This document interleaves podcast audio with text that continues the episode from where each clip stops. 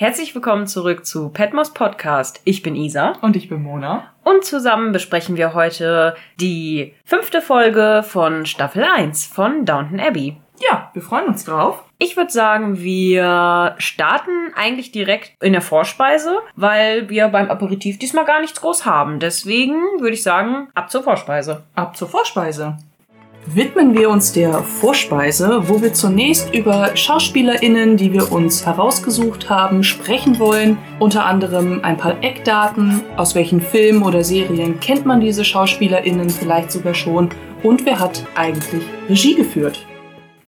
Dann würde ich mit der Folgenzusammenfassung starten, denn für mich hat sie sich relativ kurzweilig angefühlt, aber ja, trotzdem ja. passierte ja echt viel. Also ich mhm. glaube, wir werden wieder viele Szenenwechsel auch haben in dieser Folge. Und ich, ich sag so jetzt schon, es gibt viel zu besprechen. Oh ja, es gibt wirklich viel zu besprechen, aber beginnen wir vielleicht mit der schönen Sache der Folge, die ja auch durchaus witzig ist, denn wir erfahren, dass im Dorf um Downton Abbey herum, dass äh, die jährliche Blumenshow, der dieser jährliche Blumenwettbewerb stattfindet, mhm. wo alle Gärtner ihre selbstgezüchteten Pflanzen präsentieren können. Ja. Und vielleicht auch schon als kleine Vorwarnung, Violet und Isabel werden wieder sehr aneinander geraten und ich oh, werde ja. es sehr, sehr feiern. Im nächsten haben wir eine anbahnende Beziehung oder zumindest eine Annäherung zwischen Mary und Matthew. Ja, ich habe es nett genannt mit Mary zeigt neues Interesse an Matthew, obwohl ein neuer Verehrer in den Ring geworfen wird. Ja, in den Ring geworfen, absolut. Mhm. Zumal ähm, sich dann ja auch die kleine Schwester Edith wieder einschalten wird, mhm. denn dieser Verehrer, der in den Ring geworfen wird, weckt durchaus ihr Interesse. Ja, es das heißt, ähm, wir haben schönes Konfliktpotenzial zwischen Mary, Edith, Matthew und jenem Verehrer, dessen Name jetzt noch nicht genannt werden kann. Der, der dessen Name noch nicht genannt werden darf. Ganz genau. ja, ich habe dazu geschrieben, dass Edith und Mary quasi eine regelrechte Fehde entbrennt jo. zwischen den beiden. Man könnte auch bei, äh, um auch zu dieser Blumenshow nochmal zurückkommen, äh, zurückzukommen, dass äh, zwischen Violet und Isabel ein regelrechter Rosenkrieg ausbricht. Oh, ein Rosenkrieg! Eine nice. schöne doppelte Ebene, aber, und das finde ich sehr, sehr schön an dieser Folge, Violet wird wahre Größe beweisen. Mhm. Mrs. Petmores Problem wird offenbart. Ja, und Thomas und O'Brien intrigieren gegen Bates. Was ja nichts Neues ist. Aber ja, aber ich finde diesmal extremer. Das ist richtig. Gut. Ich würde sagen, wir gehen weiter zum Drehbuch, Regie und drei ausgewählte SchauspielerInnen. Drehbuch Julian Fellows, altbekannt, hat sich nicht geändert. Regie wieder Brian Kelly. Die SchauspielerInnen, die wir dieses Mal rausgesucht haben, sind die SchauspielerInnen von Edith, Sir Anthony Strellan und der Dowager Countess Violet Crawley. Wenn wir mit Edith anfangen, ähm, die Schauspielerin von Edith ist äh, Laura Carmichael und sie hat bei IMDb gar nicht so viele Credits. Mhm. Ich habe jetzt zum Beispiel rausgesucht, dass sie mitgespielt hat bei Dame König Ass Spion. Das sagt mir gar nichts, ehrlich ich gesagt. Ich habe das schon mal gehört, ich habe es aber auch noch nicht gesehen. Okay. Also ich habe sowieso aber alles, wo sie mitgespielt hat, noch nicht gesehen, außer Downton Abbey. Ja, wobei man, wobei man sagen kann, Madame Bovary kennt man wenigstens vom Titel her. Ich kenne, ja, da, ich kenne auch eine andere Variante, aber das ist nicht die Variante, die ich kenne. Aber okay. ähm, genau, Madame Bovary, The Spanish Princess und äh, The Secret She Keeps. Das ist eine neue Serie, die ist, glaube ich, relativ aktuell sogar. Oh. Ja, das war's im Endeffekt zu äh, Laura Carmichael. Dann Sir Anthony Strellan. Wird gespielt von Robert Bathurst. Er hat unter anderem in Herr der Diebe mitgespielt, in Agatha Christie's Poirot, in Doctor Who und in Necropolis. Und jetzt kommen wir zu unserer vielgeliebten Maggie Smith, der oh. Dowager Countess Violet Crawley. Da habe ich natürlich ein paar mehr Credits aufgeschrieben, aber im Endeffekt, ja, einer der größten Sachen, wo sie mitgespielt hat, ist Harry Potter, logischerweise, natürlich. als äh, Professor McGonagall. Kleiner Fun Fact auch dazu, ich habe neulich mal wieder den ersten Teil gesehen oh. und jetzt, wo ich gerade Downton Abbey aktiv gucke, mhm. ist mir erstmal aufgefallen, ach, Maggie, sie ist alt geworden. Ja, also wirklich, ja. also sie hat sehr, sehr schönes graues Haar im Alter gekriegt, da beneide ich sie richtig drum. Ja. Ähm, ich hoffe, wenn ich alt bin, kriege ich auch so cooles graues Haar, aber ich glaube, als sie bei Harry Potter mitgespielt hat, war sie doch auch schon Mitte 50. Und dafür sieht sie da eigentlich noch ganz schön jung aus. Findest du? Eigentlich das finde ich ja. jetzt irgendwie gar nicht so. Ich finde, da sieht sie auch schon ganz schön alt aus. Ja, also durchaus durch die Gesichtsfalten ja, aber ich mache das jetzt gerade so ja. an der Haarfarbe fest. Okay. Weil ganz viele hm. ältere Menschen haben mit Anfang 50 schon sehr graues Haar und das hat Maggie Smith nicht. Ja, das stimmt. Ja, das stimmt. Das hat sie sehr lange noch nicht gehabt, glaube ich. Aber zurück zu den Filmen. Genau, nee, alles gut. genau, dann hat sie bei The Lady in the Van mitgespielt, wo sie eine Obdachlose spielt, die in einem Van lebt und trotzdem noch sehr, sehr viel Würde beweist. Das ist ein hm. sehr, sehr cooler Film und auch ein sehr trauriger Film. Dann bei Best Exotic Marigold Hotel an der Seite von Judy Dench, die ebenfalls eine sehr, sehr grandiose Schauspielerin ist. Dann hat Maggie Smith noch in äh, Geliebte Jane mitgespielt, den man äh, wahrscheinlich auch schon mal öfter gesehen hat, gerade wenn man sich über so Historien, Period Pieces, mhm. wenn man sich dafür interessiert. Dann in Sister Act als oh, die ja. äh, Obernonne. Jo, sie ist die Oberin. Äh, die, die Mother Superior. Super cool, super cool. Dann Tee mit Mussolini, ein super geiler Film. Auch ich mit nicht gesehen. Der ist richtig geil. Der spielt Cher und Judy Dench mit. Geil, mit ja. Cher. Ja. Uh. Der ist richtig, richtig gut, richtig hart. Also, weil es da halt um reale Ereignisse geht und so, aber richtig cooler Film. Ähm, und A Room with a View, da spielt sie zusammen auch mit Judy Dench und Helena Bonham Carter. Auch geil. Da ist bei Kann Helena. Man demnächst mal gucken? Ja, ich möchte den voll gerne mal gucken. Ich habe auch schon an uns gedacht, ob wir den zusammen gucken wollen. Helena Bonham Carter ist da noch blutjung. Richtig, der ist richtig alt, der Film. Ach, richtig krass. geil. Also wahrscheinlich so ähnlich wie ähm, Credits für den Frankenstein-Film von 95. Ja, ja, genau, so, genau so jung ist sie da auch. Also geil. das ist, glaube ich, aus der Zeit. Das Ach, schön. Äh, richtig geil. Also wirklich. Ähm, Guckt ja. euch diesen alten Frankenstein-Film an. Wir haben uns totgelacht, ja. als wir uns den angeguckt haben. Frankenstein! Passen Sie doch auf, wo ich hingehe. Passen Sie auf, wo ich hingehe. Ja, da spielt übrigens auch Gilderoy Lockhart mit. Ja. Als Frankenstein. Als Frankenstein. Ja. Gut. Ich würde sagen, das war's mit unserem, in unserer Vorspeise. Gehen wir weiter zum Hauptgang. Ja. Der Hauptgang ist serviert und schon rein optisch können wir sehen, dass sich Miss Petmore wieder ordentlich Mühe gegeben hat. Wir sind sehr gespannt, wie schmeckt, denn während wir dinieren, werden wir die Folge wieder Szene für Szene durchgehen und uns einfach überraschen lassen, was so folgt. Unsere Szene beginnt natürlich wieder mit den Opening Titles, wie wir sie alle kennen. Und wir springen direkt in Lady Marys Bedroom, wo Gwen die Vorhänge aufmacht und irgendwie ein bisschen unmütig aussieht. Ja, stimmt. Mö möchte ich sagen.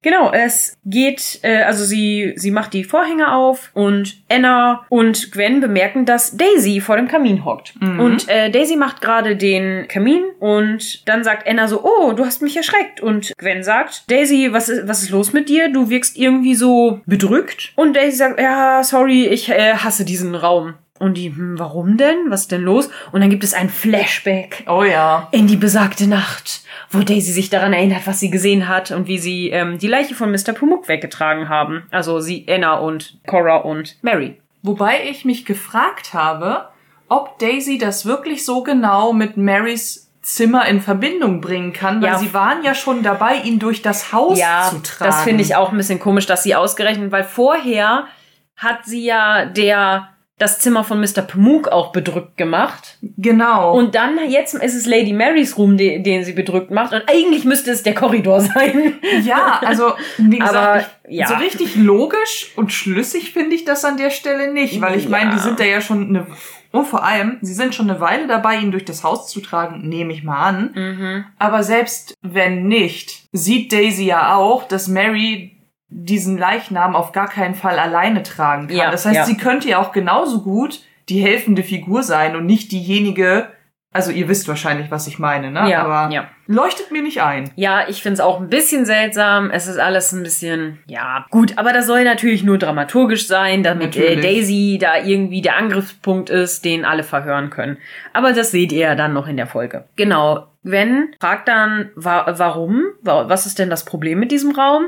Und der Daisy ist sehr abwesend und dann sagt Anna, Daisy? Was, was ist los ungefähr? Ja, dann gucken alle sehr be bestürzt und verstehen ihr, schütteln die Köpfe und verstehen irgendwie Daisys Problem nicht. Und dann kommt ein äh, Szenenwechsel. Und zwar mit einem richtig schönen Blick auf Downton und die Kamera fährt so über das Schleierkraut, mhm, das vor Downton wächst und dann so richtig schön die Sonne geht auf über Downton. Das hat richtig dieses ähm, Sommerfeeling, ja, finde ich. Ja, total. So richtig schöner Frühsommer-Feeling, genau, mhm. alles blüht irgendwie.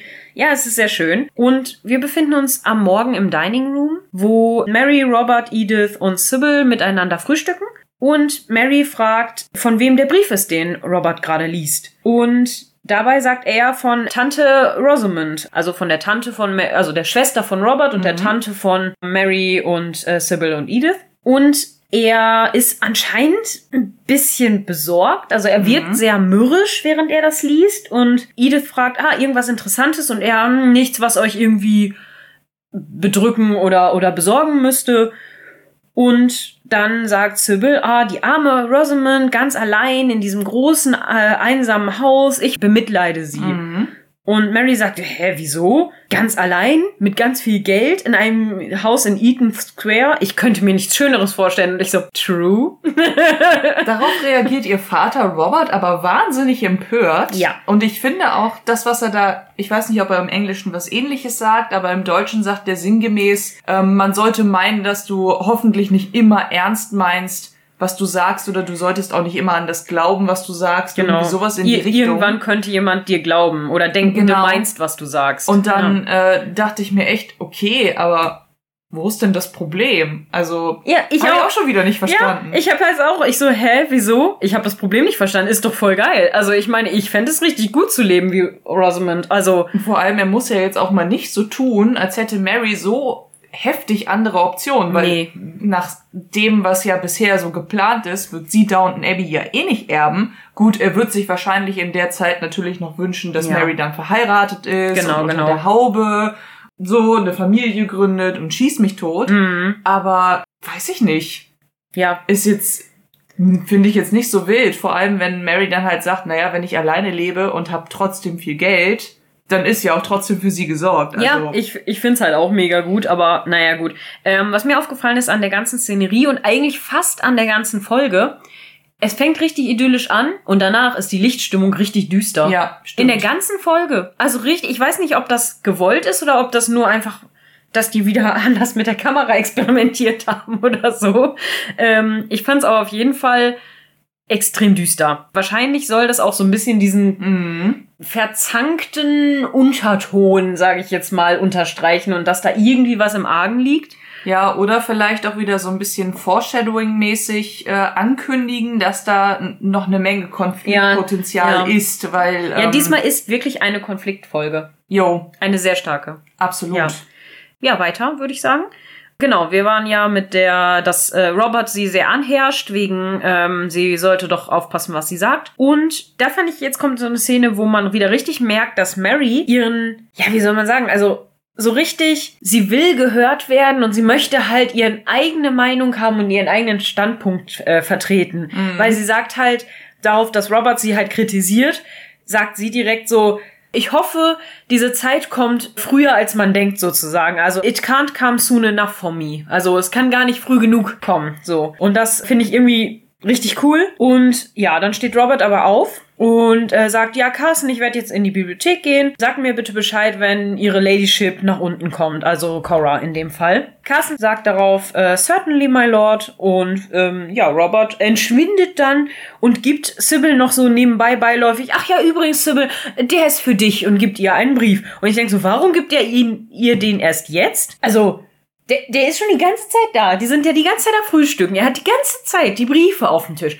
Warum gibt er Sybil den Brief jetzt? Ja, ich ähm, könnte mir vorstellen, dass das an dem Inhalt des Briefes liegt, den er von seiner Schwester bekommt. Also Meinst du, dass er so eingenommen war von diesem Brief? Dass ja, was heißt eingenommen? Aber ich denke mal, ähm, er weiß ja nichts davon, warum diese Gerüchte in London, wir kommen da später mhm, noch drauf zu mhm. sprechen, aber warum die da grassieren. Ja. Von seiner Schwester erfährt er dann aber, dass es diese Gerüchte über seine älteste Tochter gibt. Mhm. Und ich denke, dass er sich dann eben schon Gedanken macht, so in die Richtung, entweder was stänkert die jetzt schon wieder rum, wo, wo steckt die jetzt schon wieder ihre, ihre Nase rein, weil so wirkt Rosamond anhand der Erzählungen in der Folge, dass sie irgendwie eine ist, die sich immer einmischen muss, die total sensationslustig ist, hm. die ein Schnorrer ist. ja, stimmt. Merken wir uns das mal für Ja, das kommt auch bald tatsächlich schon, die Szene. Deswegen, da muss ich auch, äh, fand ich halt auch sehr komisch. Gut, wir wechseln aber die Szene. Nein, noch nicht. Ich hatte doch was recherchiert. Oh ja, sorry, sorry, sorry. Ja, Mona, äh, Recherche, Mona. Ist wieder am Start. denn wenn diese Szene im Dining Room beginnt, haben wir das erste Mal eine sehr, sehr präsente und einnehmende Sicht auf die fünf Gemälde, die hinter Robert hängen. Und die habe ich mal nachgeguckt, von wem die sind, wer Voll sie geil. gemalt hat und wer da eigentlich darauf zu sehen ist. Das hat natürlich etwas mit dem Drehort zu tun. Ihr erinnert euch an die erste Folge, dass äh, Downton Abbey eigentlich Highclere Castle ist und dort eigentlich die Familien Herbert und Carnarvon residieren. Und bis auf das größte Bild, was im Hintergrund zu sehen ist, sind auch alle Gemälde und Porträts dort von Vorfahren dieser Familien. Und das größte in der Mitte nicht? Das größte in der Mitte nicht. Zunächst einmal zum Künstler. Alle Bilder sind von Anthony van Dyck gemalt worden. Der war ein äh, flämischer Barockmaler und ist im Jahr 1630 ungefähr zum Hofmaler geworden. Er selbst hat von 1599 bis 1641 gelebt. Und er hat vor allem die Familienmitglieder von äh, den Carnavons porträtiert. Das Bild in der Mitte, das sehr pompöse, wo jemand auf einem Pferd sitzt und ein Mann dieses Pferd durch ein Tor führt, könnte man sagen, ist äh, das Equestrian Portrait von Charles I., der König von England, Irland und Schottland im Jahr 1625 gewesen ist. Hm, okay. Das Gemälde selbst ist äh, im Jahr 1635 gemalt worden. Es ist ein Ölgemälde. Fun Fact zum König. Er ist äh, im Jahr 1649 vom Parlament hingerichtet worden, weil er am göttlichen Recht der Könige festgehalten hat. Dann sieht man oben links ein Gemälde von einem recht jungen Mann, der relativ lange gelockte Haare hat und der mit einem Hund porträtiert worden ist. Das ist Robert Dormer, der First Earl of Carnarvon.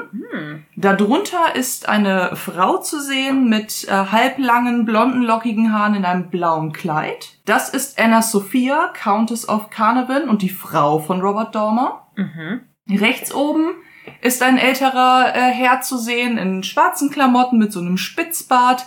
Und ich weiß nicht so recht, von weitem sieht das ein bisschen so aus, als würde er so eine Art Kreuzstab in der Hand halten, aber ich glaube, eigentlich stützt er sich nur irgendwo drauf ab. Das ist William Herbert, der Third Earl of Pembroke.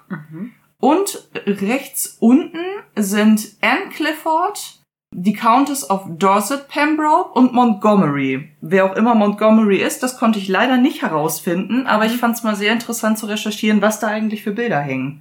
Ja, und cool. tatsächlich ist es auch so, dass die Ehefrau vom jetzt residierenden Earl, die hat eine eigene Website und auch YouTube-Videos über die Bilder in diesem Dining Room gemacht. Ach, cool, mega gut, ey. Ja, Ja, mega cool. Mona, ich feiere deinen Rechercheanteil dieses Mal sehr, ne? Richtig geil. Dankeschön. Wir wechseln die Szene. Genau, wir wechseln die Szene. Und zwar sehen wir einen richtig coolen Übergang. Also man guckt in den Korridor und man sieht den, das Hinterteil von Sybil. Stimmt, ja. Man guckt Sybil quasi so richtig auf Moors und man sieht, dass sie so verstohlen so einen Brief hinter ihrem Rücken versteckt und sie läuft über diesen Gang und dann sieht man the inside of Lady Sybil's room. Also man ist quasi in Lady Sybil's room und sie unterhält sich mit Gwen und ja, sie sagt dann so von wegen, ja, da war noch eine weitere Stelle offen als Sekretärin und ich habe mich da beworben oder ich habe uns da beworben quasi. Und dann sagt Gwen, oh was, sie haben da ja gar nichts von gesagt. Und dann sagt sie, ja, ich wollte nicht, dass du enttäuscht bist. Und das fand ich irgendwie richtig sweet. Und dann ähm, da, sagt Gwen so richtig verstohlen, ich dachte, sie hätten schon aufgegeben. Und dann sagt sie, ich würde dich niemals aufgeben, so von wegen. Die, die Zeiten ändern sich für Frauen und nicht nur die, das Wahlrecht, sondern die Art, die wir leben. Und dabei gucken sich die beiden so richtig deep in die Augen. Ja, das stimmt. Und ich habe mir dazu geschrieben, bitte diskutiert das in der Community und wir müssen das auch diskutieren. Ja. Wie süß wäre es bitte, wenn Gwen und Sybil ein Paar wären? Ja, stimmt. Wie, wie schön und wie bedeutungsschwanger wäre diese Szene, Das wenn die beiden was anfangen würden. Ich, oh, mein, also ich hatte ja kurz so ein kleines so, oh, das wäre Mhm. so schön. Ich hätte das so gefeiert, ne? Ich hätte das richtig schön gefunden eigentlich. Ich glaube, wenn das eine moderne Netflix-Serie wäre, wäre das auch so. Ja, könnte ich mir sehr gut vorstellen. Was ich aber auch Netflix bitte, Remake von Downton Abbey. Was ich tatsächlich an der ähm, Szene auch ganz cool finde, ist, dass ähm, Sybil mehr oder weniger unterschwellig ja auch auf diesen Married Women's Prosperity Act wieder Ja, anspielt. ja, ja. Hm. Das war ja unser Thema in unserer aller, allerersten Folge, wo es nicht nur darum ging, für die Frauen das Wahlrecht durchzuboxen, Mhm.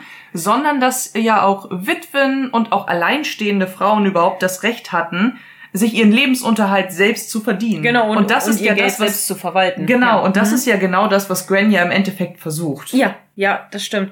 Ah, ich fand das auf jeden Fall richtig schön, diese Szene, und ich, ich musste das mal kurz rauslassen. Ich, ah, ja, Und vor allem ist äh, jetzt auch wieder Recherchemode am Start gewesen, denn, oder wolltest du Oh, davor jetzt noch, dazu noch was sagen? äh, ich dachte, ich mache kurz die Szene zu Ende und dann machst du Recherche? Gut, Okay. dann das. Ist ja sofort vorbei, sind ja nur noch zwei Sätze. Ja, Gwen bemerkt auf jeden Fall so, oh, aber das ist ja schon morgen um 10 Uhr. Das letzte Mal haben wir quasi Wochen über Wochen gewartet. Und dieser ist jetzt schon morgen. Und dann sagt Sybil so richtig verschwörerisch so, ja, dann müssen wir eben morgen schon bereit sein. Müssen wir nicht? So, und dann ist es damit quasi auch schon vorbei. Aber ich muss dazu sagen, die spontanen Sachen sind meistens die besten und werden auch oft die erfolgreichsten. Ich meine, Spoiler in dieser Folge jetzt nicht, aber eigentlich schon. Cool. Ich spreche da aus Erfahrung. Ja, aber ganz ehrlich, manchmal sind es auch einfach die Schnapsideen, die dann von Erfolg gekrönt sind. Das Schöne, Sprichst du da etwa von einem gew- gewissen Podcast? vielleicht, ähm, jetzt habe ich meinen Punkt wiedergefunden. Recherche, Nämlich, ne? ja, das auch, aber ich wollte noch auf die Kameraführung ähm, eingehen, die Okay. nämlich auch meinen Rechercheteil einleitet. Okay. Denn während äh, Gwen noch so am Zweifeln ist, ob sie wirklich zu diesem Vorstellungsgespräch hingehen soll, weil der ja schon morgen ist, fährt die Kamera über den Brief herüber. Und jetzt beginnt Ah, sozusagen mein Rechercheteil, nämlich darin, dass ich diesen Brief abgeschrieben habe. Und den würde ich euch ganz gerne mal vorlesen. Es gibt nur ein einziges Wort, das ich aufgrund dieses Blur-Effekts leider nicht abschreiben konnte und ich konnte mir aus dem Kontext ehrlich gesagt auch nicht erschließen. Das war auch, glaube ich, ein Name, ne? Was du eben mir gezeigt hattest. äh, nee, Your das, hm, hm, hm, and ja, ein Ja, okay. Recommendation. Also ich weiß nicht, ob es da mehr darum geht, ähm, wie sie Gwen beschreibt oder Ja. wie dieser Brief geschrieben ist. Mhm. Aber der Brief lautet, Dear Lady Sybil Grantham, we are grateful for your and recommendation concerning Miss Dawson, who is presently working in your service at Downton Abbey. Please will you convey to Miss Dawson that we would be happy to receive her for an interview at these premises on Friday, August 1st at 10 o'clock. Das heißt, wir wissen jetzt auch, welches Datum wir haben, denn am nächsten Tag, am 1. August, soll sie ja dahin. Ja. Das heißt, wir haben den 30. Äh, Juli. 31. Juli. Ja. Nee, warte Nee. mal. Moment. Doch, doch, den, den 31. Juli. Stimmt. Ja. Ähm, der August Der hat dann 30. Nee, August und Juli haben 31 Tage. Es gibt zwei Monate hintereinander, die 31 Tage haben. Das ist verwirrend. Ja, Der Tag davor. normalerweise lernt man sowas im Kindergarten. Wir haben Oh. das komplett vergessen. Geil. Dann geht der Brief weiter. I have the honor to remain your lady's dearest servant, A. Jenkins. Also wer auch immer A. Jenkins ist. Ich Mhm. glaube, die Person sehen wir im Endeffekt in der Folge auch nicht, aber ein A. Jenkins hat diesen Brief geschrieben. Dein J sieht lustig aus. Dein J sieht aus wie eine Schreibschrift S. ja. Okay, gut. Ähm, andere Szene. Wir sind im Crawley-Haus und Isabel Crawley spricht mit Matthew. Und zwar sagt sie, ja, wir müssen ja jetzt eigentlich mal ein Datum festmachen mit Edith, ähm, an dem wir uns die Kirchen nochmal angucken. Und dann sagt Matthew nur so richtig unenthusiastisch, ja, wenn du möchtest. Und dann sagt Isabel, ja, wir müssen, äh, wir müssen sie nicht immer versetzen, weil sie hat sich das letzte Mal so viel Mühe gegeben beim Arrangieren des Treffen oder der, ja, des letzten Treffens. Und da meint Matthew nur auf, ja, das ist, das ist alles nur in deinem Kopf. Das ist so, ne, das, das denkst du dir aus, da, da ist nichts. Nein, ich denke nicht. Ja, genau. Und sie sagt, I don't think so. und Matthew sagt darauf, na ja, wenn das so ist, dann kläfft sie quasi den falschen Baum an. Im, im Englischen sagt sie, äh, then she's barking up the wrong tree. Also im, Eng im Deutschen sagt sie, Sie sagt hätte er, dann aufs falsche Pferd gesetzt. Ah, okay. Ja, das ist auch okay. Ähm, das ist ein bisschen besser. hier mag ich wieder Isabel sehr, weil zum einen merkt man natürlich direkt, die hat ganz genau verstanden, Ja. welche Absichten Edith hat. Matthew schiebt es zwar gern noch vor sich her, Hm, versteht es dann aber auch und macht halt auch klipp und klar, naja gut, eine Chance bei mir hat sie halt nicht. Ja, genau. Er hat halt gar kein Interesse. Aber da finde ich halt auch Isabels Tonlage in der Entgegnung wieder sehr schön, wenn sie dann eben sagt, arme Edith, ich Mhm. hoffe, sie wird irgendwann das richtige Pferd finden. Mhm. Oder im Englischen finde ich das auch sehr schön, wenn sie was sagt. Äh, sie sagt, ähm, Poor Edith, I hope there's a right tree for her somewhere. Eigentlich vom Bild her finde ich das fast ein bisschen schöner. Ich finde auch, dass so ein, weil so ein Pferd ist ja auch sowas so, ja, sowas Unstetes im Endeffekt, aber mhm. so ein mhm. Baum ist ja was, das, das steht in der Landschaft, das ist verwurzelt, das hat Tiefe, das hat genau. Alter und so. Und ich finde, das ist ein schönes Bild. Auch in Bezug auf welche Person da noch kommt, weil mhm. ein Baum ist alt und ehrwürdig und ja. ne? Ja, okay. Kommen wir noch drauf. Steht ja auch für Stabilität und ich meine, genau. gut, diese Formulierung mit aufs Pferd setzen hat dann natürlich mit ja. Pferderennen und dem ganzen Wetteifern und dieser Sportart, nenne ich sie jetzt mhm. mal, zu tun. Ja. Für mich das, ist das eigentlich kein Sport, aber ja. das ist wiederum ein anderes Thema. Findest du nicht? Ja, weiß ich nicht. Irgendwie ja schon, aber was ich eigentlich an ähm, dieser Tätigkeit nicht so gut finde, ist einfach, dass die Pferde dabei mega verheizt werden. Ne? Ja, ja, aber oh ja. Und ja auch krass gezüchtet und so. Also ja, ich, ich finde Pferdesport. Ja, es gibt später noch eine andere Pferdeszene, was ich auch sehr schlimm finde. Und ich bin selber kein Reiter, dementsprechend maße ich mir da nicht so ein Mega-Urteil ja, an. Aber können wir ja dann noch drüber reden. Die Pferdeszene kommt ja noch, dann können wir ja vielleicht noch mal über Pferde reden. Ja, aber das, ähm, wie gesagt, das ist jetzt auch mehr gefährliches Halbwissen, was ich hier äußere. Aber es ist einfach nur mein Eindruck, dass ich ja. mir echt denke, puh, hm, die könnte man auch einfach friedlich auf ihrer Weide lassen. Ich ja. weiß nicht. Ja, ich sehe das ähnlich, aber ähm, ja, wir sind beide keine Pferdemädchen. Nein. Dementsprechend, ähm, ja. Gut, genau, das, was du sagtest, ist auf jeden Fall sehr, sehr schön mit dem, dass sie dann sagt, ja, ich hoffe, dass da irgendwo ein anderer Baum oder ein anderes Pferd für sie ist. Und dann kommt Mr. Mosley dazu und fragt, äh, ob er denn diesen Nachmittag oder diesen, ja doch diesen Nachmittag äh, frei bekommen könnte, weil er in der äh, Village Hall aushilft. Und dann dachte ich so, ach Mensch, das ist so schön, er ist immer so engagiert bei allem. Mhm. Ne? Mr. Mosley ist eigentlich voll der gute Typ. Matthew sagt dann, warum? Was ist denn los? Mr. Mosley sagt dann, dass die äh, Flower Show ist nächsten Samstag und dass er seinem Vater hilft, ähm, da seinen Stand aufzubauen.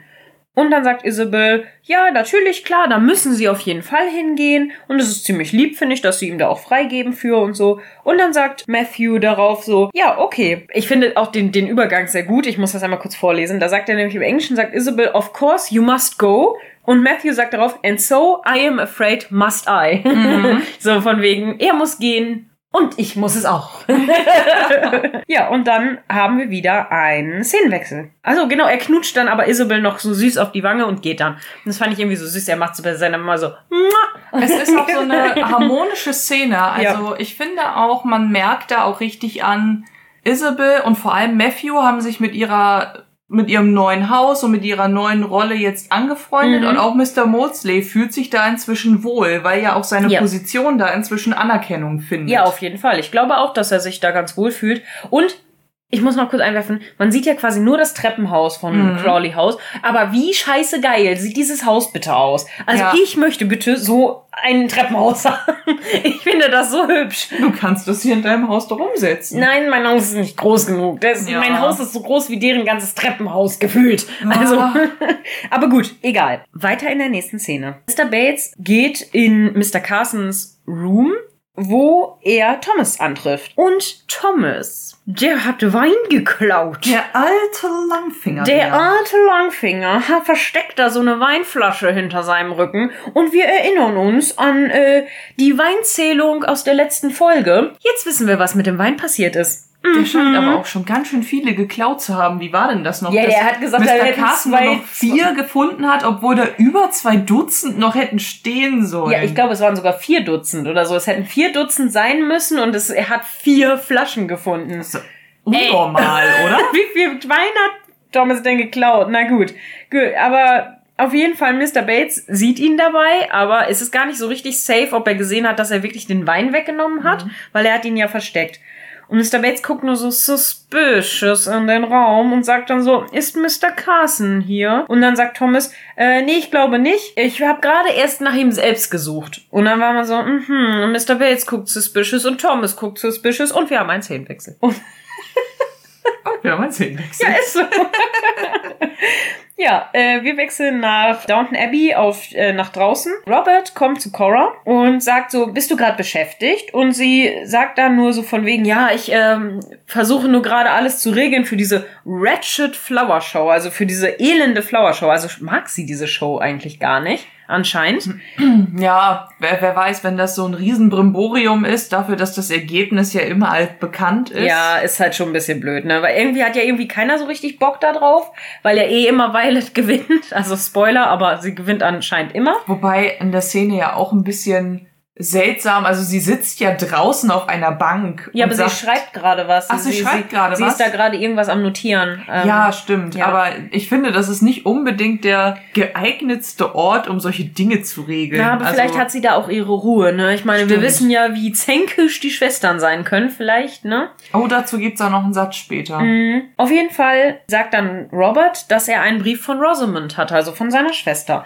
Und Cora sagt dann so richtig geil und da kommt wieder der Charakter von Rosamond raus, mhm. ähm, wie sie zumindest beschrieben wird, so, erzähl's mir nicht. Sie möchte, dass wir quasi ein Lamm auftun, also, also sie sagt saddle a lamp, aber damit meint sie bestimmt einfach ein, ein Lamm, ein, Lamm quasi herrichten. Ne? Ich glaube, Oder? im Deutschen sagt sie wirklich ein Lamm schlachten. Schlachten, ja, okay, das kann auch gut sein. Ja, ich weiß gar nicht, heißt Saddle auch schlachten? Das kann natürlich sein. Ja, also, dass wir ein Lamm schlachten, dass wir alle äh, Frucht, äh, alle Früchte und alle Gemüse, die wir haben oder die wir aufbringen können, quasi ihr, ihr schicken oder das ihr geben. Dann äh, sagt er, wieso? Ja, sie, sie mag halt den äh, Geschmack oder die die Sachen von ihrem alten Zuhause. Und Cora lacht dabei nur und sagt, na ja, sie mag es nicht für Essen zu bezahlen zu müssen. Ja. Und da finde ich, da wirkt halt, Rosamund wird direkt so beschrieben, als ob sie so richtig greedy ist und so richtig, ja, einfach voll der Schnorrer ist und sich ja. da so durchschnorrt. Und ich denke so, Mann, so oft ist die doch gar nicht da. Warum denkt die denn so schlecht von ihr? Ich habe nämlich erst nicht verstanden, dass ihr die Sachen anscheinend geschickt werden. Stimmt, ähm, habe ich am Anfang auch nicht kapiert. Für mich war nämlich, ich dachte, sie, sie kommt zu Besuch und sie genau. erwartet dann so ein richtiges Bankett. Das habe ich erwartet, so verstanden, aber dass es ihr dann anscheinend geschickt wird, das klärt dann Mary ja erst später auf in diesem in dieser Szene mit mit Matthew. Das stimmt. Ja. Gebe ich zu, das habe ich am Anfang auch nicht verstanden, mhm. aber weil ich das mit dem Schicken nicht verstanden habe, hatte ich auch das Problem nicht kapiert, weil ich mir dachte, na ja, jeder, der dort zu Besuch kommt, kriegt ein heftiges Dinner aufgetischt. Ja, ja, ja. Und jetzt wird quasi so getan, als würde die Schwester noch mal doppelt so viel erwarten, die noch gar nicht vorgekommen ist in dieser ganzen Serie. Also wir bekommen schon einen richtig, ja, schlechten Eindruck eigentlich von ihr nur durch Erzählungen. Ja. Sie, die unbedingt Essen umsonst geschickt haben will, sie, die irgendwelche ominösen Briefe verschickt, wo schlechte Neuigkeiten drinstehen. Ja, das stimmt. Das Und kommt ja gleich auch noch ein Satz von Cora dazu. So eine sensationslustige, wie, wie so, wie, wie ein Mensch, der bei jedem Geräusch sich ans Fenster stellen muss, um zu gucken, was da passiert ist, du, ob in der Nachbarschaft alles in Ordnung ist. Du meinst ist. so ein richtiger Bremer Bürger? der, ihr müsst wissen, also alle, die nicht aus Bremen sind, die müssen, denen erklären wir das jetzt alle, die aus Bremen sind, wissen genau, wovon wir reden. Mhm. Weil alle, vor allen Dingen ältere Bremer Herrschaften, es für nötig halten, sich bei jedem kleinen Fitzelchen von Geräusch direkt ans Fenster hinter die Gardine zu stellen und die Gardine so beiseite zu schieben und so, hm, was ist da los? Das muss ich mir erstmal reintun. Suspicious. Suspicious. Ja, genau so ist das nämlich hier.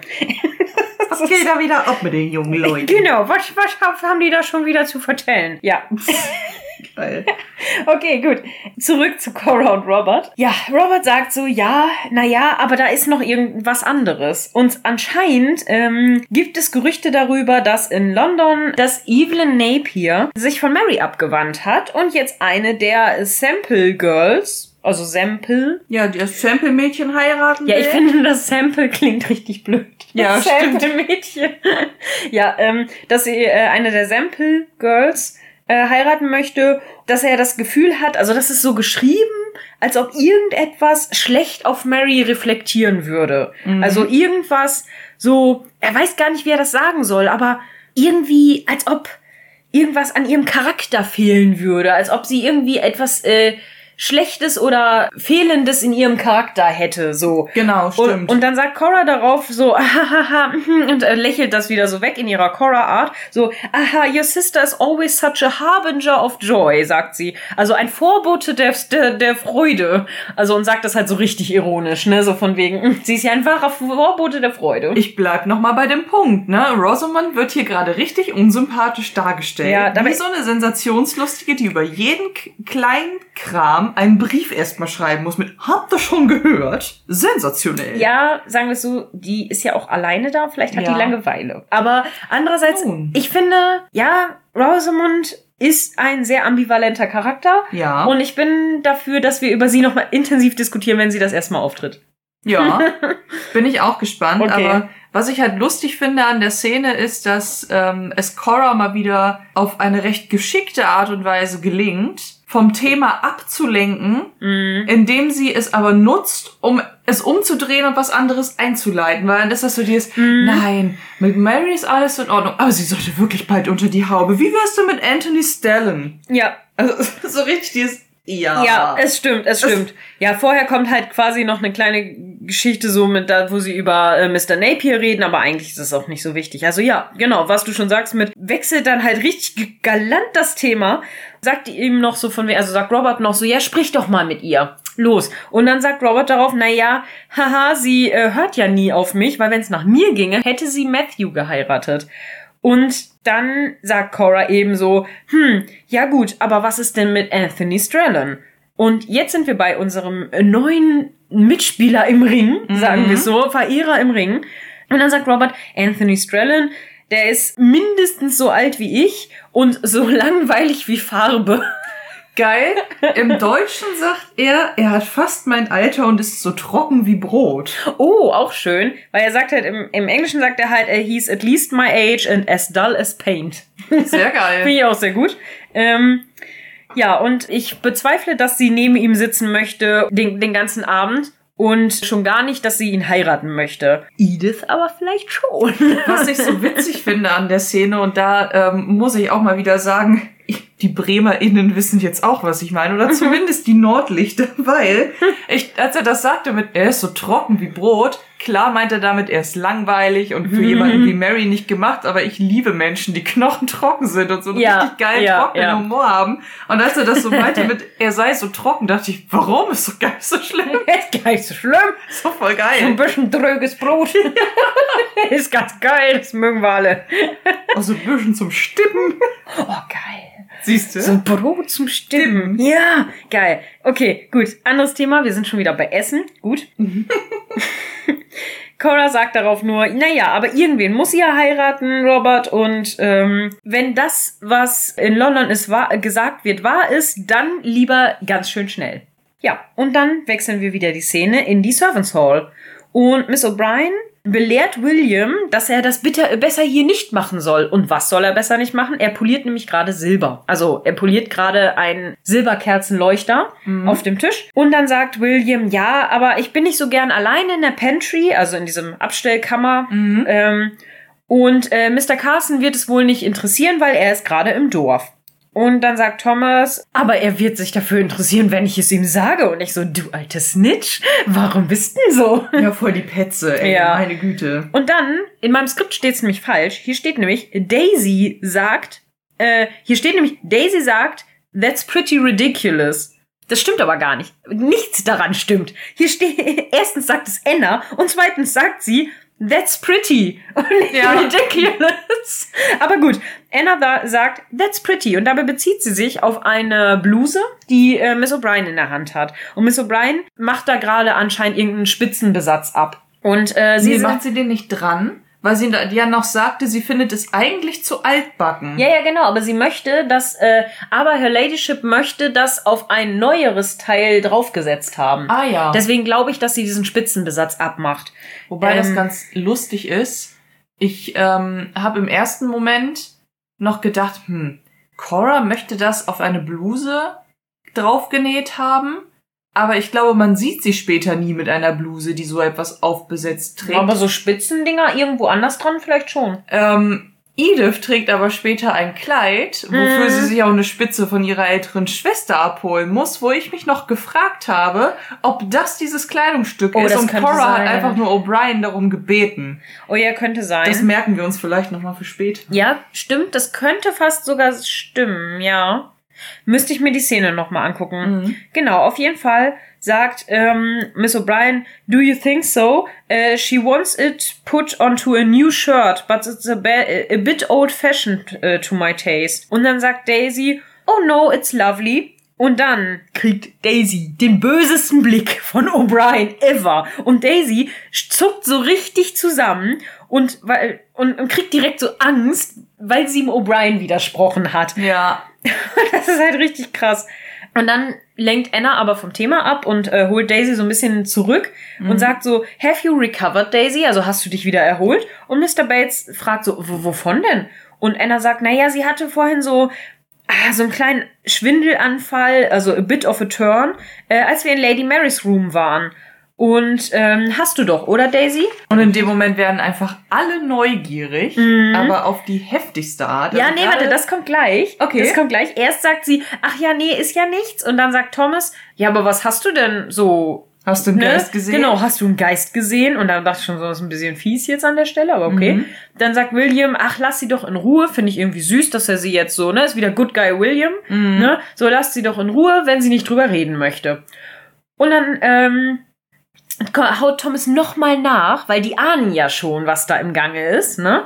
Und dann sagt er, äh, ich habe mich schon oft gewundert, ob dieser Ort vielleicht verflucht ist. So müsste er ja eigentlich. Und ich so, ja, ja, klar, du willst sie jetzt nur triezen, ne? Ja. Und dann sagt äh, Miss O'Brien, ja, verwunschen oder, oder verflucht mit den ähm, Geistern von äh, Maids und Footmen, also mit Bediensteten, die sich zu Tode gearbeitet haben, also die gestorben sind in der Sklaverei. Und dann sagt äh, Mr. Bates erst noch zu Thomas so von wegen, naja, aber nicht in Thomas Fall, bestimmt nicht von, von der Überarbeitung, also dass er sich überarbeitet hätte. Und das finde ich ist eine recht interessante Stelle. Wir haben da vorhin kurz schon ähm, offline, sag ich jetzt mal, drüber diskutiert. Weil, Off Mike. Nee, off Mic, ja. Oh, gute, Mhm. gute Idee. Denn vielleicht überinterpretiere ich die Szene auch, aber ich habe mich gefragt, ob das eine Anspielung auf das ist, was Bates beobachtet hat, nämlich Mhm. auf diesen Weindiebstahl. Es ist ja durchaus eine Tatsache, dass Thomas nicht so wahnsinnig viel arbeitet oder Mhm. zumindest im Vergleich der anderen Bediensteten nicht so wahnsinnig viel macht oder zumindest ordentlich stänkert, dass er keinen Bock drauf hat, wenn er es machen soll. Ja, und er, er schiebt ja auch mega viel Arbeit immer an William ab. Ne? Ganz Das wird genau. ja ständig bemängelt, dass William immer alles für ihn macht und er eigentlich nur rumsitzt und rauscht, raucht oder schnackt oder Zeitung dumm liest. Tüch schnackt. Genau, also Ja. Das wäre natürlich die äh, Anspielung, aber weil Bates das in dem Moment so wahnsinnig verschwörerisch und leise sagt, Mhm. habe ich noch mir überlegt, ob das so eine Komponente haben könnte von, naja, er arbeitet sich nicht tot und eigentlich beutet er das Haus ja auch aus, weil er klaut. Ja, ja, das könnte man fast, also kann man so sehen. Ich habe es tatsächlich nur so gesehen, dass er halt einfach nur Thomas anstenkern möchte. Ja. So von wegen, ja, du arbeitest dich ja nicht zu Tode hier, ne? Und dann kriegt er von Thomas auf jeden Fall einen richtig bösen Blick, so von wegen, the game is on. Ne? So. Ja. Und ähm, dann fragt Thomas nochmal nach. Dann hackt er bei Daisy nochmal nach. Ach komm schon, Daisy, was, was ist denn jetzt los? Und da kommt der Moment, wo alle sie so richtig anstarren. Ja, so stimmt. richtig so, so, weiß ich, alle, auch William, ne? Auch William, der sie vorher noch verteidigt hat. Und auf einmal sind so alle so, ja, erzähl es uns. Und, Mega unangenehm. ja, so richtig, erzähl es uns jetzt sofort. Und dann fühlt sich Daisy natürlich unter Druck gesetzt. Ja, dann sagt sie, na ja, also, mh, ich habe mir ja über die Titanic nachgedacht. Und dann sagt Miss O'Brien, oh nein, komm nicht schon wieder Daft so zurück. Die ist richtig genervt. Ist richtig Wo genervt. ich mir dann auch so dachte, du hast gefragt. Genau, Beziehungsweise ihr ihr habt alle gefragt. Genau. Und dann sagt Daisy, na ja, also ich weiß, das ist ja jetzt schon eine Weile her, aber wir haben ihn ja gekannt. Dabei redet sie halt über Mr. Patrick Crawley. Ähm, ja, wir haben ihn ja gekannt. Und jetzt kommt eine richtig poetische Stelle, finde ich. Ähm, weil sie sagt im Englischen, I think of how we laid the fires for Mr. Patrick, but he drowned in icy waters. Und ich finde es so, erst dieser warme Komfort mit den mhm. Feuern, mit den Kaminen und dann der eisige Tod. Und ich fand es, ich fand's poetisch. Ja. Ich stimmt. weiß nicht, was ihr denkt. Sagt es uns gerne, aber ich, ich fand irgendwie, ich fand's irgendwie sehr poetisch. Und beruht ja auch einfach auf der, auf einer Tatsache, ja. weil das Wasser war schweinekalt. Ja. als die Titanic damals gesunken ja, selbstverständlich. ist. Ich weiß gar nicht, nachts und, und äh, nachts und ich glaube Minusgrade im Wasser ja, auf jeden Fall. Ja, ich meine, nicht umsonst schwimmt da ein Eisberg rum. Ne? Ja, korrekt. Ja, gut. Weiter im Text. genau, jetzt an dieser Stelle wird die Musik auch so richtig mysteriös. Miss O'Brien sagt so, oh, for God's sake, also von wegen, oh, fang bloß nicht damit wieder an, mit diesem Penny Dreadful, wie sie es ja schon mal so schön genannt hat. Mhm. Ähm, ja, und dann geht Daisy weiter mit, ja, und dann der türkische Gentleman, auch hier, also es ist einfach zu viel Tod in diesem Haus. Und dann sagt äh, William, ja, aber was hat das mit Lady Marys Bedroom zu tun? Und Daisy fühlt sich so richtig jumpy und ertappt und, und guckt ganz bedrückt und sagt so, ähm, ach, nichts, nichts, gar nichts. Nee, ähm, nee, auch, ist auch eigentlich voll unwichtig, so ungefähr. Mhm. Ja, und dann wechselt wieder die Szene.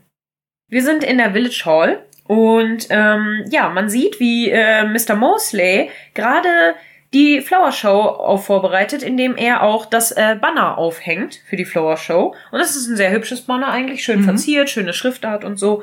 Ja, und Mr. Mosley begrüßt Isabel Crawley, die sich das eben so anguckt und sagt, oh, was für, ähm, wann wird denn das schöne, also die schönen Anschauungsstücke quasi, ähm, wann werden die denn gezeigt? Und dann sagt er, ja, nicht äh, bis zu dem Tag äh, selber, also nicht bis zum Samstag. Und dann sagt sie, ah, ich erinnere mich noch gut an den äh, anderen Cup von letztem Jahr. Und er sagt, ah ja, The Grantham Cup, ja, der wurde von Mist, äh, Lord Grantham äh, gespendet und äh, für die besten äh, Blumen im oder für ja the best bloom in the village, also für die besten Blumen im Dorf. Und dann sagt Mrs. Crawley so, ah ja, und wer äh, hat den gewonnen?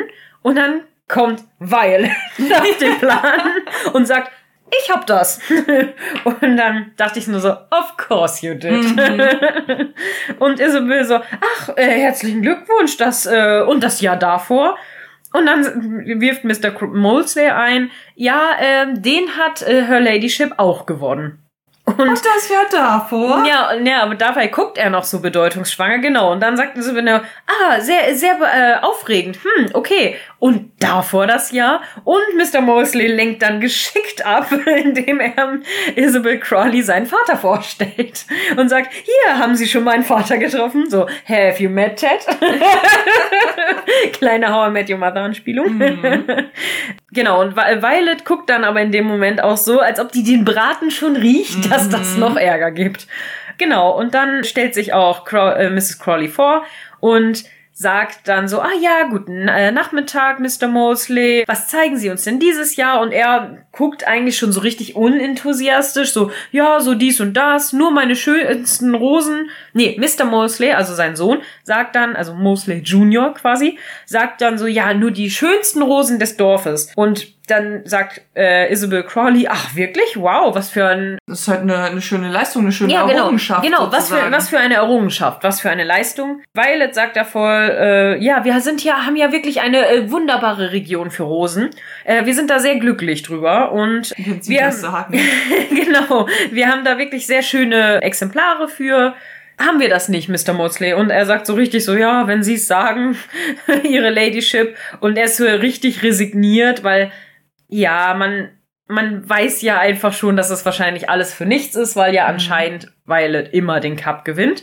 Und ich finde das auch ein bisschen blöd, dass sie immer so sagt, wir sind ja so glücklich und wir haben hier die schönsten Rosen. ich so, du hast gar nichts dafür getan. Das sind alles die Leute, die dafür schuften. Die müssen dafür auch geehrt werden. Und deswegen finde ich das richtig gut, dass äh, Isabel Crawley sich dafür einsetzt. Das, das ich richtig gut. Wobei ich sagen muss, eigentlich finde ich die Szene an manchen Stellen etwas absurd. Und das geht ja schon mit dem Start los, dass wir sehen, wie Maudsley Junior das Banner aufhängt mhm. und Isabel Crawley ist direkt da, denn ein paar Szenen vorher haben sich noch Maudsley und Matthew von ihr verabschiedet und dann denke ich mir, was hat ihr denn gemacht? Ach, warten Sie, ich werf mal eben meinen Mantel über und komm direkt mit. Also so stelle ich mir das gerade vor. Aber das war ja am Nachmittag, da, die haben sich ja quasi morgens verabschiedet und dann ist es Nachmittag, das geht doch. Oh, Ich- okay. ich- ich finde also ich okay. habe dann halt die die Zeitspanne so nicht wahrgenommen, weil ich dachte, irgendwie ist sie dann einfach direkt mitgegangen, weil so mega viel. musst nicht, komm mal eben mit, ne? Ich kein Problem, Also- oder? Wir können ja im selben Auto fahren. Als ich die Szene gesehen habe, dachte ich, warum ist die denn jetzt eigentlich schon wieder an Ort und Stelle? Weißt du so? Warum ist die immer überall?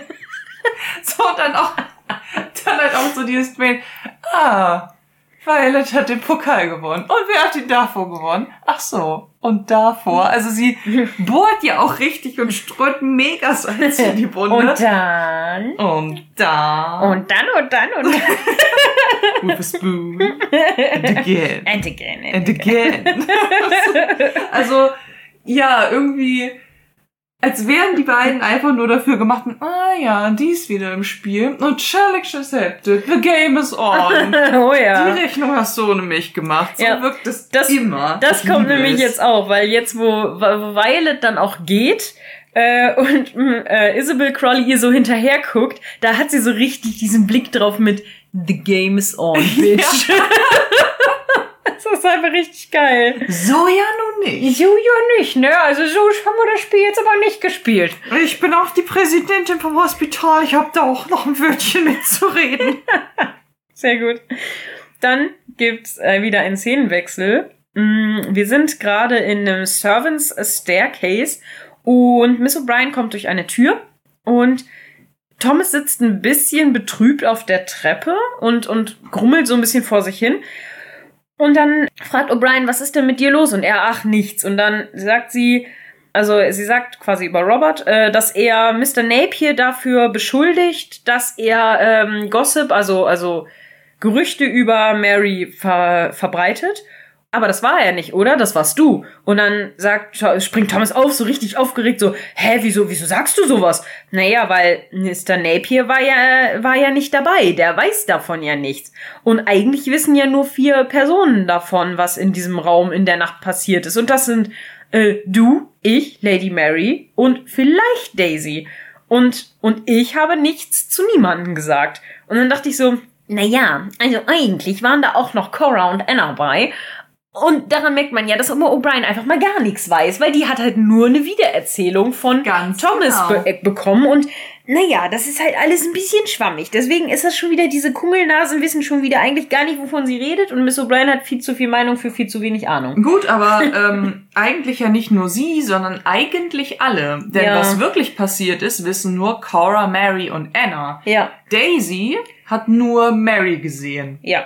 Zwar müsste sie sich eigentlich logisch erschließen können, Dass wie da vorhin noch irgendwer anders war. gesagt, dass da noch irgendjemand anders war, weil den Körper wird sie nicht alleine geschleppt haben. Und so, O'Brien kann sich anhand von Thomas Erzählung und von dem, was jetzt dann in dem, äh, ich will mal Dining Room sagen, aber ist es ja gar nicht, in der Servants Hall gesagt hat, kann sie sich erschließen, dass Daisy etwas gesehen haben wird. Mhm. Thomas kann eigentlich nicht richtig wissen, was passiert ist, weil ja, er hat Pemuk zwar vor Marys Zimmer abgeliefert, er hat da aber ja nicht die ganze Zeit gestanden Nee. und äh, Spalier gestanden, um zu schauen, was da abgeht. Ja. Das heißt, er hätte trotzdem tot in seinem eigenen Bett aufwachen können. Ja. So. Also von den eigentlichen Geschehnissen weiß er auch nichts. Nee, Und eigentlich nicht, ne?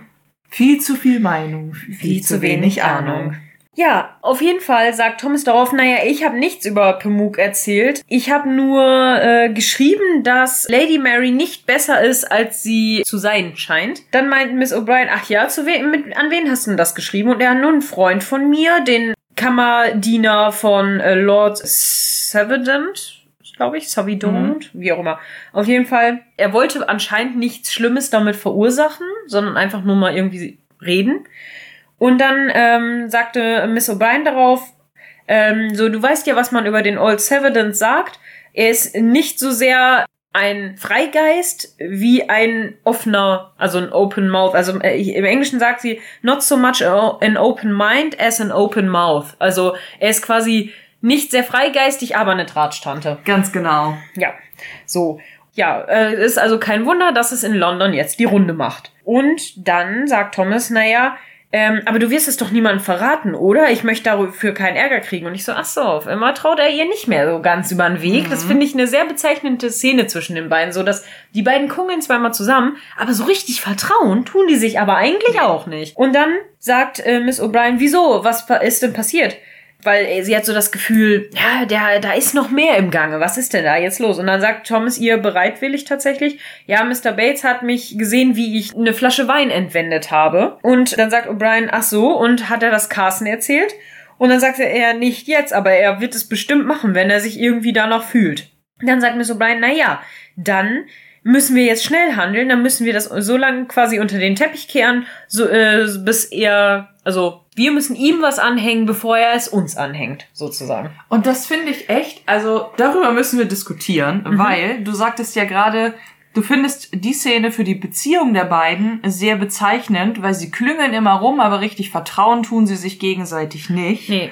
Und das ist, wieso spinnt man Intrigen mm. mit einer Person, der man gar nicht vollumfänglich vertraut? Weil das sind ja trotzdem ja. sensible Dinge, die man da miteinander teilt, weil mm. man macht den anderen zum Mitwissenden. Ja, auf jeden Und Fall. Und das das kann doch nicht funktionieren. Ja, vor auch allen Dingen, die, die reiten sich auch gegenseitig immer weiter in die Scheiße. Total. Einmal das so. und vor allem muss man ja auch dazu sagen, wo besprechen die das da bitte? Im Mitten Treppenhaus. Im Treppenhaus, wo alle Bediensteten langgehen. Ja. Und ich meine, das ist ein großes Haus, das halt. Ja. Jetzt mal ganz das ehrlich. Halt. Ja, ja, jetzt doch mal ernsthaft. Das kann, ja. kann doch keiner erzählen, dass dieses Gespräch wirklich geheim bleiben kann. An oh, da gibt's später noch so eine Szene, wo ich auch so denke, so, Leute. Oder auch manchmal mitten in der Küche besprechen die das manchmal. Ja, aber ja. Das hatten wir doch in der äh, letzten Folge, wo nur mit so, ja, jetzt muss ich Mary alles vom Hintern tragen, obwohl wir das über sie wissen. Oh, sollen wir daraus etwas Stimmt, machen? Das mitten in mitten der Küche. Ja. Mitten in der Küche. Alle sind um die rum. Und ich denke mir, was zur Hölle? Ja. Wieso hört denn da keiner zu, wenn es mal notwendig ist? Es ist wirklich so. Wir sind wieder in der nächsten Szene und zwar in der großen Halle und es ist Nacht. Und Robert und Sybil unterhalten sich kurz. Und zwar sagt Robert so, ähm, oh, ich dachte, du bist schon längst zu Bett gegangen und Sybil antwortet ihm darauf, nee, ich war noch gerade bei Lynch und ich brauche morgen das Governor's Card, äh, um nach Moulton zu fahren. Und er, ach so, okay, nach Moulton, aber nein, fahr da nicht mit der Kutsche hin sozusagen weil hast du den Verkehr schon mal da gesehen? Jetzt hat jeder, das finde ich sehr lustig, er sagt halt, now every Tom, Dick and Harry seems to have a motor. Und das finde ich sehr witzig, weil Dick ist, glaube ich, ein Kurzwort für Robert. Das ist ein mhm. Nickname für Robert.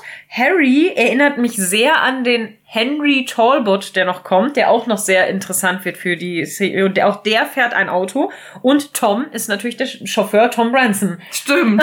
Ich auch sehr lustig, weil der später auch ein Auto quasi.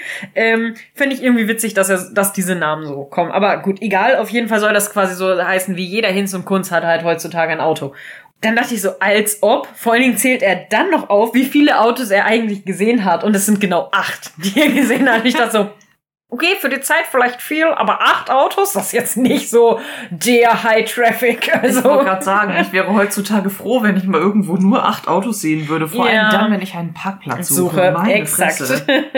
ja. Gerade bei euch hier gerade in der Straße. Ja. Nur Baustellen. Überall. Ja, es ist korrekt. Es ist fürchterlich. Okay, gut. Ähm, naja, äh, Sybil nimmt das dann aber nicht so ganz ernst und sagt so, ja, naja, Quatsch, so viele haben ja gar kein Auto. Und er so, ja doch, der. Und da habe ich gesehen, wie fünf waren, haben geparkt und drei sind um die Gegend gefahren. Und nur während ich gewartet habe, ähm, äh, während äh, das Branson das Auto holt und so. Und dann war ich so, mh, ja, okay. Tut ihm schon fast so, als wäre er beim Warten fast überfahren worden. Ja, ist echt richtig so. bescheuert. Ja, und Sybil sagt dann auf jeden Fall, naja, ich wollte aber auch noch bei äh, Old Mrs. Stewart vorbeigucken. Kannst du das Mama er erzählen, falls ich es vergesse? Und dann, somit hat sie quasi geschickt das Thema gewechselt, mhm. dass sie quasi nicht weiter mit ihm darüber diskutieren muss. Und wir wechseln wieder in die Servants Hall. Äh, diesmal ist es am Morgen. Also anscheinend ist die Nacht jetzt vorbei. Und Miss O'Brien äh, spricht mit äh, Daisy und Thomas. Und ähm, da sagt ihm so, sagt ihr, oh, du bist aber spät dran heute Morgen. Und sie, die Bibliothek brauchte quasi einen Go-Over, also sie ähm, war wohl sehr dreckig, der Kamin oder so, musste halt doll gereinigt werden oder doll aufgearbeitet werden. Und dann sagt Thomas, ja, Lady Sybil ist jetzt im Dining Room und sie, ah, okay, super. Also dann sagt Daisy, ah ja, okay, super, dann mache ich, äh, dann fange ich mit ihrem Raum an. So. Und dann sagt O'Brien so, Daisy, also weißt du, als wir, ähm, als du letztens darüber geredet hast, über dein Gefühl von Tod in diesem Haus und da ist sie so richtig verschwörerisch und hat so eine ganz sanfte, aber gruselig, gruselige es ist total Stimme. hinterhältig. Ja. Es ist mega hinterhältig. Ja.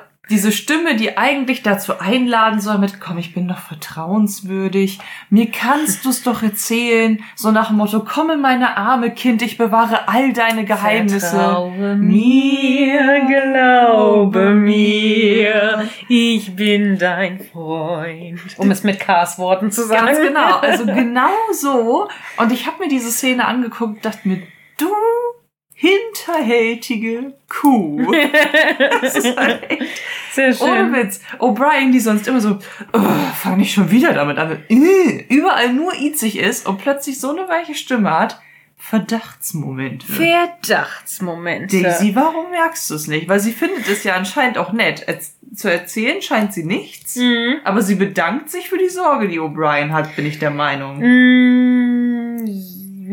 Oder ist zumindest höflich und sagt halt, ja, hm, alles okay, aber ich weiß auch nicht, irgendwie wundert es mich, dass Daisy das nicht komisch vorkommt, dass gerade Ja. die beiden plötzlich so nett zu ihr sind. Ja, Du, das Thomas, ist schon, ich glaube, ihr kommt es schon komisch vor. Sie sagt nämlich darauf, naja, ich, war- ich war nur, ach, ich bin nur ein bisschen doof gewesen.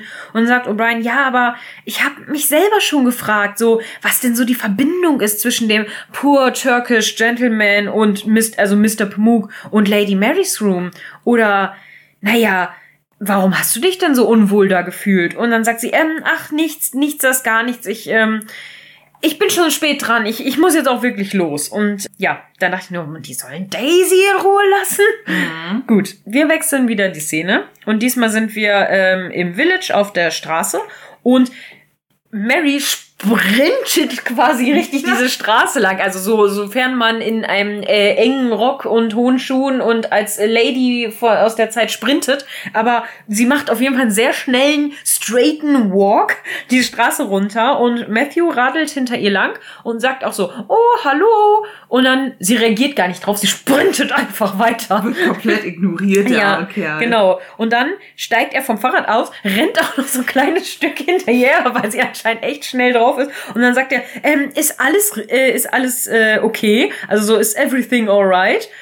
Und dann dreht sie sich so um und also ich finde, ich habe das so empfunden, dass sie so tut, als ob sie ihn nicht gehört hätte. Weil sie nämlich so, oh, hello, ach ja, mm, ja, ich sende nur ein Telegramm. Und dann ist sie so, ach, ach, so, ach, hallo, ach, dass du da bist. Und ich denke so, mm, Weiß ich nicht. Also sehe ich ein bisschen anders. So habe ich es jetzt nicht interpretiert, weil gerade weil wir in den Folgen davor und äh, ja auch in dieser schon wieder einen Eindruck davon gewonnen haben, dass Mary ja in letzter Zeit doch sehr in sich gekehrt war, über ihr Mhm. Leben nachgedacht hat, dass sie das eigentlich lieber selber in die Hand nehmen wollen würde, könnte ich mir richtig gut vorstellen, dass sie solchen Gedanken auch während dieses Marsches noch nachhängt Mhm. und ihn dann vielleicht tatsächlich nicht hört, weil es laufen ja in dem Moment auch Mhm. noch vorher Leute an ihr, an ihr vorbei. Es sind vielleicht auch vorher schon Leute an ihr vorbei geradelt. Mhm. Und in dem Moment blendest du ja solche Hintergrundgeräusche einfach aus. Ja, und dadurch, dass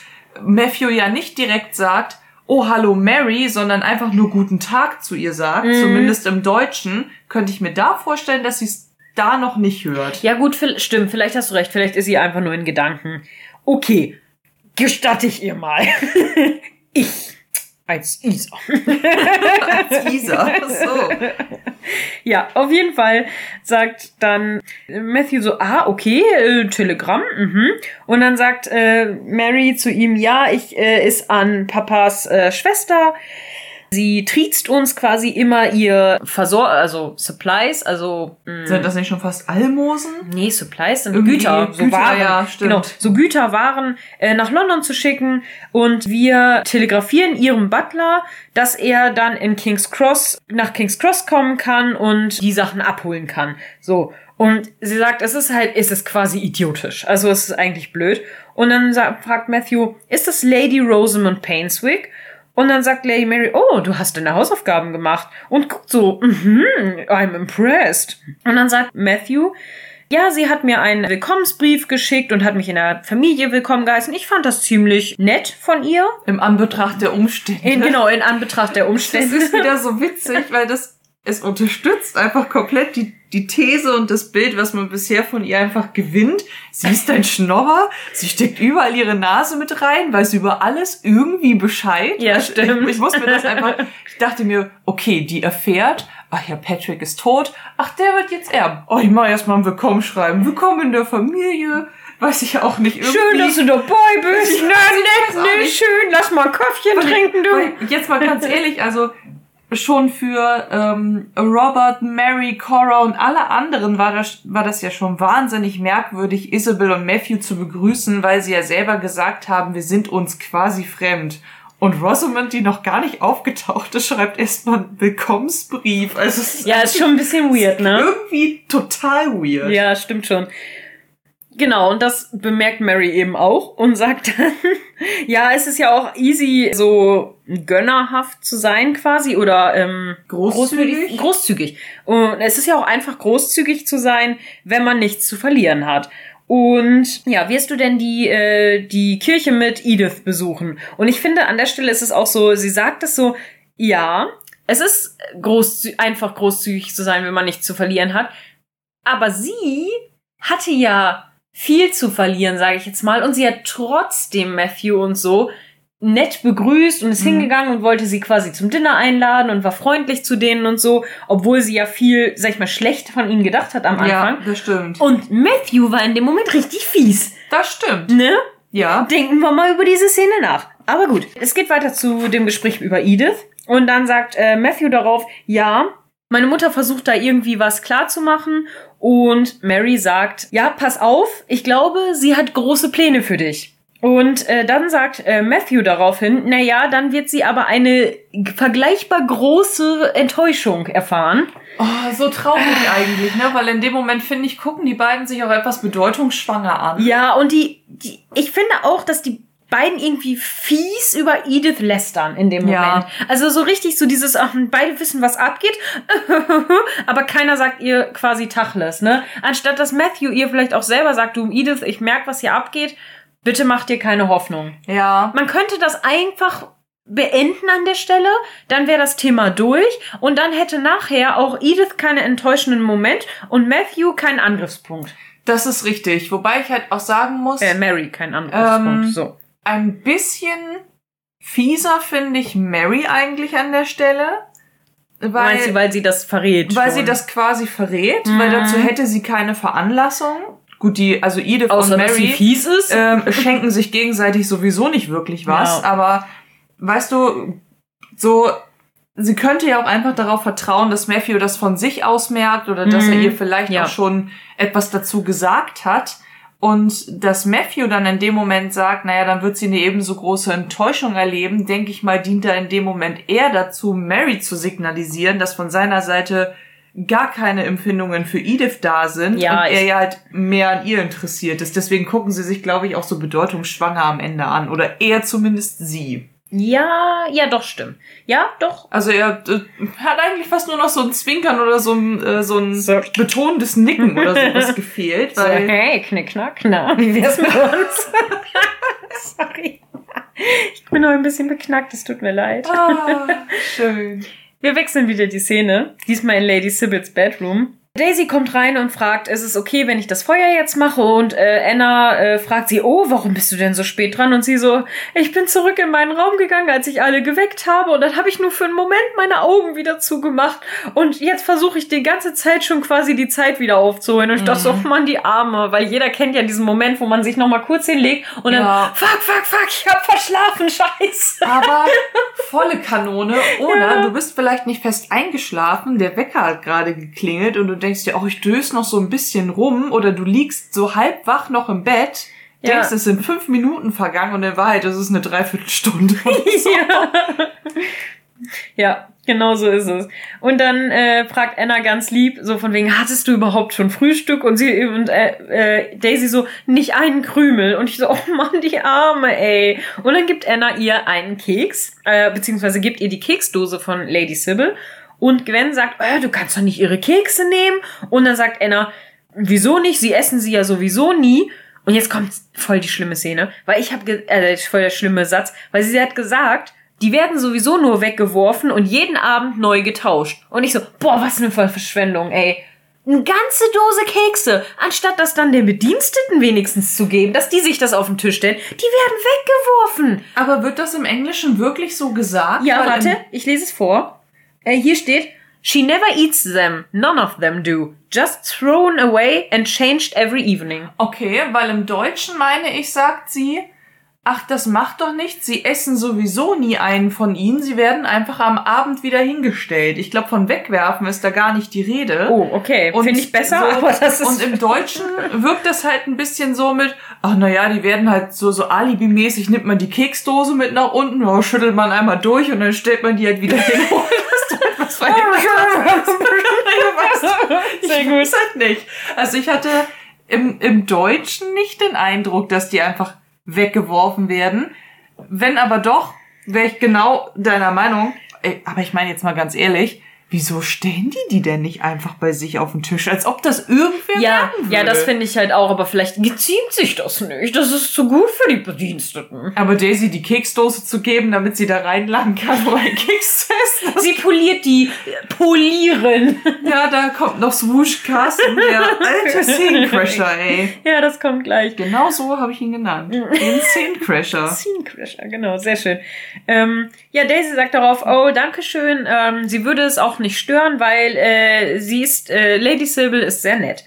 Und jetzt kommt Szenencrasher Carson. Nein, und noch nicht ganz. Erstmal hat äh, Gwen noch so einen kleinen Moment, sie, sie fasst sich so richtig Stimmt. an den Kopf. Und sie tut so, als ob ihr schwindelig wäre. Und äh, setzt sich dann auf äh, Sybil's Bett und genau. in dem Moment swoosht Szenencrasher genau. Carson hinein, als hätte er es gerochen. Genau, der macht wieder so einen Swoosh, wie vorher auch so. Und dann, I beg your pardon, so ungefähr. Genau. Dann sagt er halt, Gwen, warum sitzt du auf Lady Sybil's Bett? Und Gwen steht direkt wieder hastig auf und so, ähm, also, naja, ich, mir war schwindelig und als ob ich einen Anflug von Krankheit hätte und ähm, ja, irgendwie so. Ich musste mich halt kurz hinsetzen und Anna bestätigt das auch und sagt, ja, ja, das stimmt schon, so war's.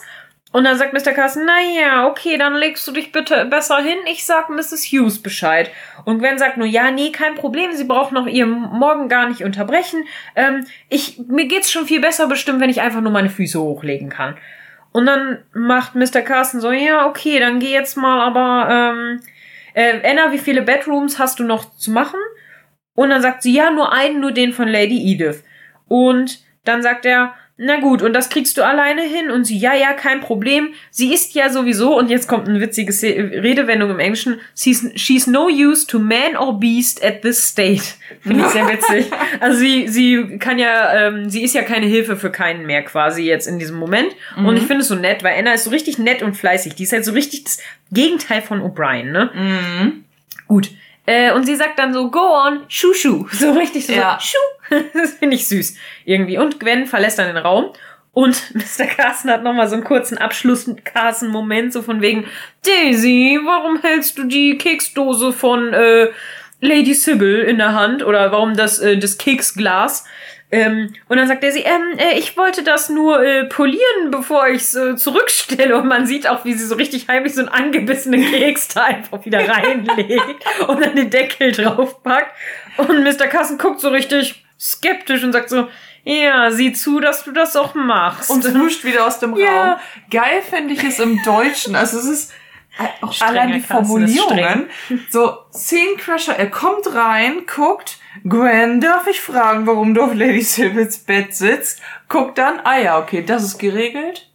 Daisy, darf ich fragen, warum du Lady Sybils Keksdose in der Hand hast? Also so richtig dieses, hier ist etwas nicht in Ordnung. Ich rieche das. Als hätte der Blaulicht an. Was? Das ist Polizei. Ja, aber ehrlich, also richtig dieses, darf ich fragen? Nein, verschwinden Sie.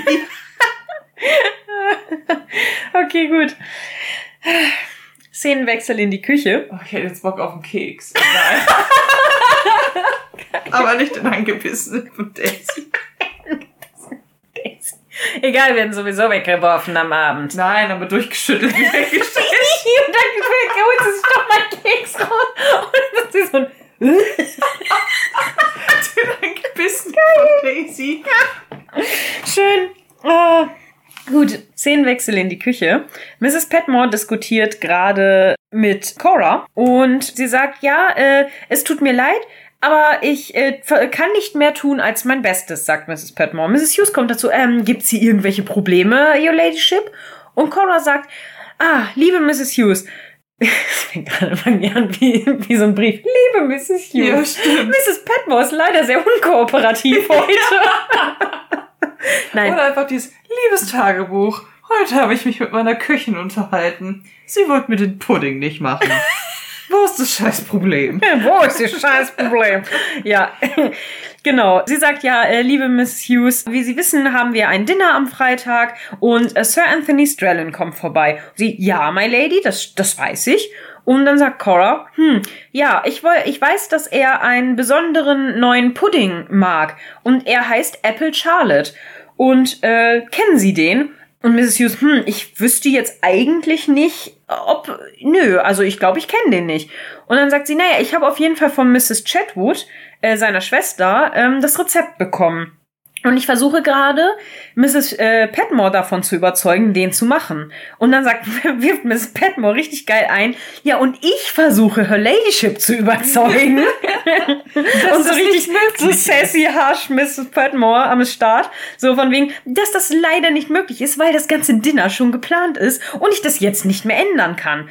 Und dann Aber fragt Miss, genau, und dann fragt Mrs. Hughes, aber warum denn nicht? Und Cora sagt, na ja, ähm, weil ja alles schon äh, anscheinend geordert und äh, pre prepared ist. Und nee, dann, das sagt Mrs. Petmore. oh, Das dann sagt ist mein Cora. Skript schon wieder falsch. Ja. Das okay, sagt Mrs. Mrs. Petmore. Petmore. sagt das, genau. Genau.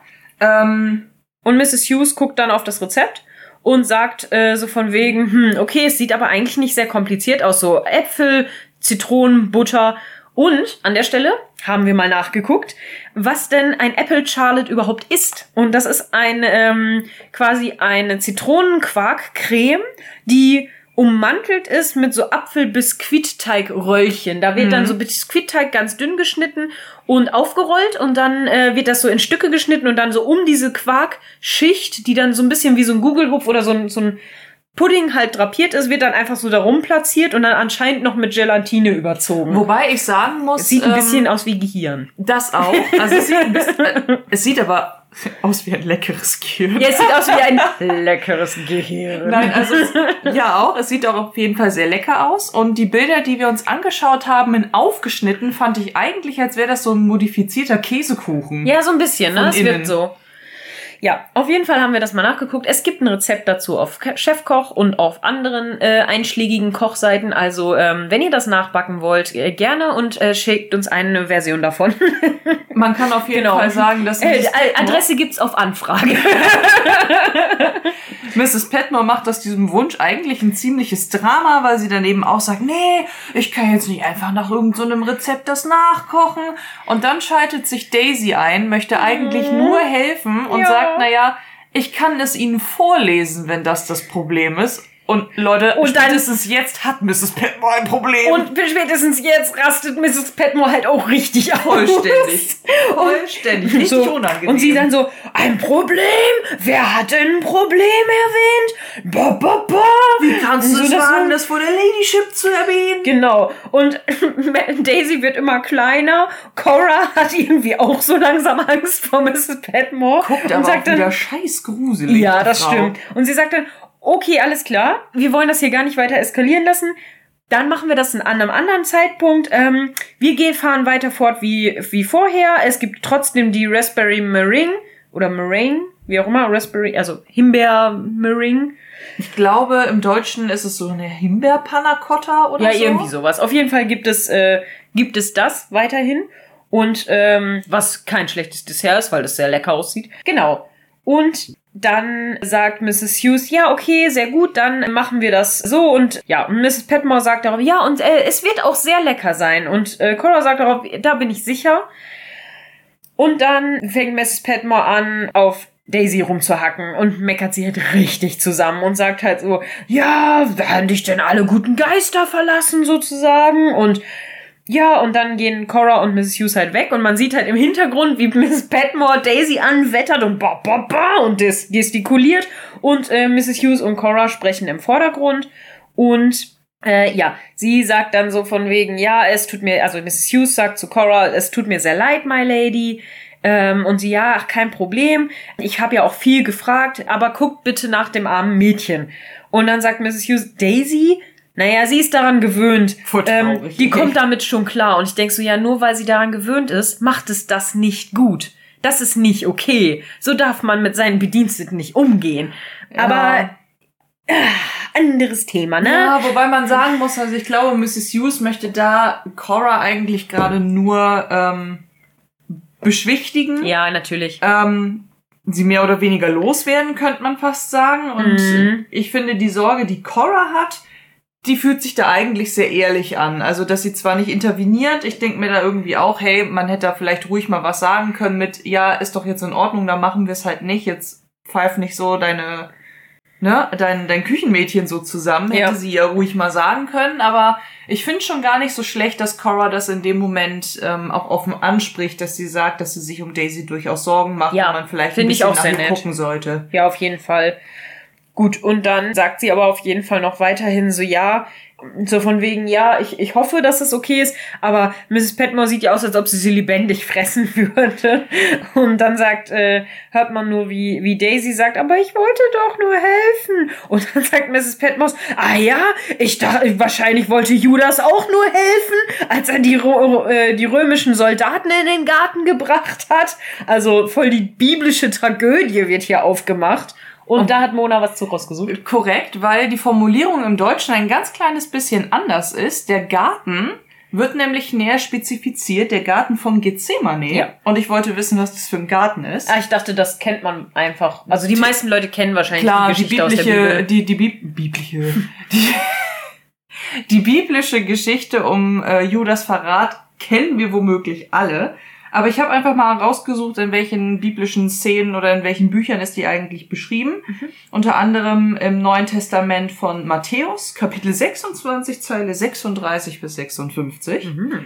Und zwar ähm, nach dem letzten Abendmahl zieht sich Jesus in den Garten von Gethsemane zusammen mit Petrus und zwei Söhnen von äh, Zebedeus zurück um zu beten. Er bittet die drei eigentlich auch darum, Wache zu stehen, weil er im Grunde schon ahnt, oder ja schon durch das Abendmahl ähm, angedeutet hat, dass einer seiner zwölf Jünger ihn verraten wird. Mhm.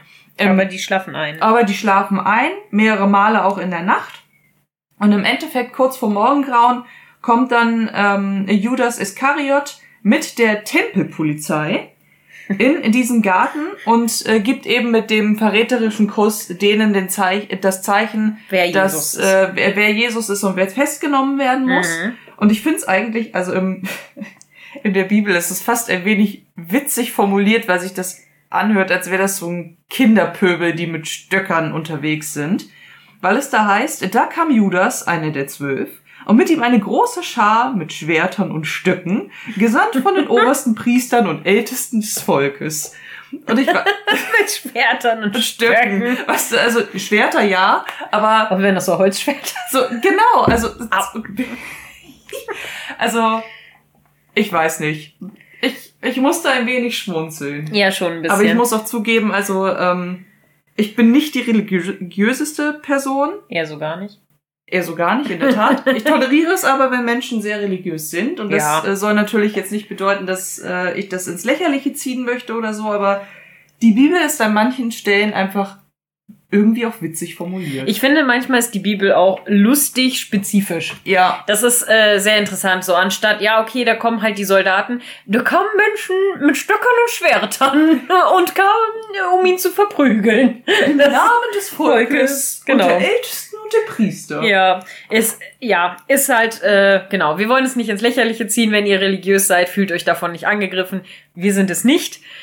Aber ähm, ja, wir, wir machen uns auch über alles und jeden lustig. Also von daher ist das ähm, nicht böse gemeint. Fühlt euch dadurch nicht besonders gejudged. Aber wenn man äh, halt auch einfach mal überlegt, was das in der Bibel für eine Szene ist, weil das im Grunde ist es ja schon fast die älteste Verratsgeschichte in der menschlichen Geschichte, wenn du so willst. Und, ja, ich äh, glaube, die schlimmer ist eigentlich nur irgendwie die Kain und Abel Geschichte, ne? Die richtig. ja noch ein bisschen früher ist. Genau, aber wenn man sich das einfach mal überlegt, was Mrs. Petmore Daisy da eigentlich gerade vorwirft, ja. finde ich das ganz schön krass. Ja, natürlich so, dass sie quasi ihn ans, sie ans Messer geliefert hätte. Und, genau, ja. und so nach dem Motto mit, voll, mit voller Absicht und äh, soll jetzt mal gar nicht so tun, als ob sie so hilfsbereit ja, wäre. Ja, genau. Dachte ich, meine Güte, die arme, arme Daisy wird erst voll unter Druck gesetzt von allen, um irgendetwas zu erzählen über die Gedanken und die Sorgen, die sie hat. Dann möchte sie Mrs. Petmore nur helfen, wird da voll zusammengestaucht mm. vor Cora ja. die dagegen nichts sagt. Ja. Und auch Mrs. Hughes, die dagegen nichts sagt. Ich finde es nur schön, dass Carson später noch interveniert. Ja. Aber das merken wir uns für später. Ja, das, genau, die Szene kommt ein bisschen später. Ähm, wir wechseln jetzt auf jeden Fall die Szene.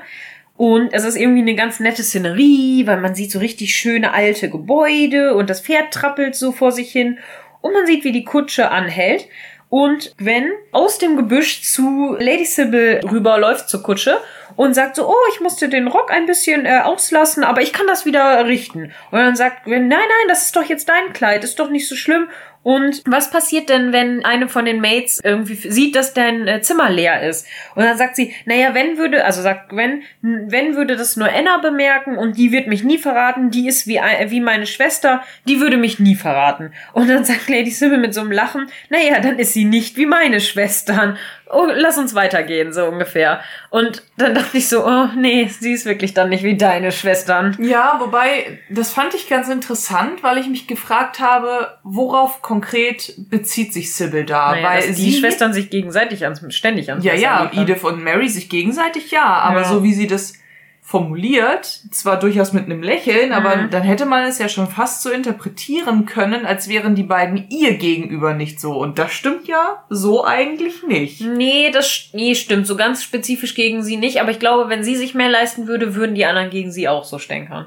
Tja. Ich glaube, das liegt auch einfach daran, dass Sybil immer nett ist. Also deswegen machen die das wahrscheinlich nicht. Oder zumindest auch, ne, ähm, bei Mary also für Mary ist Sybil ja auch irgendwie noch das Nesthäkchen. Ja, auf jeden Fall, ja. Vielleicht auch noch so ein bisschen die Naive ja. und die, die noch so ein bisschen Erfahrung sammeln muss. Also es gibt da so ein paar Szenen in dieser Folge, wo ich mir manchmal denke, mein Gott, Mary, du tust gerade so, als wärst du schon 70 Jahre alt. Ja. Und hättest eigentlich mit dem Leben schon komplett abgeschlossen. Ja. Oh, ich fühle mich manchmal nicht so jung. Ja. Okay. Szenenwechsel in Edith's Bedroom. Äh, es ist morgens und Mr. Bates und Anna machen gerade das Bett. Beziehungsweise Anna macht das Bett und Mr. Bates kommt dazu und sagt, äh, soll ich dir helfen? Und dann sagt sie, oh ja, das wäre super. Äh, zu zweit äh, braucht man nur die halbe Zeit. Und dann sagt Mr. Bates so, ja, irgendwie bemitleide ich Lady Edith immer. Und sagt Anna, ja, ich auch, obwohl ich nicht genau weiß, warum, weil wenn man daran denkt, was sie hat und was wir nicht haben. Und dann sagt Mr. Bates zu, ja, Mrs. Hughes hat gesagt, dass sie an dem anderen äh, Erben interessiert war, also an Mr. Patrick Crawley, der ja leider ertrunken ist. Und Anna sagt so, ja, das war aber anders, sie hat ihn äh, wirklich geliebt. Also sie war in, in, in Liebe mit ihm. Und ähm, dann fragt Mr. Bates, ja, was ist denn passiert? Und sie, naja, sie hat halt nie ihr Glück machen dürfen, weil, ja, sie war, äh, er war halt schon immer an Mary versprochen. Ja. Genau. Und dann sagt Mr. Bates mit so einem Lächeln dazu, then he's a braver man than I am, Gunderdin. Und das fand ich interessant. Ich so, Gunderdin? Moment, das muss ich nachgucken. Und zwar ist das Gedicht, also das ist äh, eine Referenz an ein Gedicht. Das ist ein relativ langes Gedicht, deswegen habe ich nur einen kleinen Auszug. Aber das Gedicht ist von 1890 und wurde von äh, Rudyard Kipling geschrieben. Der, der referenziert da auf die Stelle mit Though I've belted you and flayed you by the living God that made you, you're a better man than I am, Gunderdin. So, hm. ja, so äh, ist der Auszug aus diesem Gedicht und darauf wird da referenziert. Also das wird auch tatsächlich, gibt es wohl sehr, sehr viele popkulturelle Referenzen auf dieses Gedicht. Ähm, ich hatte es vorher noch nie gehört, aber ich fand nicht. ich sehr interessant. Genau, und er lacht auf jeden Fall dabei und Anna schmunzelt auch so ein bisschen und sie sagt, ja, es war alles sehr schade und, und sehr traurig, wenn man jemanden liebt und der einen nicht zurückliebt. Das ist egal, wer man ist. Und dann sagt Mr. Bates, ja, naja, aber ähm, es war ja auch traurig, dass er gestorben ist. Und dann sagt sie, ja, das war auch sehr schade und aber er war auch sehr sehr nett, aber das habe ich nicht gemeint. Und dann meint äh, Mr. Bates, aber vielleicht hat äh, Mr. Patrick sie ja zurückgeliebt und konnte es nur nicht sagen. Und dann sagt äh, Anna, aber warum nicht? Und er, naja, vielleicht ist man manchmal einfach, nee, hat man nicht die Freiheit, darüber zu sprechen. Weil es nicht richtig wäre. Genau, oder manchmal wäre es einfach nicht richtig. Und damit ist dann die Szene auch vorbei. Und da ist ja ganz klar, da machen sie halt eine Referenz an ihre eigene Beziehung so ein bisschen. Richtig. Also, weil Anna bezieht sich ja vorher schon drauf mit, naja, ist halt schade, wenn man nicht zurückgeliebt wird, wenn man jemanden liebt. Da mhm. spricht sie von sich und Mr. Bates spricht natürlich von sich, als er sagt, manchmal hat man nicht die Freiheit, frei zu sprechen. Manchmal darf man darüber nicht reden.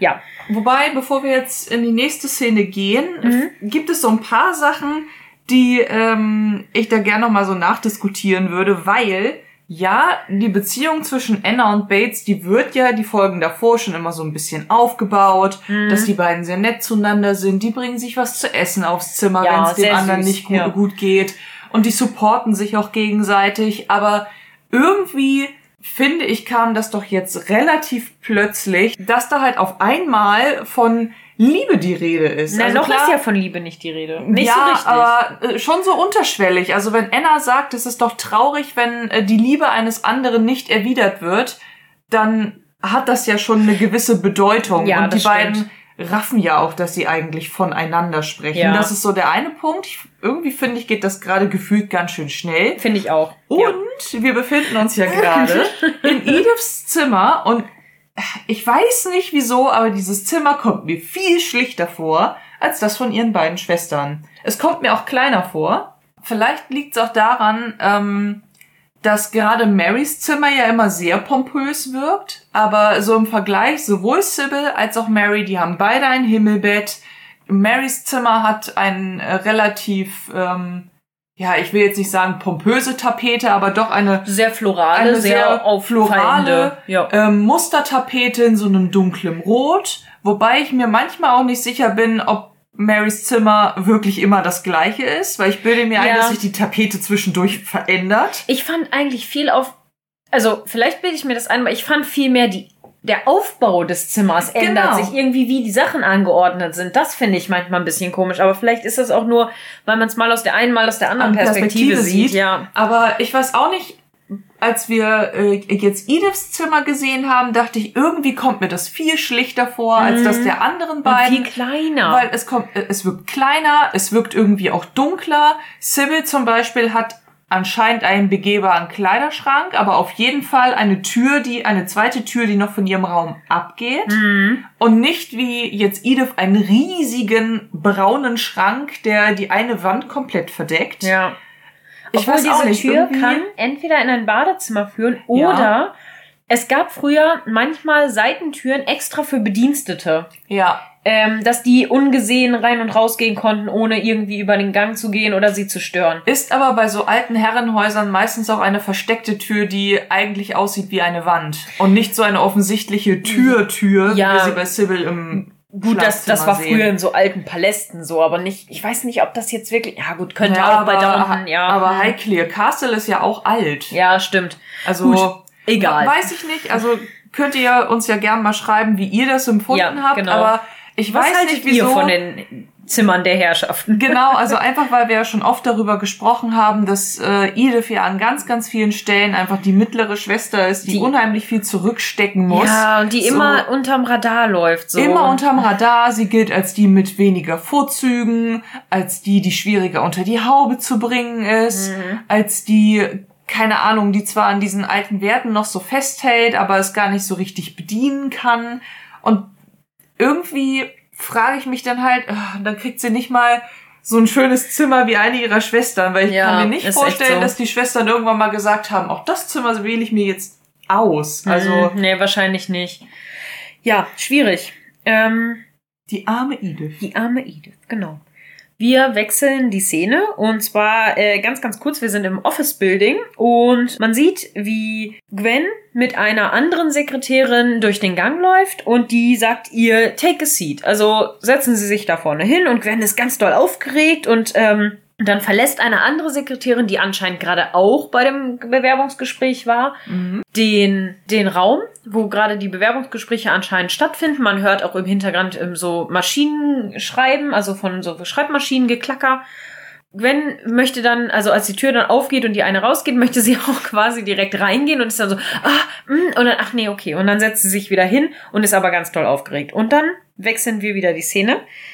Und wir sind im Dowager-Haus wo Violet und Isabel sich unterhalten. Und Violet sagt, The Flower Show, also die Blumenschau, ich dachte, ich krieg jetzt ein, eine erneute Belehrung über das Hospital, also über das Krankenhaus. Im Deutschen nennt sie es übrigens eine Gardinenpredigt. Eine Gardinenpredigt, sehr, sehr, schön. oh, das habe ich ja ewig nicht gehört. Ja, ich geil. Dachte, ich bekäme wieder eine Gardinenpredigt wegen des Hospitals. Ja, sie. und Isabel antwortet darauf und sagt, nee, dieses Mal ist es über die Flower Show.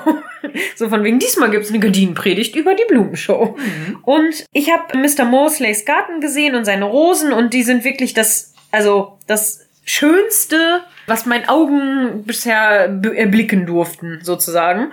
Finde ich irgendwie schön, dass sie sich da so doll mit auseinandersetzt. Finde ich aber auch äh, sehr interessant, dass sie so gar keinen Hehl darum macht, dass sie gerade Violet wieder mal so richtig vom Kopf stoßen möchte. Mhm. Und dann sagt Violet so, go on. So von wegen, ja, und weiter. Und dann sagt sie, ähm, sie, du weißt es vielleicht nicht oder sie wissen es vielleicht nicht, aber ähm, ich glaube, das Komitee äh, fühlt sich dazu genötigt, quasi dir immer den Cup für die besten Blumen äh, zu geben, weil es so eine lokale Tradition ist. Und dann sagt Violet darauf so, no, no, nee, nee, das ist nicht so. Also ich ähm, hab, äh, ich denke mal, ich hab den nur gewonnen, weil meine Blumen einfach die besten im Dorf waren. Ja, ja, mh, das ist so. Und äh, die, die werden wohl schon denjenigen aussuchen, der auch den äh, die besten Blumen dann hervorbringt hat, ja. oder hat. Und ich so, ja, als ob du das nicht weißt. Als ob. Aber okay, gut. So, und dann sagt äh, Isabel, ja, ähm, aber du gewinnst nicht für gewöhnlich, sondern immer. Und dann sagt Violet darauf, ja, ich war wirklich sehr äh, beglückt in der letzten Zeit darüber. also ich habe äh, tatsächlich, ich kann heute echt nicht gut übersetzen, es tut mir wirklich leid, aber ähm, ja, äh, I was very fortunate in that äh, regard. Ja, ja. Wobei ich ja sagen muss, ähm, bevor du weiter in, in die Szene gehst, ja. einfach während sie das so sagt mit ja, ich bekomme den Preis, weil meine Blumen vielleicht auch einfach die schönsten des Dorfes sind. Da hat Violet so einen Unterton, der Isabel gegenüber signalisiert, hey, willst du mir hier irgendwas unterstellen? Ja, ja, stimmt. Und das, ja. Äh, also das, äh, da beginnt ein kleiner Rosenkrieg, du. Oh, ein Rosenkrieg. Halleluja. Fancy. Hm. Isabel sagt darauf auf jeden Fall, aber sicherlich, wenn äh, Mosley Garten so wunderschön ist und er so stolz auf seine Rosen ist und dann sagt äh, Violet, du sprichst hier über Mosleys Ehre, aber was ist mit meinem Gärtner, äh, wenn mit der Ehre meines Gärtners? Soll der geopfert werden auf dem Altar von äh, Mosleys Ambitionen? Richtig geil. und ich finde der Satz schon sehr gut. Und dann äh, dachte ich so, ja, du kriegst aber doch den Preis, nicht dein Gärtner. Mhm. Du kriegst den immer. Das ist schon, es ist eher dein Stolz, der hier angegriffen wird. Aber okay. Und äh, Isabel sagt darauf, ich frage nur, dass du die äh, das Komitee quasi von ihren von ob, ihrer Obligation quasi entlässt, dass sie eben jeden gewinnen lassen können. Ich, also jeden, der halt die besten Blumen hat. Mehr will ich ja gar nicht. Und dann sagt Violet so, ja, aber das ist genau das, was sie bereits wissen und tun. Und damit ist die Szene dann auch vorbei. Und ich dachte so, no, it's not. Wir wechseln wieder ins Office Building und Gwen kommt gerade aus dem Raum und äh, rennt richtig nervös den Gang runter. Die ist richtig auf der Flucht. Die ist richtig Moment. auf der Flucht. Also vielleicht ist es nicht ganz so gut gelaufen. Mhm. Gut, aber erstes Bewerbungsgespräch. Man ist wahrscheinlich auch sehr nervös. Man hat da sehr viel Aufregung hinter und ähm, ja, ich äh, möchte mal meinen, also selbst beim dritten, vierten, fünften ist man auch noch ganz schön aufgeregt. Also ich bin bei jedem Bewerbungsgespräch richtig toll aufgeregt. Ja, und vor allem, also gerade wenn man so an Gwen denkt, die ja erst immer mega selbstbewusst ist bei diesem ja. Thema, aber auch richtig schnell wieder einknickt. Ja. Da kann ich mir richtig gut vorstellen, die hat nur eine fiese Frage in diesem Gespräch gekrieg gekriegt und, und war dann wahrscheinlich mega verunsichert. Ja. Und das darfst du halt in so einem Bewerbungsgespräch Ach, wahrscheinlich nein, einfach nur nicht aber Gwen, ne? I feel you, my girl. Ich habe das gerade hinter mir, es ist sehr schlimm. Aber bei mir ist ja gut gelaufen. Ne? Mhm. Ich habe ja dann bald einen neuen Job. gut, auf jeden Fall wechseln wir wieder die Szene. Und diesmal sind wir in Lord Granthams Dressing Room und Bates und Lord Grantham unterhalten sich. Und Bates sagt, äh, oh, äh, es tut mir leid, my Lord, ich dachte, Sie wären gar nicht hier. Und Lord Grantham steht so gebeugt über so ein äh, kleines Display, also in, auf so einen kleinen Kasten, wo seine Schnupftabakdosen drin stehen. Er sagt so, mm, also Bates, also irgendwie trügen mich meine Augen, aber fehlt da nicht eine Schnupftabakdose? Und Mr. Bates sagt, hm, ich weiß auch nicht, also ich kenne die eigentlich gar nicht gut genug dafür, ich weiß das gar nicht so genau. Und dann sagt Mr. Bates, hm, aber warum sollte eine fehlen? Also so eine kleine, hübsche, mit so einem Blau und mit so einem Miniaturrahmen, äh, mit French Paste. Ich weiß nicht genau, was French Paste ist. Ich vermute mal, dass es ein bestimmtes Muster ist. Ähm, und sie wurde für einen äh, deutschen Prinzen gemacht. Ich habe vergessen, wer das ist, sagt er. Wa warum sollte die aus irgendeinem Grund bewegt worden sein und warum sollte man das tun? Und ich so, ja, warum nur? Thomas? ja, aber ehrlich. Aber, ha, Recherchemona war mal wieder am Start. Denn Anscheinend kennt auch der gute Robert seine Schnupftabakdosen nicht so ganz genau. Denn als er erzählt hat, dass er eben diese kleine blaue äh, vermisst mit dieser Miniatur in Strass eingefasst, so heißt es ah, im Deutschen. Okay, okay. Ob das mhm. jetzt das gleiche ist und richtig übersetzt, weiß ich nicht. Aber ich habe erst einmal versucht herauszufinden, was das für eine Schnupftabakdose gewesen sein könnte. Und ein äh, gewisser Prinz Eugen hatte eine ähm, Schnupftabakdose, aus Lapis Lazuli. Lapis, Lapis, Lapis Lazuli oder ja. Lapis Lazuli? Nee, Lapis Lazuli. Genau, das ist ein blauer Schmuckstein, der schon in der Antike hoch geschätzt wurde und fast ausschließlich mit den Minen des äh, Kokshak-Tals in Afghanistan verbunden wird. Mm. Ähm, Prinz Eugen war ab 1697 Oberbefehlshaber im Großen Türkenkrieg der von 1683 bis 1699 andauerte, zwischen der Heiligen Liga europäischer Mächte und dem Osmanischen Reich.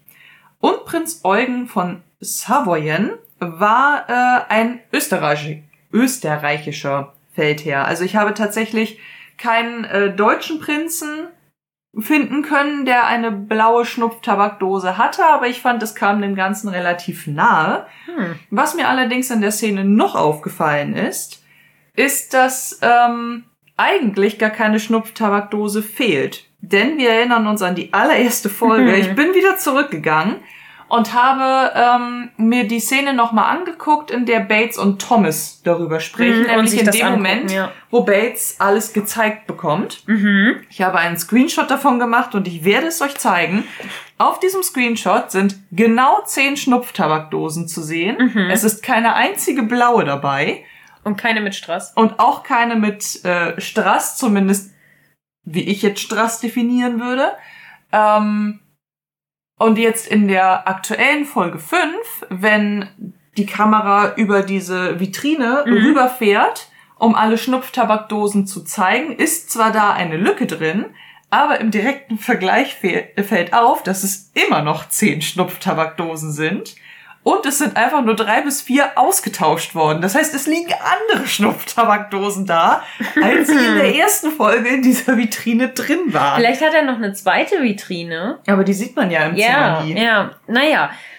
Ich Interessante Theorie. Mega geil, dass ich da so guckte es und fehlt und so gar keine Tabakdose. Diese Tabakdose mhm. hat nie existiert. Diese Schnupftabakdose mit hm, ich weiß nicht, mein Lord. Ich kenne diese Schnupftabakdosen gar nicht. Und ich denke mir im Vergleich, du, Robert, aber auch nicht anscheinend. Kannst du nicht zählen? Es sind immer noch zehn. Sehr gut, voll geil. Ja, gutes Detail.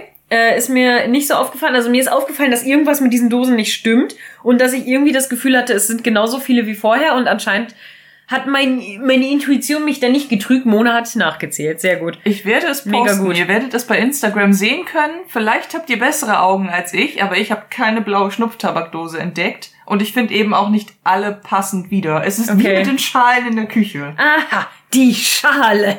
Zurück zu den Schalen. ja, sehr gut. Genau, ich habe es mal eben kurz nachgeguckt mit dem French Paste übrigens. Das ist tatsächlich Strass, so eine Strassverzierung. Ja. ja. Das äh, war damals wohl so. Gut, wir wechseln wieder die Szene. Diesmal sind wir auf der Landstraße. Sybil und Gwen laufen neben der Kutsche und treffen einen Fremden, einen Passanten und fragen, oh, könnten Sie uns helfen? Unser äh, Pferd hat ein, einen Schuh verloren, also eine, einen ein Hufeisen, Huf. genau. Ein Schuh? Ja, äh, Schuh nennt man das. Bei Geil. Äh, Horseshoe nennt man das. Wusste ich also nicht. Also ein Hufeisen verloren und ist da irgendwo ein Schmied in der Nähe. Und er sagt, ja, da ist äh, Old Crump, der ist im nächsten Dorf. Und sie, ah ja, okay, danke schön. Okay, und dann gehen sie da hin und dann sagen sie, ah, gut, siehst du, wir, äh, Hilfe ist bald zur Hand. Ja, wir müssen, wir sind bald wieder zu Hause. Und Gwen, ja, ich hoffe, ich, nur wenn die nach mir gucken, bin ich, bin ich geliefert quasi. Und dann haben wir wieder einen Szenenwechsel. Ich habe mich gefragt an der Stelle, ist das wirklich so schlimm, wenn ein Pferd ein äh, Hufeisen verliert? Ich meine, ich könnte verstehen, wenn das Ungleichgewicht ist beim mhm. Treten, dass sie dann, dass sich das Pferd vielleicht wehtut. Aber andererseits, sie sind auf einer Landstraße, die ist nicht gepflastert, die ist nicht befestigt. Da hast du eh Unebenheiten im Boden. Und Pferde in der Natur tragen doch auch keine nee. Hufeisen. Wie schlimm, also wenn ihr Pferdemenschen seid, die Pferde haben, die Pferde gut kennen, die vielleicht sogar Hufschmied sind oder so. Wenn irgendein Hufschmied zu, zuhört oder jemand, der sich damit auskennt, schreibt uns das ruhig mal. Wie schlimm ist das wirklich für ein Pferd, wenn es mal ein Hufeisen verliert? Kann man da nicht einfach mit weiter zu Ende fahren und dann das nachher ersetzen? Also tut denen das denn wirklich, ist das wirklich so schlimm für die? Denke ich mir eigentlich auch, also das war genau mein Gedanke, ja. weil es ist ja nun nicht so, als würde das Pferd plötzlich lahmen genau, oder als das hat eine Verletzung ja, am Fuß. Genau, es hat sich ja nicht das Bein gebrochen oder irgendwie vertreten oder so, sondern es hat ja nur ein Hufeisen, ein Hufeisen verloren. verloren anscheinend. Ja. ja gut, egal, wir wechseln die Szene, wir sind wieder im Servants Corridor Anna trifft, trifft, Anna trifft Miss O'Brien, Anna trifft Miss O'Brien und fragt, oh, trägt das äh, ihre Ladyship jetzt? Und dann sagt sie, nee, nee, ich mache das nur für Freitagabend fertig, weil ich gerade Zeit dazu habe. Und dann sagt Anna, ach so, okay, was ist denn eigentlich mit Lady Sybil passiert? Ähm, die ist immer noch nicht da. Die anderen sind schon alle umgezogen, aber sie ist, äh, von ihr ist immer noch kein, kein Lebenszeichen, mhm. quasi. Und dann sagt Miss O'Brien, oh, fang du jetzt nicht auch noch da an. Ihre Majestät hat mir schon den ganzen Abend die Ohren davon voll gejault sozusagen. Oder den ganzen Nachmittag. Äh, und dann finde ich das halt ein bisschen fies, dass sie da über Cora so redet, so, oh, Ihre Majestät, mö, mö, mö und so weiter. Und das finde ich halt, ja, weiß Aber auch immer mega offen auch ihren äh, Kolleginnen gegenüber. Also ich meine, gerade Mr. Carson, der ja. immer darauf bedacht ist, dass alles korrekt ist. Seine und dass Kollegin Mr. Carsten. Ja, nein, aber das war ja, KollegInnen, ja. das war mit Pause. Ja. aber gerade Carson ist ja immer darauf bedacht, dass die Familie nicht in Verruf gerät mm. und wenn mhm. er irgendetwas mitkriegt davon, dann wäre aber der Teufel los. Oh, und ja. Brian geht die Treppe hoch mit den Worten, ja, Ihre Majestät scheucht ja. mich hier schon wieder rum und das hat nie eine Konsequenz. Ich frage nochmal, warum ist die noch da? Ja, das ist wirklich fraglich. Ähm, ja, William kommt dazu und äh, fragt, sagt dann eben nur so, ja, Mr. Carson sagt, er wird die Polizei rufen, sobald, falls sie nicht zurückkommt. Und dann wechseln wir wieder die Szene. Und zwar sind wir diesmal ähm, draußen vor dem Schmied, wo, wo Sybil und Gwen äh, hin wollten. Und ein äh, anderer Fremder sagt denen, oh, das tut mir leid, Miss, aber Mr. Crumpets ist leider bei äh, beim Skelton Estate, also beim Skelton House und oder Anwesen und arbeitet da die ganze Woche. Und dann sagen sie, oh nein, ist denn sonst kein anderer hier? Und dann sagt er, nee, leider nicht, nicht, dass ich wüsste. Und dann ist die Szene im Grunde auch schon damit ja. vorbei, dass äh, Sybil und Gwen naja, im Grunde zu Fuß weitergehen müssen. Genau, und sie bleiben dann stecken, weil die nächste Szene ist dann wieder auf der Straße. Mhm. Und dann sagt äh, sie, komm schon, Dragon, komm schon. Und wenn du jetzt dich nicht bewegst, dann werde ich dich für, für Kleber kochen. Also I, äh, I have you boiled for glue, äh, for glue. Und das finde ich richtig fies. Stimmt, weil, dann lass ich dich zu Kleber verarbeiten, ja, sagt sie auch im Deutschen. Das finde ich richtig fies, weil man ja Pferdeknochen, äh, Mark und Knochenhals wegen der Gelatine und so auskocht für Kleber früher und, und ich glaube heute auch noch. Mhm. Und für auch Gelatine und so. Das finde ich halt ein bisschen fies. Aber da kriegt sie gleich ihre Quittung, weil das Pferd läuft nämlich los und sie fällt voll in die Matsche. Mit voll in die Fresse. Wobei ich sagen muss, also gerade Gwen, die ja gar nichts dazu sagt, die landet wirklich komplett mit ihrem Gesicht ja. Das ist eigentlich ein bisschen Tut gemein. Mir so leid. So dieses, Dragon hat's halt gewusst und dachte sich, na, zum Kleber will ich nicht verarbeitet werden. Dann lauf ich mal los. Drachen? Ne? Welche Drachen? Ja, Daenerys, erzähl Daenerys, doch mal. Erzähl doch mal. Ich habe ja nur eine Funko-Pop-Figur von ihr auf ihrem Drachen sitzen zu Hause. Also, wenn ihr, die wenn ihr die Outtakes von letzter Folge gehört habt, dann wisst ihr jetzt, wovon wir reden. ähm, nächste Szene. Wir sind bei äh, Lady Gra in Lady Granthams Bedroom und Cora und Miss O'Brien unterhalten sich.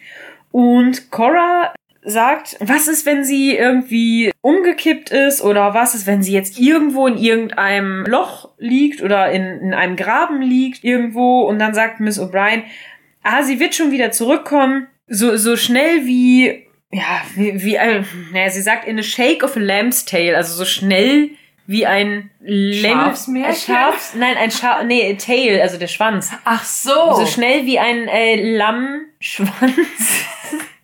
Ich völlig, okay. Ist scheinbar eine englische Redewendung, ist ein bisschen weird, ist egal. Auf jeden Fall, ähm, sie ist halt schnell wieder da. Wahrscheinlich im Handumdrehen. So. Dann sagt Cora, ja, das ist wohl wahr. Ähm, sie werden zu alt, um quasi noch unter der Kontrolle ihrer Mutter zu sein. Und dann sagt Miss O'Brien, naja, sie werden halt erwachsen. Und dann sagt Cora, ja, Sie sind wirklich erwachsen geworden und sie brauchen jetzt ihr, ihr eigene... Ihren eigenen Haushalt. Ja, ihren eigenen Haushalt, genau. Und dann sagen sie, sagt Miss O'Brien, ja, die haben bestimmt viele Verehrer oder bestimmt viele ähm, Anwärter. Und dann sagt Cora darauf so, ja, niemand warnt einen davor, äh, Töchter großzuziehen. Man denkt, es ist wie bei Little Women, aber leider hängen sie die ganze Zeit quasi sich nur gegenseitig an der Kehle. Und Little Women muss ich dazu nachgucken. Little Women ist ein Roman von Louis, Louisa May Alcott und dabei geht es um eine Geschichte über äh, vier sehr unterschiedliche Schwestern und dazu gibt es auch eine sehr coole Verfilmung. Die kann man sich auch angucken. Cool. Ich mag die sehr gerne. Ich habe das schon mal geguckt. Ich bin auch sehr versucht, das Buch mal zu lesen. Ich habe das noch nicht gelesen, aber ich denke, das werde ich noch nachholen. Vielleicht hole ich beides nach, weil ich kenne auch den Film nicht. Aber irgendwie muss ich sagen, ich fand das irgendwie aus dem Zusammenhang gegriffen, warum Cora das in dem Moment zu O'Brien Ja, sagt. ich find's auch ein bisschen komisch. Weil erst macht sie sich Sorgen, wo ihre Tochter ist und dann, ach, sie werden so schnell wachsen. Ja, das aber. Ist ein bisschen komisch. Und vor allem ja auch, äh, ich finde, das Gespräch endet so negativ, weil sie halt sagt, mm. ja, man hat immer so die schönsten Vorstellungen davon, aber in Wahrheit gehen sie sich eigentlich immer nur an die Gurgel ja. und es ist überhaupt nicht harmonisch und es ist eigentlich total anstrengend. Diese Szene ist nur dazu da, um Miss O'Brien Ideen zu geben, ja. bei Edith petzen zu gehen, weil sie dann weiß, okay, die Schwestern mögen sich untereinander gar nicht, das kann ich benutzen. So, ne? Weil die sich gegenseitig ständig an der Kehle hängen und sich quasi die Kehle aufreißen. Wobei dann auch wieder ja. interessant ist, dass O'Brien dann äh, direkt zu Edith geht, auch noch dummerweise genau der richtigen Ansprechpartnerin ja. dafür. Naja, Gut. Sybil ist ja gerade nicht da. Ja, aber sie könnte ja auch zu Mary gehen. Weil wer da wem an die Gurgel geht, das spezifiziert Aber Cora sie will ja was nicht. über Mary wissen, dann geht sie doch nicht zu Mary. Ja, hast auch wieder recht. Ja, aber egal. Welche Drachen? Welche Drachen? Genau, wir wechseln wieder die Szene. Ähm, wir sind jetzt im Housemates Bedroom und Gwen liegt im Bett und ist angeblich krank. Und äh, Anna kommt rein und sagt, oh, du siehst aber fertig aus. Ich bringe dir später was zu essen hoch. Wo warst du denn? Und Gwen so richtig erschrocken, oh was, du warst hier oben? Und sie, ja natürlich, ich musste mich doch für den Nachmittag umziehen. Und dann sagt sie, ja, aber hast du mich denn äh, gedeckt? Und dann sagt äh, Anna, ja, na, was denkst du denn? Natürlich. Äh, hat das irgendwas damit zu tun mit Lady Sybil? Und dann sagt Gwen, oh Anna, es war so ein Albtraum. Äh, es ist alles ganz schlimm gewesen. Ich weiß gar nicht, wie ich hier überhaupt hochgekommen bin, ohne dass mich jemand gesehen hat. Ich muss eine riesige Spur aus Matsch auf der Treppe hinterlassen haben. Und dann sagt Anna so von wegen, und hast du denn den Job gekriegt? Und sie, naja, wir müssen jetzt wohl abwarten und weitersehen. Also quasi mhm. abwarten und Tee trinken. Und dann haben wir wieder einen Szenenwechsel. Und zwar sind wir jetzt in der Bibliothek am Abend und Miss O'Brien und Edith unterhalten sich. Und äh, Miss O'Brien sagt, Entschuldigung, my lady, dass ich sie irgendwie stören muss. Aber ihre Mutter wollte nur, dass ich ihnen sage, dass Lady Sybil wieder da ist und dass sie sich jetzt umzieht. Also wird das Dinner wohl doch nicht zu spät stattfinden. Mhm. Und dann sagt Edith so, oh ja, okay, was ist denn passiert? Und dann meinte sie, ja, das Pferd hat wohl gelahmt nicht das so gelahmt, ich dachte, es hat ein Dings. Hufeisen ist, verloren, aber vielleicht ja. ist das das Gleiche, vielleicht nennt man das so. Mhm. Das, ja, aber ich dachte, lahm ist eigentlich, dass die sich ein Bein vertreten oder irgendwie so. Ja, oder aber Pferde können ja auch lahmen, weil sich, äh, weil sie sich irgendwas festgetreten haben ja. unten ja. am Huf und das die halt verletzen kann. Hm. Tatsächlich hatte ich ja mal Reitunterricht. Ich, Ach echt? Mhm. Oh, okay. Krass. Aber da war ich neun oder so. Okay. Und von daher, die können sich etwas festtreten, das können Wildpferde aber auch. Also ich weiß jetzt nicht, okay. ob jetzt so ein Hufeisenverlust da direkt zum Lahmen führt. Okay.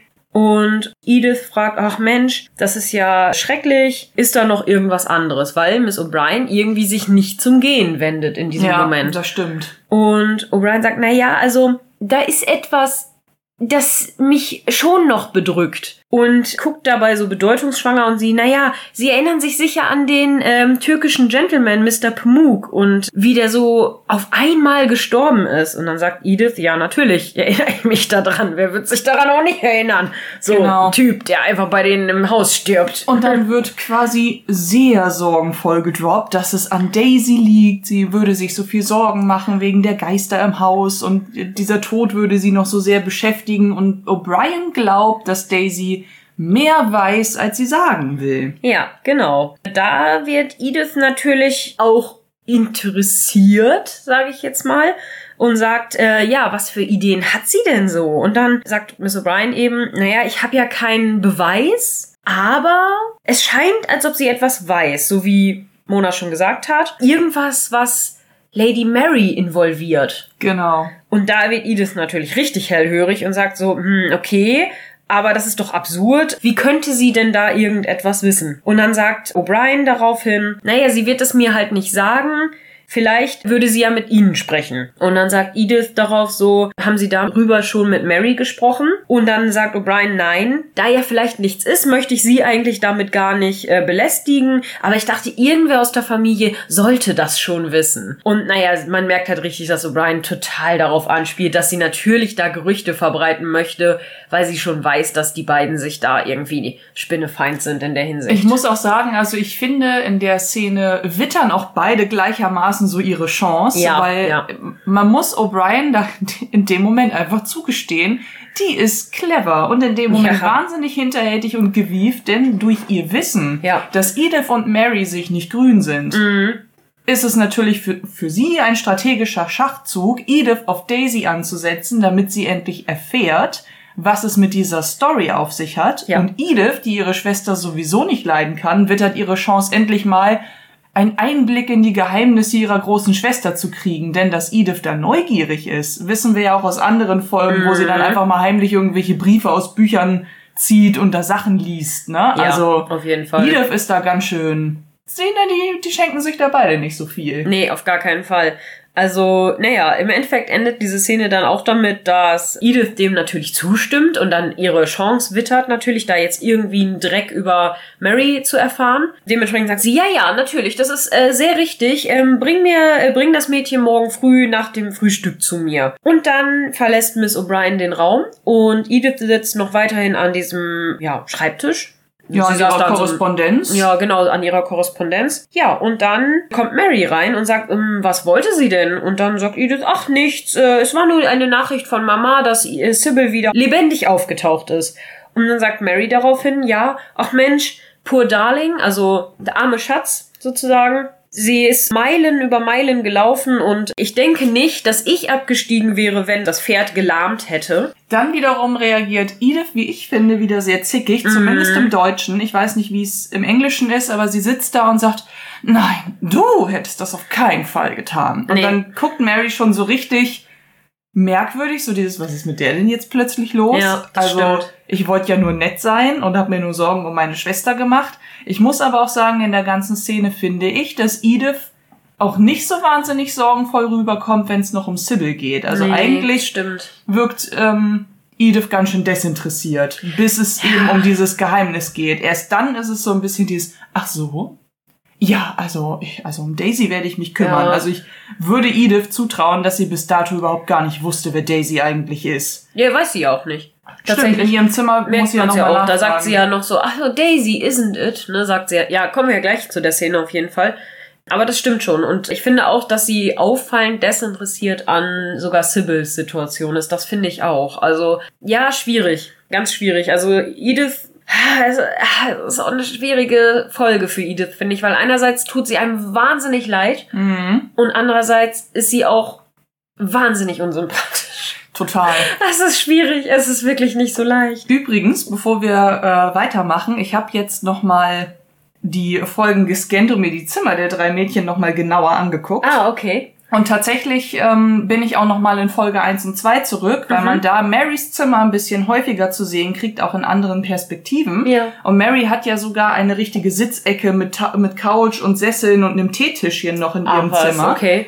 Bei Sybil habe ich es nicht entdecken können. Mhm. Ja, und Ediths Zimmer ist halt von allen drei Schwestern das kleinste. Im Endeffekt kann man sogar sagen, Ediths Zimmer sieht fast genauso aus wie das von ähm, Mr. Pamuk, mhm. nur dass die Tapetenfarbe eine andere ist und die Möbel ein bisschen anders arrangiert. Ja, blöd, also, oder? Wie so ein Gästezimmer, seltsam. ne? Ja. Ja. Also deswegen schwierig ohne Ende. Edith tut einem an ganz vielen Stellen echt leid und man, also zumindest ich habe an vielen Stellen Verständnis für sie oder ja. kann sie nachvollziehen. In solchen Momenten muss ich aber auch echt immer wieder die Augen verdrehen und denke mir, oh Mädel, jetzt sei doch nicht immer so kacke. Jetzt sei doch nicht so, ne? Ja, ehrlich. Sei nicht so kacke. Kneif die Arschbacken zusammen. Ja, guter Übergang tatsächlich, wo wir gerade bei den äh, Schlafzimmern der Mädels sind. Ja, wir sind in einer neuen Szene und somit auch in Ediths Schlafzimmer. Und Daisy steht sehr bedröppelt vor ihr. Miss O'Brien ist auch dabei und hat sie quasi da abgeliefert und steht so, ja, wie soll man sagen, so richtig so gönnerhaft daneben, so, mm, so, wir machen jetzt hier, ne, wir besprechen jetzt intensive Dinge und will natürlich absolut dabei sein bei dem Gespräch. Ja. Aber Daisy ist da sehr verhalten und offensichtlich wurde sie schon eine Frage gefragt, also quasi, was hast du denn gesehen oder ähnliches, weil sie sagt darauf, ah, ich könnte das nicht äh, erzählen, my lady. Ich weiß nicht, was Miss O'Brien meint. Ich habe gar nichts gesehen, also zumindest nicht viel, so. Und dann, also sie sagt das sehr bedeutungsschwanger, dieses zumindest nicht viel, ne? So. Mhm. Und dann sagt Edith, ja, O'Brien, könnten Sie uns vielleicht verlassen? Oder könnten Sie bitte rausgehen? Und dann ist O'Brien natürlich echt bestürzt drüber. Dann guckt die so, mm, Ich ja, finde auch, mm, ihr gleiten auch, ihr entgleiten auch ein wenig die Gesichtszüge, ja, weil stimmt. man merkt richtig, wie sie am Anfang so dieses, ja, ja, die Geschichte will ich hören. Dann könnten Sie bitte gehen. Mm, mm, next. Und ich hätte ihr auch zugetraut, dass sie an der Tür stehen bleibt und lauscht. Mm. Also, man muss ja sagen, wir kriegen ja keinen Kamerawechsel mehr zu sehen. Aber als ich die Folge das allererste Mal geguckt habe, hätte ich es erwartet, dass es diesen Kamerawechsel ja. gibt, dass man O'Brien sieht, wie sie die, das Ohr richtig an die Tür hält, vielleicht noch von Bates erwischt wird oder so. Also ja. sowas in der Art hätte oder, ich mir Oder womöglich noch können. Thomas so ranwinkt, weißt du, dass der um die Ecke genau. steht und wartet und sie dann so, ja komm hier, ne, komm rum damit wir beide hören können oder so. Oh, genau. Ja, das hätte ich mir richtig vorstellen können. Weil, weil es gibt ja auch vielleicht als Mini-Spoiler in künftigen Folgen ja auch noch mehr Lausche-Szenen mit mm. O'Brien. Dann belauscht sie zwar Mrs. Hughes, aber diese Szenen gibt es und deswegen hätte ich ihr das da einwandfrei zugetraut. Ja, ja auf jeden Von Fall. Edith finde ich es eigentlich dann auch, ja, ich will nicht sagen ganz cool, aber zumindest in dem Moment ein bisschen empathisch, dass sie halt ja. einfach merkt, okay, Daisy äh, kann ähm, ihr Herz nicht erleichtern, wenn äh, O'Brien dabei ist, wobei das natürlich absolutes Kalkül ist, weil mm. Edith will eigentlich einfach nur wissen, was hat Daisy gesehen, aus purem Eigennutz und deswegen kann ich es nicht ganz so positiv verbuchen, muss ich auch ganz ehrlich sagen, weil es Ja. ist halt, es ist halt kalkulierte Empathie. Ja, und vor allen Dingen, ja genau, wie du sagst, es ist genau richtig, kalkulierte Empathie, weil sie weiß halt, sie kriegt die Informationen nicht aus Daisy raus, solange O'Brien dabei ist. Selber möchte sie natürlich trotzdem aber diese Informationen haben Ganz und die genau. für sich benutzen. Also sie ist im Endeffekt kein Stück besser als O'Brien in der Hinsicht. Und man merkt es ja auch im Verlauf des Gespräches, dass sie genau den gleichen hinterhältigen, Mhm. weichen und verständnisvollen Ton bekommt, wie O'Brien ihn vorher aufgesetzt hat. Und ich finde, das ist in dieser Folge auch ein sehr spannendes Motiv, dass Ja. immer, wenn es darum geht, von Daisy zu erfahren, was in dieser Nacht geschehen ist, dass die hinterhältigsten Menschen oder zumindest die, die gerade keine guten Absichten haben, jetzt wieder sehr weich sind und Ja, ach, und ich kümmere mich doch immer so um dich. Und ich denke mir, nein, tut ihr nicht. Also, ja, du wusstest bis heute nicht mal, wie sie heißt. Aber genau. gut. Ja, genau, das ist genau die Szene. Man erfährt aber auch gar nicht genau, was Daisy erzählt. mhm. sondern man sieht O'Brien gehen, die ist halt ein bisschen pisst. Dann sagt Edith zu Daisy, ja, jetzt, äh, was ist es denn jetzt? Und sie, ja, okay, hm, my lady. Und dann sagt Edith, ja, also O'Brien hat sich ja nur Sorgen gemacht und deswegen hat sie ja so gehandelt. Und dann sagt Daisy, ja, ich wahrscheinlich wird wohl so sein, my lady. Und dann sagt Edith halt mit dieser genau verschwörerischen Stimme, was Mona eben schon meinte, Mhm. ja, wir machen uns ja nur Sorgen und es wäre ja auch nicht fair dir gegenüber, wenn du halt so ein Wissen besitzt, was dir Unbehagen bereitet und du müsstest, äh, du musst, es ist so unfair dir gegenüber, damit leben zu müssen, mit diesem Unbehagen, nur weil, also, weil du Marys Geheimnis bewahren musst. Ja. Sag mir das ruhig, ich erleichtere dich quasi deines Gewissens und so, schon fast als ob sie ihr Beichtvater wäre oder irgendwie sowas, so als ob Daisy irgendwas Schlimmes gemacht Vor allem hätte. auch so. völlig bescheuert an der Stelle, als würde die, das Erzählen dazu beitragen, dass Daisy das am Ende nicht mehr weiß und am Ende nicht mehr daran denkt. Ja. Also im Endeffekt muss ich ehrlich sagen, also Obwohl manchmal hilft drüber reden ja tatsächlich. Total, ne? also aber, Sachen auch ähm, zu verarbeiten, sage ich jetzt mal. Ist richtig, aber ob, ja, aber ich, ich denke mir halt auf der anderen Seite, ich glaube, Daisy spürt schon, dass die Leute, die auf sie zugehen, eigentlich nicht unbedingt die richtigen Gesprächspartner dafür sind. Edith eigentlich auch nicht, weil Nein.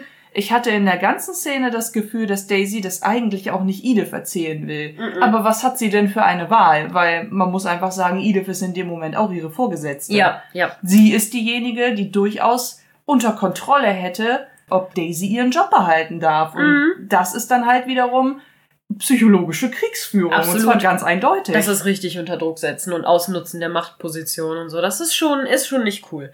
Genau, auf jeden Fall sagt sie dann am Ende, ja, ich äh, verspreche dir, wenn du mir das erzählst, dann wirst du dich am Ende besser fühlen. Und damit endet die Szene. Also man erfährt eben nicht, was Daisy jetzt genau erzählt.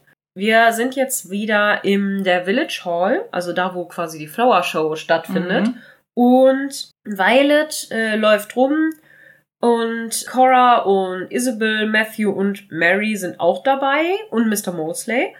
Und ja, Violet spricht an, dass alles sehr schön präpariert ist und alles anscheinend äh, schön vorbereitet ist. Und Cora sagt so, ja, vielleicht werden wir noch ein paar mehr Blumen äh, hinzufügen, bevor die Show äh, quasi eröffnet wird am Morgen. Aber wir sind quasi fast fertig. Also, Mhm. we're nearly there. Isabel antwortet darauf, ah, seht euch nur Mosleys Display an, also Auslage an. Er hat so hart daran gearbeitet, es ist so wunderschön. Und Matthew sagt darauf, ja, es ist wirklich wunderschön. Also er ist halt supportive Matthew äh, für seine Mutter, der liebe Sohn, der seine Mutter unterstützt. Und Mary sagt darauf, ja, wirklich lovely, also wunderschön. Well done, Mr. Mosley. Mr. Mosley sagt, oh, thank you, my lady. Und die Violet antwortet darauf mit so, ja, ich glaube aber jeder sollte beglückwünscht werden, quasi, weil alles ist wirklich äußerst hervorragend. Mhm. Und Isabel sagt so, äh, ja, seht, aber seht euch nur, also sie hakt nochmal so richtig Ja. nach, so dieses so, aber seht euch nur diese Rosen an, die sind ja, also habt ihr jemals etwas so Schönes gesehen? Und Violet antwortet so, ja, äh, und verdreht so richtig die Augen darüber und sagt so zu äh, Cora und, und Ma Mary und so, so von wegen, ja, äh, dass Miss Crawley glaubt ja, dass ich da von einem unfairen Vorteil profitiere. Und dann sagt Cora, oh, also in ihrer Cora-Art so, ach mhm. Mensch, da bin ich ja total überrascht drüber. So, mm. und dann sagt sie, oh ja, hm. Und dann ist eigentlich allen klar, dass das auch so ist. Also alle wissen das. Es ist ein mhm. ungeschriebenes Geheimnis. Ja, und Violet sagt darauf, ja, sie denkt, ähm, dass in der Vergangenheit äh, mir quasi der der Cup nur gegeben wurde, einfach weil es eine Routine ist oder weil man, also mehr aus Routine als aus Verdientheit. Ich weiß gerade nicht, was Merit, wie ich das besser übersetzen kann, ähm, ähm, aus wirklichem Überlegenheit oder Vorteil. Ja, ja, also man könnte halt sagen, Merit. Ja, das heißt ja Vorteil, ja. aber es ist halt, ja, egal. In dem Kontext auf jeden Fall, dass sie es halt nur aus Routine und nicht wirklich aus verdient, also dass sie es verdient hätte, bekommt äh, diesen Cup. Ja. Dann interveniert Matthew und sagt, ja, das ist ja aber wirklich sehr ungalant von dir, Mutter. Das hat sie bestimmt nicht so gemeint. Ich denke, dass Cousin Violets Roses auch wirklich wunderschön sind und das durchaus verdient haben. Ja, es ist ein bisschen ungalant, aber sie hat ja auch recht. Also man ja. muss es ihr ja auch lassen, sie hat ja auch recht. Sie hat recht, wobei man sagen muss, also die Art und Weise, wie sie da immer wieder drauf rumdrücken muss, da kann ich halt auch nachvollziehen, dass das alle anstrengend finden, ja, natürlich. weil natürlich und an vorderster und dann und dann so an vorderster Front. Ah, ey Mann, wo ist mein Auto? Schöner Film. Geil. Schön. Ja, anyway. Ja. Ähm, wir hatten doch auch schon diesen Punkt besprochen, dass ähm, wir den Eindruck hatten, dass Cora auch gar nicht so wirklich Bock darauf hat, diese Vorbereitungen für diese Flower Show zu übernehmen, und wenn man sich das jetzt mal so anguckt, habe ich auch eine Vermutung, dass es eben genau daran liegt, dass mhm. dieses ganze Brimborium gemacht werden muss, dafür, dass immer Violet diesen Pokal gewinnt. Also vielleicht ist das auch für die ganze Familie so ein, wir heben jetzt Großmutter auf das Podest. Herzlichen Glückwunsch. Dabei, ja. also weiß ich nicht, habe ich so ein bisschen das Gefühl, könnt ihr uns ja mal Feedback geben, ob ihr dazu eine andere Idee habt, aber gerade Cora und Violet haben ja auch nicht das allergeilste Verhältnis. Ja, ja, das stimmt. Also von daher könnte ich mir schon durchaus vorstellen, dass das für die einfach nur diese Veranstaltung ist, um Violet zu beweihräuchern und da mm, hat einfach mm. keiner so richtig Bock drauf. Ja, stimmt schon so ein bisschen. Matthew sagt darauf auf jeden Fall, naja, aber wenn man halt Violets, also Cousin Violets Rosen anguckt, dann ist das ja schwer zu glauben, dass man das quasi noch übertreffen könnte. Und Isabel haut dann halt so nach, so von wegen, ja, schwierig, aber nicht unmöglich. So geil. Und dann ist, glaube ich, die Szene, wo Violet einfach mal die allergeilste Entgegnung in dieser ganzen ja. Folge und ich glaube, das ist von uns beiden auch das Lieblingszitat. Ja, Kann das sein? Ich habe drei Stellen, was mein Lieblingszitat sein könnte. Also, aber diese Folgen jetzt in relativ kurzen Abständen. Also, das ist auf jeden Fall ein Kandidat, aber ich weiß noch nicht was. Ähm, weil ich finde halt diese diese Combo aus Isabel und Violet richtig geil. Ja, Einfach dieses sie. so, es ist schwierig, aber nicht unmöglich. Und Violet sagt darauf, es ist wirklich wunderbar, wie du in jeder Sache irgendwie Raum für ähm, Verbesserung siehst. Egal, wo du hingehst und so ein Reformeifer ist mir ganz neu. Genau, ich kenne niemanden, der so reformeifrig ist wie du. Genau, das fand ich auch super gut. Und dann äh, sagt Isabel darauf, ja, das nehme ich wohl als Kompliment. Und weil wir sich um, dann muss ich es wohl falsch gesagt. Richtig geil. Ich fand das, das ist so geil. Gut. Vor allem, weil sie auch abwartet, bis Isabel sich zum Gehen wendet und dann beugt sich Violet so bedeutungsschwanger zu, ähm, ich glaube, Mary und Cora vor und sagt, da muss ich das falsch ausgedrückt haben. Hm. Ja. ja, sie dreht sich halt davon. weg und geht, genau. Ah. ah, das ist sehr gut. Ja, das ist auf jeden Fall eine sehr geile Szene. Dann, ja, dann lacht Violet noch so, dann macht sie ja noch so, ne, so und geht. Und äh, Mary und äh, Matthew kungeln wieder ein bisschen rum. Und äh, Mary sagt darauf, ja, Poor Granny, sie ist es nicht gewohnt, so gechallenged, also so herausgefordert zu werden. Und Matthew sagt, ja, meine Mutter auch nicht. und äh, aber lass es ruhig die beiden untereinander ausmachen. Ja, muss man aber auch wirklich sagen. Also da haben beide, finde ich, den Nagel auf den Kopf getroffen, ja. weil sowohl Violet als auch Isabel können mit Widerspruch nicht gut umgehen. -mm.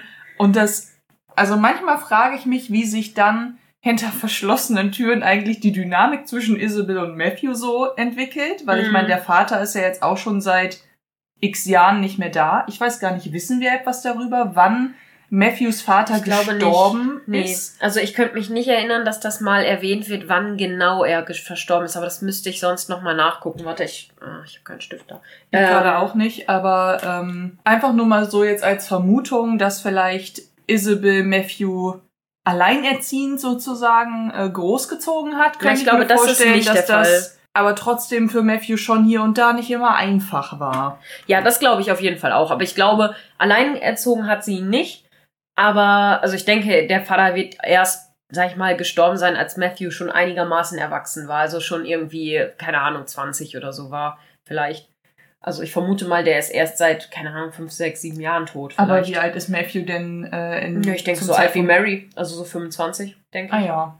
Ich denke mal, der wird erst so, wenn er, als er 20, 19, 20 war oder so gestorben sein, wenn überhaupt, vielleicht sogar noch später. Hm. Also auf jeden Fall ist er bestimmt schon mehr als zwei Jahre tot. So, da sind wir, Ja. glaube ich, Ja, ja. da sind wir uns, glaube ich, einig, weil schon allein durch die Trauerphasengeschichte wissen wir ja, dass sie ähm, schon länger verwitwet ist als Ja, in, noch in stimmt. der Trauerphase. Ähm, sie hat aber ja anscheinend auch relativ lange mit ihrem Mann zusammengearbeitet. mhm. Und Matthew scheint ja auch, also so wirkt es zumindest, dass er ja auch relativ viel noch von seinem Vater, glaube ich, hatte, weil sonst würde er bestimmt öfter mal sagen, ja, ich kannte meinen Vater quasi gar nicht oder irgendwie Stimmt. sowas. Und vor allem, er hat ja auch oder muss ja auch Jura studiert haben, sonst Mhm. wäre er ja kein Anwalt und auch dieses Studium muss ja finanziert worden sein. Ja. Und ich glaube, das hätte Isabel mit ihrem Krankenschwestergehalt, wenn sie da dann überhaupt Mhm. noch als Krankenschwester tätig war, gar nicht stemmen können. Ja, wahrscheinlich. Obwohl sie ja wahrscheinlich auch sowas wie eine Witwenrente bekommen hat.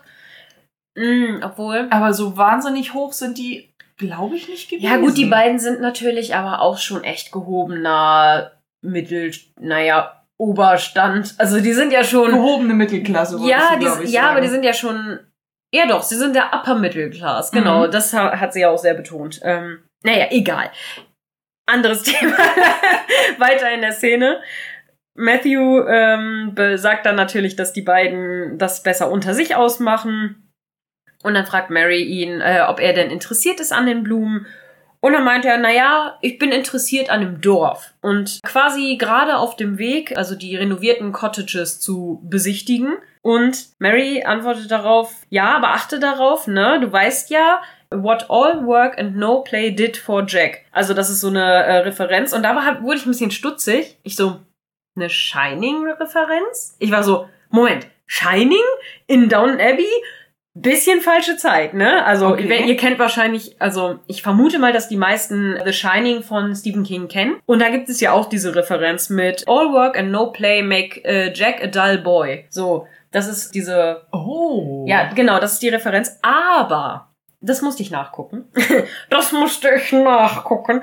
Es gibt diese Referenz schon viel, viel, viel länger. Die wurde tatsächlich das allererste Mal bemerkt äh, 1659 bei den James Howells äh, Proverbs wurde das das allererste Mal. Das scheint so eine Art Buch über Redewendungen zu sein. Ah, okay. Weil diese, von diesen Proverb-Dingern, also diese James How Howells Proverbs, gab es sehr, sehr viele von. Also und kam auch fast jedes Jahr irgendwie was raus. ah, okay. Und das scheint so, so eine Art Enzyklopädie über Sprichwörter oder Umgangsformen oder sowas zu sein. cool. Und genau, und 1659 kam halt die, wurde das als allererstes Mal verbucht, dass es diesen, diesen Aus, diese Aussage gab. Also hat Shining das halt auch nur referenziert, aber nicht erfunden, Ja. sozusagen. Aber für mich, ich kannte es halt nur daher, deswegen war es für mich erstmal interessant, so, aha, eine Shining-Referenz?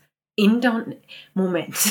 Das finde ich ist immer das Geile daran, wenn man Filme und Serien guckt und man stößt auf etwas und denkt sich, das will ich genauer wissen. Ja. Und plötzlich fängt man an zu recherchieren ja, und schließt die ein oder andere Bildungslücke auch tatsächlich. das habe ich bei ja. historischen Serien mega oft gehabt. Also ich, Ja. ich habe zum Beispiel die Tudors vor x Jahren mal geguckt, Mhm. weil ich sagen muss, durch die erste Staffel musste ich mich durchquälen, aber das ist nochmal ein anderes Thema. Ah, Das ist mir ein bisschen zu viel Sex, ehrlich gesagt. Ah, du, Game of Thrones hat auch eine Menge davon Ja, und also ja. viele Serien haben eine Menge davon Ja, das und noch Tod und Verderben dazu.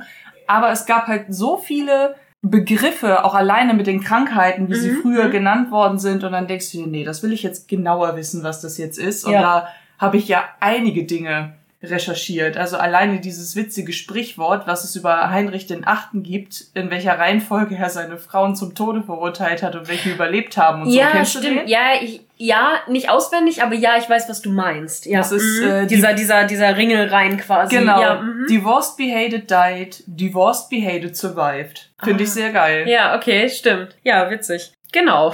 Zurück zu Mary und Matthew. Zurück zu Downton Abbey vielleicht.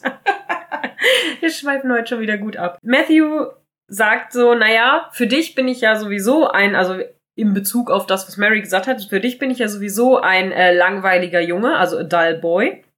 Äh, Oder etwa nicht. Aber ich spiele auch. Ich komme zum Beispiel heute Abend und das das sagt er so ein bisschen sassy, möchte ich sagen. Da ist er so, so, aber ich spiele auch. Ich komme zum Beispiel heute Abend zum Dinner. Ja, ich, ich vermute mal, und das sagt er schon so, so abschätzend, so, na, wie viele Männer werden diesmal da sein? Weil er, er sagt, äh, dass er ja nur dazu da ist, um quasi die, die Nummern, also die Numbers auszubalancen, also quasi die, Die Waage zu halten. zu- genau. zu heben, Genau, die sozusagen, Männerquote zu heben oder die, die Männerquote in, in der Waage zu halten zu den Frauen. Er ahnt schon, dass da wahrscheinlich wieder irgendein neuer Verehrer in den Ring geworfen wird und er jetzt nur dabei ist, um quasi die Männerquote etwas zu heben und äh, eben Company zu geben. Wie auch immer. Ja. Naja, auf jeden Fall sagt Mary darauf, nee, ich glaube irgendwie nicht, dass es irgendwas Besonderes ist. Ne, kommen nur irgendwie ein paar langweiliger Nachbarn, ähm, das ist alles. Und dann sagt Matthew, hm, okay, alles klar, also kein neuer Verehrer. So, dann werde ich ja wahrscheinlich, I'll shine in comparison, sagt er so viel. Also er hat so richtig die Hoffnung und er guckt auch so richtig hoffnungsvoll so, hm, dann werde ich ja vielleicht mal aus der Masse richtig positiv herausstechen. Mhm. Man muss aber ja auch sagen, Mary gibt ihm ja auch dieses Gefühl. Ja, das ist so dass richtig es genau so, so ein, ist und das so ist ne? mal, mal wieder so ein bisschen abklopfen, hat man da nicht vielleicht doch eine Chance? Mhm, auf jeden Das- Fall. Ja, Ja. auf jeden Fall. Ja. Szenenwechsel, glaube ich. Nee, ne? noch nicht ganz, aber fast. Ja, dann sagt auf jeden Fall Violet Mary, wir gehen jetzt und Mary guckt ein bisschen enttäuscht und Matthew auch. Und dann sagt er, ja, und sagt sie so richtig bedeutungsschwanger zu ihm so, maybe you will. So von wegen, vielleicht wirst du das. Da geht noch mehr. da geht noch mehr. Da geht noch mehr. Muss man tiefer in die Grabe. Sieh nach, was da ist. Okay. Die Klappe und guck ins Gambo jetzt, Mona. Halt die Klappe, guck ins Gambo. Ah, geil. Ja, schön. Ja, auf jeden Fall hat sie da so einen richtig flirty Blick drauf und dann haben wir den Szenenwechsel. Wir sind in der Servants Hall, es ist Abend und äh, Mr. Carson betritt den Raum, wo sie gerade alle am Essen sind. Und er sagt, ja, äh, might I have a word? Also kann ich einmal das Wort an sie alle richten, bevor ich den Gong läute? Und er sagt, es ist nicht sehr angenehm, worüber wir jetzt reden müssen, aber eine sehr wertvolle äh, Schnupftabakdose von His Lordship fehlt. Und er würde gerne wissen, wenn irgendwer irgendwas darüber weiß, dann möge er, äh, er sie sich bitte an Mr. Carson wenden. Und natürlich wird diese Aussage auch durchaus in strict confidence, also äußerst vertraulich behandelt werden. So, und damit bedankt er sich dann auch und sagt, ja, okay, das, das wär's dann auch. Und dann kommt halt Miss O'Brien an und macht schon wieder so richtig so direkt fies den Verdacht auf Bates lenken, ne, so, weil sagt so, oh, I'm so sorry, Mr. Bates.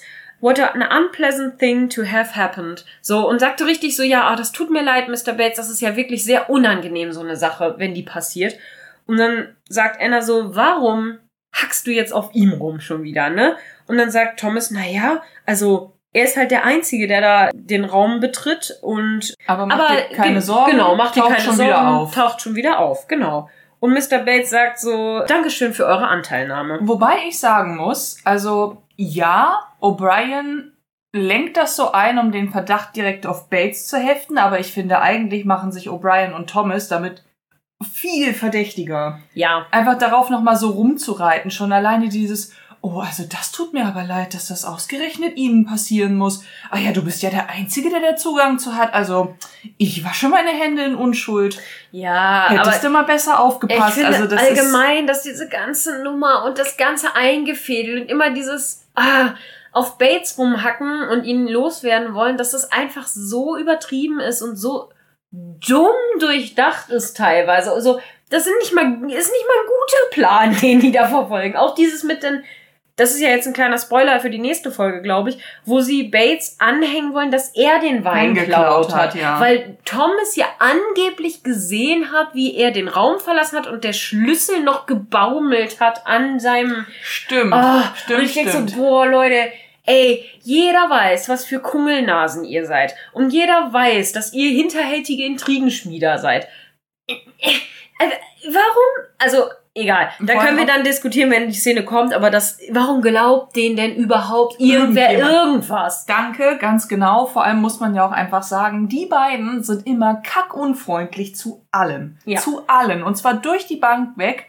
Sie, sich gegenseitig tolerieren sie irgendwie, aber wenn dann sowas kommt mit, oh, das tut mir aber leid, mit, ach nee, ja, mach dir keine Sorgen, taucht schon wieder auf. Das wäre mhm. für mich mhm. dieser Moment, wo ich sagen würde, ihr seid zu nett da ist was im Busch. Also ja, ohne Scheiß. Obwohl sie es ja schon arschig sagen irgendwie, ne? Ja, aber ne, es ja. ist halt einfach, es ist halt einfach verdächtig und deswegen finde ich es gut. Kleiner Spoiler jetzt für das, was jetzt äh, was noch in der Folge passiert.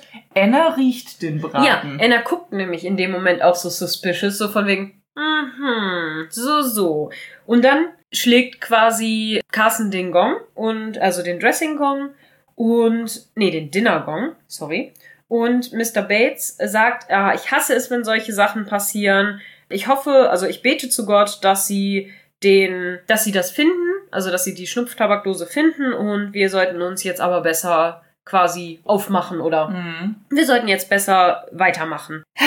Ja, aber da denke ich mir auch wieder, warum hat er überhaupt das damals mit diesem Long John Silver Geschichte da gesagt? Weißt du, mit der, mit den Pirates Treasures und Pirates Hordes und ich dachte, oh, damit hast du doch Thomas eigentlich nur alles, also die Idee quasi geliefert auf ja. einem Silbertablett. Also ich gebe dir recht. Andererseits, er konnte es zu dem Zeitpunkt ja auch einfach noch nicht Nein, wissen. Er wusste natürlich zu dem Zeitpunkt wirklich noch nicht, wie Thomas drauf ist. So, so. Wie, stimmt, wie, die alle ja. drauf sind, weil ich meine, äh, Bates kam da ja früher an als eigentlich geplant, wollte ja. sich schon umsehen. Stimmt. Und er wird halt von Thomas eingeführt. Zwar hat da Thomas nicht so richtig Bock drauf. Ich mm, glaube, das mm. merkt Bates schon. Mm. Aber dass Thomas solche Sachen im Hinterkopf behält, um sie später gegen einen verwenden zu können, Damit das konnte er zu rechnen. dem Zeitpunkt nee. noch nicht ahnen. Und ich glaube, das hatte ich ja in der Folge, als wir es besprochen ja. haben, auch gesagt.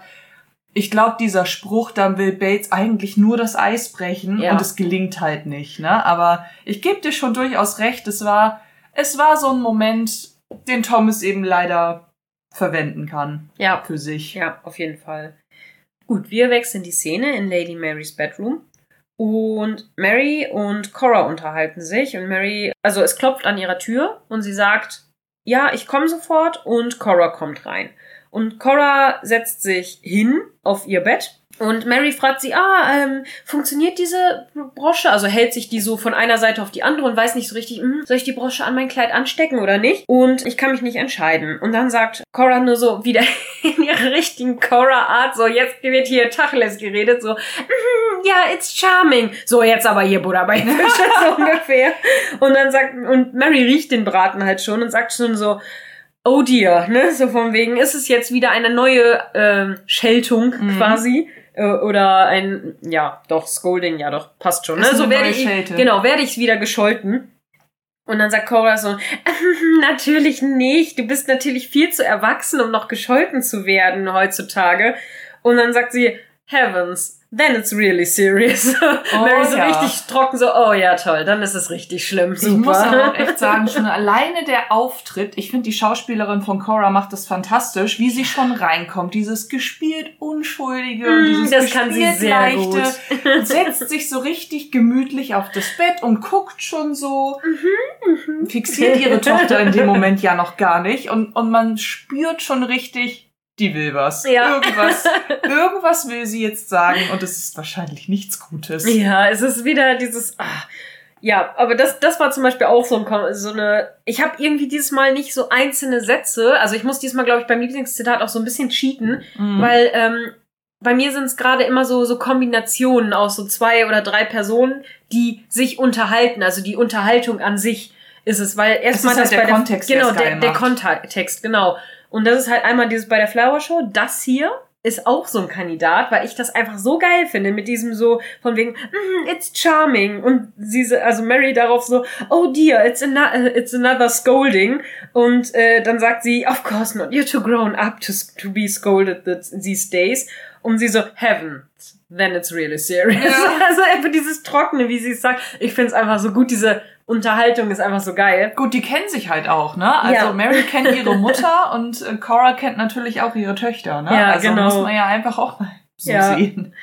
Auf jeden Fall kommt Cora dann eigentlich relativ schnell auf den Punkt und sagt, ja Mary, ich möchte, dass du heute Abend nach äh, Sir Anthony Strellan äh, guckst und dich um ihn kümmerst. Er ist ein sehr netter und bescheidener Mann und die Position von ihm ist zwar nicht ganz die deines Vaters, aber ja, also er wird auf, er hat auf jeden Fall einen guten, guten Stand und genau, das ist im Endeffekt so ihre Aussage. Und dann sagt Mary so, oh Mama, nicht schon wieder. Also wie oft werde ich noch dazu gezwungen werden, quasi den Mann zu heiraten, der neben mir am Dinner Table, also am, beim Dinner sitzt. Und dann sagt Cora richtig krass so von wegen, as many times as it takes. Und ich dachte so, okay oh, okay. Gut, aber. Um es mit Colas Worten zu sagen, oh. ja, aber der Grund, den sie liefert, der ist ja nun auch äh, nicht von der Hand zu weisen. Und ich glaube, das muss ich mal eben auf Deutsch machen. Ja, weil das doch. ist, das ist einfach so krass. Das, ich fand, das war der heftigste Cora-Auftritt einfach in dieser Folge, okay. weil dann Mary ja im Grunde genommen sagt mit, ja, pff, wieso sollte ich einen Anthony Strallen heiraten, wenn ich schon Matthew Crawley nicht wollte? Ja, genau. Und da fand ich es schon mega cool, dass äh, Cora schon so, oh, also es freut mich, dass du inzwischen eine höhere Meinung von Matthew hast. Ja, das ist auch richtig gut. War das so, dass Mary schon so abwinkt und sagt, ja, nee, darum geht es nicht. Und jetzt kommt es nämlich, dann sagt Cora, nein. Es geht darum, als du Matthew abgelehnt hast, warst du die Tochter eines Earls und hattest einen makellosen Ruf. Und jetzt ist er leider ramponiert. Irgendwie, ich weiß nicht wieso, gibt es Gerüchte in London, du seist nicht tugendhaft. Und damit ist das schon so richtig dieses Ding mit, ja, so lange wie es eben dauert, weil du deinen Ruf ruiniert hast und ja. wir müssen es jetzt irgendwie so schnell wie möglich hinbiegen, ja. dass der wieder hergestellt wird. Und das finde ich einfach so krass, wenn man sich das mal überlegt, wie unschuldig sie reinkommt mm. und wie mhm. ernst die Situation jetzt einfach ist. Ja, ja, das ist so, well, that escalated quickly. Aber hallo, und vor allem Mary dreht sich ja auch direkt so richtig mit Schwung so, zu ihrer what? Mutter rum. Ihr entgleiten alle Gesichtszüge und sie sagt, wie, wie konnte das denn passieren? Um Himmels Willen, scheiße, ja. was soll ich machen, ne? Ja. Das ja. Ja, ich finde auch, das ist richtig. Ich finde sogar im, Deu äh, im Englischen fast noch ein bisschen schlimmer, weil da spricht sie ja nur von einem ramponierten Ruf, in mhm. Anführungsstrichen. Im Englischen sagt sie, You were the daughter of an Earl with an unsullied reputation. Now you are damaged goods. Ja. Das finde ich ganz schön heftig. Das ist so, jetzt bist du beschädigte Ware. Ja. Und ich denke so, wow, das ist Wow, ich habe auch nur dran geschrieben, Alter, das ist hart. Ja. das ist also heftig, Cora, das sagt aber ja. auch wieder eine Menge über die Frauenrolle in der Zeit aus. Ne? Ja, ne? weil im ja. Endeffekt, man muss es leider so sagen, waren Frauen nichts anderes. Mary Als, hat es ja in der einen Folge ja. auch schon gut auf den Punkt gebracht. Die sitzen in einem Käfig und die sitzen auf der Wartebank bis sie verheiratet sind und eigentlich stehen sie da auch wieder unter der halt, Fuchtel ihres Mannes. Ja, sie also, sind halt nur Heiratsware und Gebärmaschinen. Korrekt. Das ist halt so. Und deswegen, also, das dann so von der eigenen Mutter so zu hören, heavy. Und das ist dann. Ja, aber auch harte Realität. Total. Ja. Vor allem, das Gespräch geht ja auch ähnlich äh, heftig weiter, weil dann Mary ja auch direkt fragt, oh Gott, weiß Papa davon? Und da finde ich wieder, ist also Cora betont es auch körperlich so richtig krass, wenn, er, wenn sie dann eben sagt, er weiß es und er ignoriert es, denn im Gegensatz zu dir und mir weiß er nicht, dass es wahr ist. Ja. Und in dem Moment, wo sie das sagt, dass es wahr ist, beugt sie sich richtig vor ihre Augen, reißt sie dann auch noch so mm richtig auf. Mhm. Also ihre ganze Körpersprache ist mega betont. So dieses Ding mit, ja, selber Schuldmädchen. Du hast deinen Ruf ramponiert und wir müssen uns jetzt irgendwie darum kümmern, ja. dass wir den wiederhergestellt ja. kriegen. Ich habe noch so zwei Sachen, die ich da auf jeden Fall einbringen möchte, weil mhm. äh, du das jetzt sehr, sehr stark zusammengefasst hast. Ja, sorry. Ähm, nee, alles gut. Ist ja auch genau richtig. Ähm, ich habe da auf jeden Fall noch so zwei Sachen dran, weil einerseits sagen sie halt äh, nach dieser Sache mit so er ignoriert es, weil äh, im Gegensatz zu uns weiß er, dass es äh, weiß er nicht, dass es wahr ist.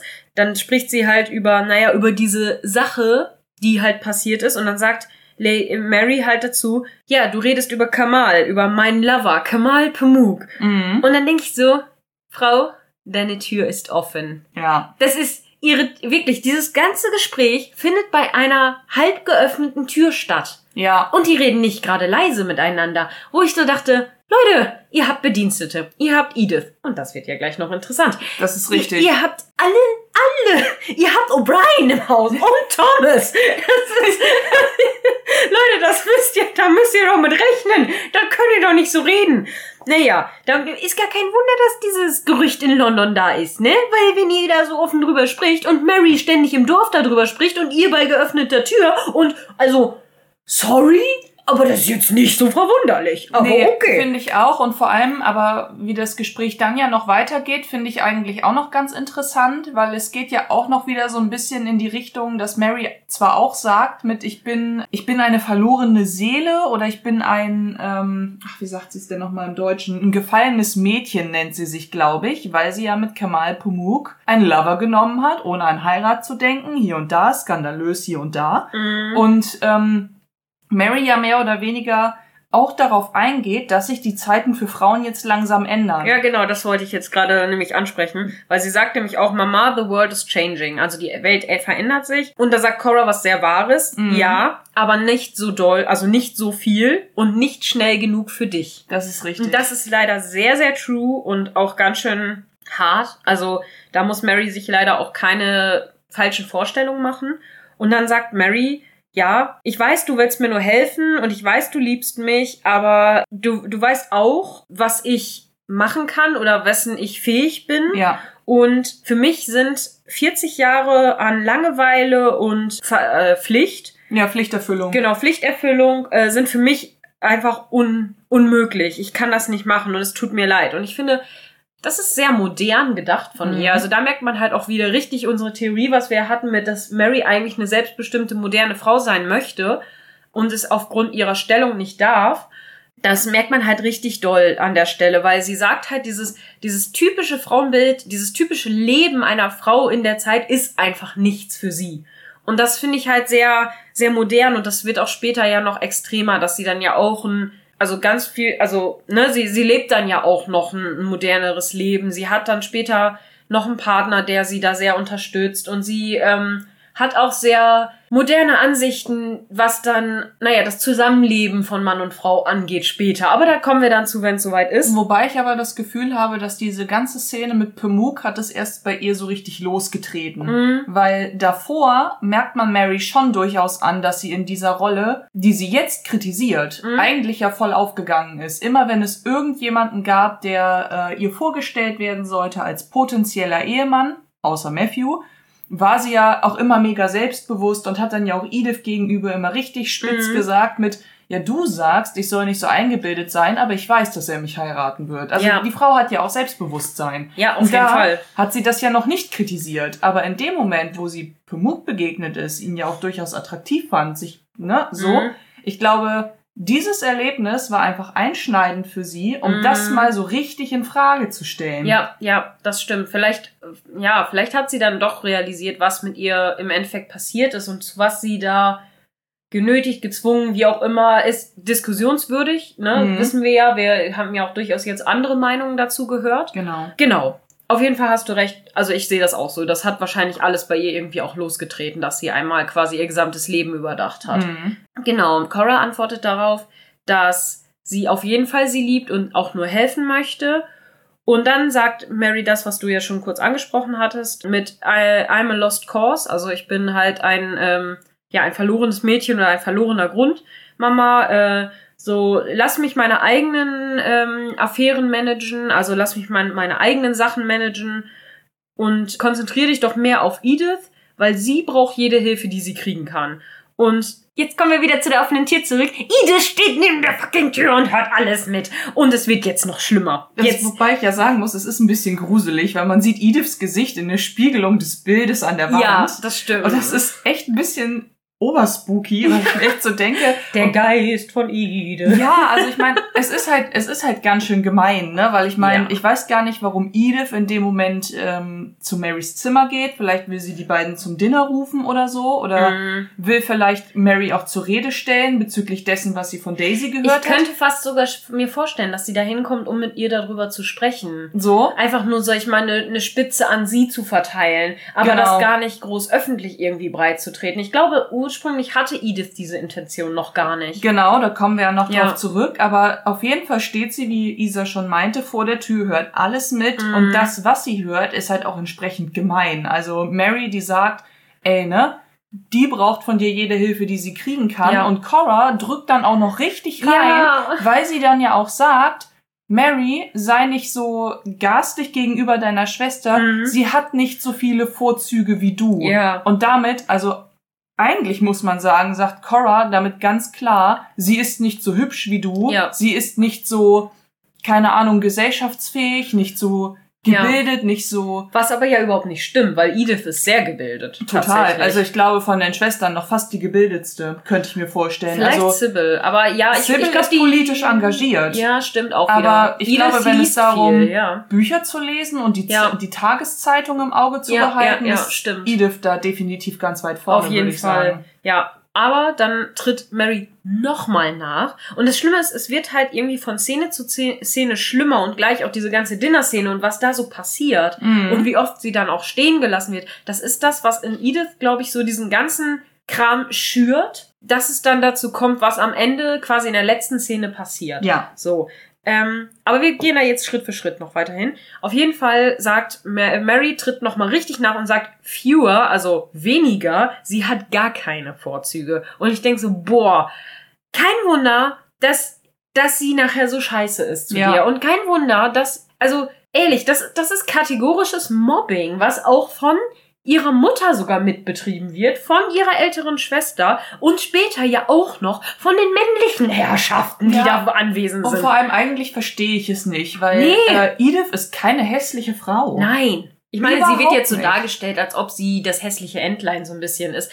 Aber sie ist keine hässliche Frau. Sie ist einfach noch eine junge Frau, die vielleicht auch noch einfach noch nicht so ganz ihren perfekten Stil gefunden hat, die vielleicht noch nicht so ganz aus sich rauskommt. Sie ist halt ein bisschen ein kleines graues Mäuschen. Ja, sie ist vielleicht nicht so hübsch wie, wie Sybil und Mary, aber sie ist auch nicht hässlich und sie braucht einfach man sieht das ja auch, finde ich, in den nächsten Staffeln und so, wie sie immer mehr aufblüht. Total. Wie einfach, sie, sie findet so ihren Stil, gerade diesen Stil der 20er Jahre, was ja. da noch kommt. Das steht ihr so verdammt gut. Ja. Und sie macht es so toll und sie kommt richtig aus sich raus und wird selbstbewusst und sie ist klug und Ah, ich finde eigentlich Edith Entwicklung ganz, ganz toll. Also so, ich mag ja. das richtig gut. Ich meine, da kommt auch noch viel Drama um sie, aber weiß ich nicht. Es ist einfach, ah, schwierig. Ah, schwierig, diese Folge. Vor allem, man muss ja auch einfach dazu sagen, also wenn es dann ja auch um solche Dinge geht, Mary verteilt ja auch Edith gegenüber super oft diese Spitze, mm. dass sie äh, keine so hübschen Klamotten tragen würde und was weiß ich nicht was. Und ja, dann denke ich liegt mir ja auch, nicht in ihrer Entscheidung. Ne? Ganz genau. Das ist das, was ich nämlich gerade mir denke. Immer, wenn Cora mit ihren Töchtern losfährt, sucht doch Cora die Kleider ja, aus. Das und hat ja Sybil sogar noch be bemängelt. Und dann denke ich mir, Cora, suchst du für deine mittlere Tochter mit Absicht hässlichere Kleider aus? Also, die scheinen ja gar kein Mitspracherecht zu haben. Ja. Ich verstehe also in ja. dem Moment dann auch nicht mit, ja, sie hat überhaupt gar keine Vorzüge. Ja, wenn sie die, wenn sie die nicht betont. Ja, wenn sie mal die hässlichen Klamotten kriegt. Ja, also ganz ehrlich, kleineres Zimmer, schmuckloseres Zimmer, hässlichere Klamotten in Anführungsstrichen. Also die ja. Frau ist ja nur gebeutelt. Ihr, ja, und ihr Ego wird permanent klein gehalten und runtergedrückt, indem sogar ihre Mutter und alle ihr immer symbolisieren, dass sie hässlich ist. Also bitte, es ist überhaupt kein Wunder, dass die Frau irgendwann mal um sich schlägt ja, und sagt, ehrlich. so, jetzt reicht's. Ne? Ich meine, sie hat auch manchmal keinen besonders netten Charakter, ja. Aber das hat Mary auch nicht. Das und die wird trotzdem nicht so niedergemacht von allen. Und davon mal ganz abgesehen, äh, finde ich, hat Edith mit all dieser Behandlung kriegt sie den Grund geliefert. Aber ja. Mary ist kacke, weil sie kacke sein will. Ja, das, das also stimmt leider. Ja. Ist einfach so. Ja. Oder beziehungsweise, weil sie einfach von ihrem Leben frustriert ist. Deswegen ist sie, glaube ich, so kacke. Also, und dann denke ich mir aber auch immer, warum, also, na, da komme ich gleich zu, dass ich habe mir das auf jeden Fall auch dazu geschrieben, weil bei dieser Dinner ihr euch nicht einfach. Ja, aber auch bei dieser Dinner Szene da challenged sie ja Edith so ja. richtig und ich denk so, was ist dein Scheißproblem? Was hast du deiner Schwester, die du eh für total minderwertig ist, wa warum hast du Komplexe ihr gegenüber? Was ist dein Problem? Ah, egal, da kommen wir gleich zu. Ja, aber ehrlich. Uh, ist schon wieder in Rage hier. Wir haben einen Szenenwechsel. Wie gesagt, also Edith hat alles mitgehört und jetzt wechselt die Szene. Und Mrs. Petmore äh, scheucht Daisy wieder ein bisschen rum und ja, sagt auf jeden Fall, ja, öffne jetzt den Ofen und dann fällt anscheinend das Hühnchen, was sie rausholen wollte, also holt das raus und sie trifft den Tisch nicht. So. Und dann fällt dieser, dieses Hühnchen runter und dann sagt einer, oh, was ist denn passiert? Und dann äh, meckert Mrs. Petmore rum und sagt, oh, das ist diese verdammte Daisy gewesen, die wird noch mein Tod sein. Und, Voll gemein, ähm, ey. Und jetzt äh, kommen, werden meine Worte auch noch wahr. Das ist ja alles schlimm und dies, das. Und Daisy, ich habe doch gar nichts gemacht. So, ich, ich, ich habe nichts gemacht. Und dann sagt Anna so, komm, ja, setz dich hin, wir, wir kriegen das schon hin. Und dann fängt die Katze an, an dem Hähnchen rumzuknabbern, voll eklig. Und Gwen nimmt ganz, äh, scheucht die Katze weg und sagt dann, hier, hier, geh weg, geh wieder zurück in die Stelle. Und ich denk so, ew, das ist eine Katze, die auch noch nicht mal nur drin, sondern die ganze Zeit überall rumrennt und Mäuse mhm. frisst und wahrscheinlich Würmer hat. Ach, naja. Und dann fragt Gwen, was sollen wir denn jetzt servieren? Und dann sagt Miss Curtis, ja, das natürlich, ich habe doch nichts anderes. Und dann sagt äh, Anna, komm Daisy, komm, gib mir schnell eine Hand, ne, so geh mir zur Hand, hol das Tuch und dann holen, heben sie dieses Hühnchen auf, packen es wieder auf die Platte, wischen das so ein bisschen ab und verschönern es dann noch so ein bisschen mit so grünen Deko, also wobei mit so Petersilie echt, und so. Wobei das totaler Quatsch ist, weil in der Szene, wo sie das Hühnchen, das runtergefallen ist, sauber machen und wieder garnieren, sieht man auf dem Tisch noch drei weitere Hähnchen stehen. Ja, man also hätte das eine ehrlich. auch einfach wegtun. Ja gut, aber vielleicht reicht's dann nicht für alle, ne? Naja, aber wie viele Leute sitzen da am Tisch, ne? Also. Ach, das sind schon einige. Das sind bestimmt zehn Leute. Ja, aber im Endeffekt ist es ja immer so, die nehmen sich ja immer relativ kleine Portionen ja. von den Tellern weg. Also mir kann keiner erzählen, dass dieses eine Hühnchen weniger jetzt so heftig gewesen wäre. Und ich meine, ja. mir wäre es lieber gewesen, als ein von einer Katze angeknabbertes, mit Grünzeug garniertes Hähnchen zu bekommen, wo vielleicht noch irgendwelche Staub- und Mehlflusen übrig geblieben sind, die auf dem Boden waren. Ja. Oder irgendwelche anderer Straßen. Naja, aber im Endeffekt Reinigt direkt ja auf den Magen, nicht wahr? Ja, und das Mrs. Petmore sagt dann ja noch so einen richtig geilen Satz so von wegen uh, What the eye can't see, the heart won't grieve about, äh, grieve over. So von wegen, was das Auge nicht, was das quasi was der, äh, wie sagt man, ähm, wie? was was der Teufel nicht weiß, macht ihn nicht heiß oder so? Ja, so mehr oder weniger. Also genau, also sagt so sie was anderes äh, so nach dem Motto, was, was das Auge nicht sieht, kann. Wird das Herz nicht begehren. Be wird das Herz nicht genau. belasten, genau. Oder belasten. Oh ja, ah ja, stimmt, auch gut. Naja, auf jeden Fall finde ich, es ist eklig. die Szene. Ich verstehe es auch irgendwie, aber es ist auch eklig. Und dieses Dinner ist einfach cursed, ne? Das ist einfach verflucht. Volle Kanone. Aber das ist so lustig. Dafür geht das schon los und dann geht's ja gleich noch weiter. Ich meine, ne, also Sie hätten es ja noch retten können, wenn sie die drei bis fünf Sekunden Regel eingehalten hätten. Aber da die Katze schon dran war, lag das da mindestens doppelt so lang. Abgesehen davon ist die drei bis fünf Sekunden Regel auch Blödsinn. drei bis fünf Sekunden. Okay. Mhm. Okay. Wir wechseln die Szene in den Dining Room und äh, Anthony Strellan sitzt mit am Tisch ähm, und unterhält sich gerade mit Mary und ja, er erzählt ihr was über Farming und dass es hier, dass man ja auch mit der Mo modern sein muss und mit der Zeit gehen muss und sich auch äh, Farmmaschinen an schaffen muss und so weiter. Und sehen Sie das nicht auch so, Lady Mary? Und Mary ist so richtig desinteressiert. Der ist das alles viel zu langweilig. Und sie redet eigentlich auch viel lieber mit Matthew gerade. Mhm. Und ja, sie sagt dann nur so, ja, of course, ja, natürlich. Mhm, ja, das ist bestimmt so. Und dreht sich da zur Seite. Oh, wann werden wir endlich, wann wird uns endlich erlaubt, dass wir uns quasi wegdrehen dürfen oder dass wir halt äh, die Plätze tauschen dürfen, sozusagen.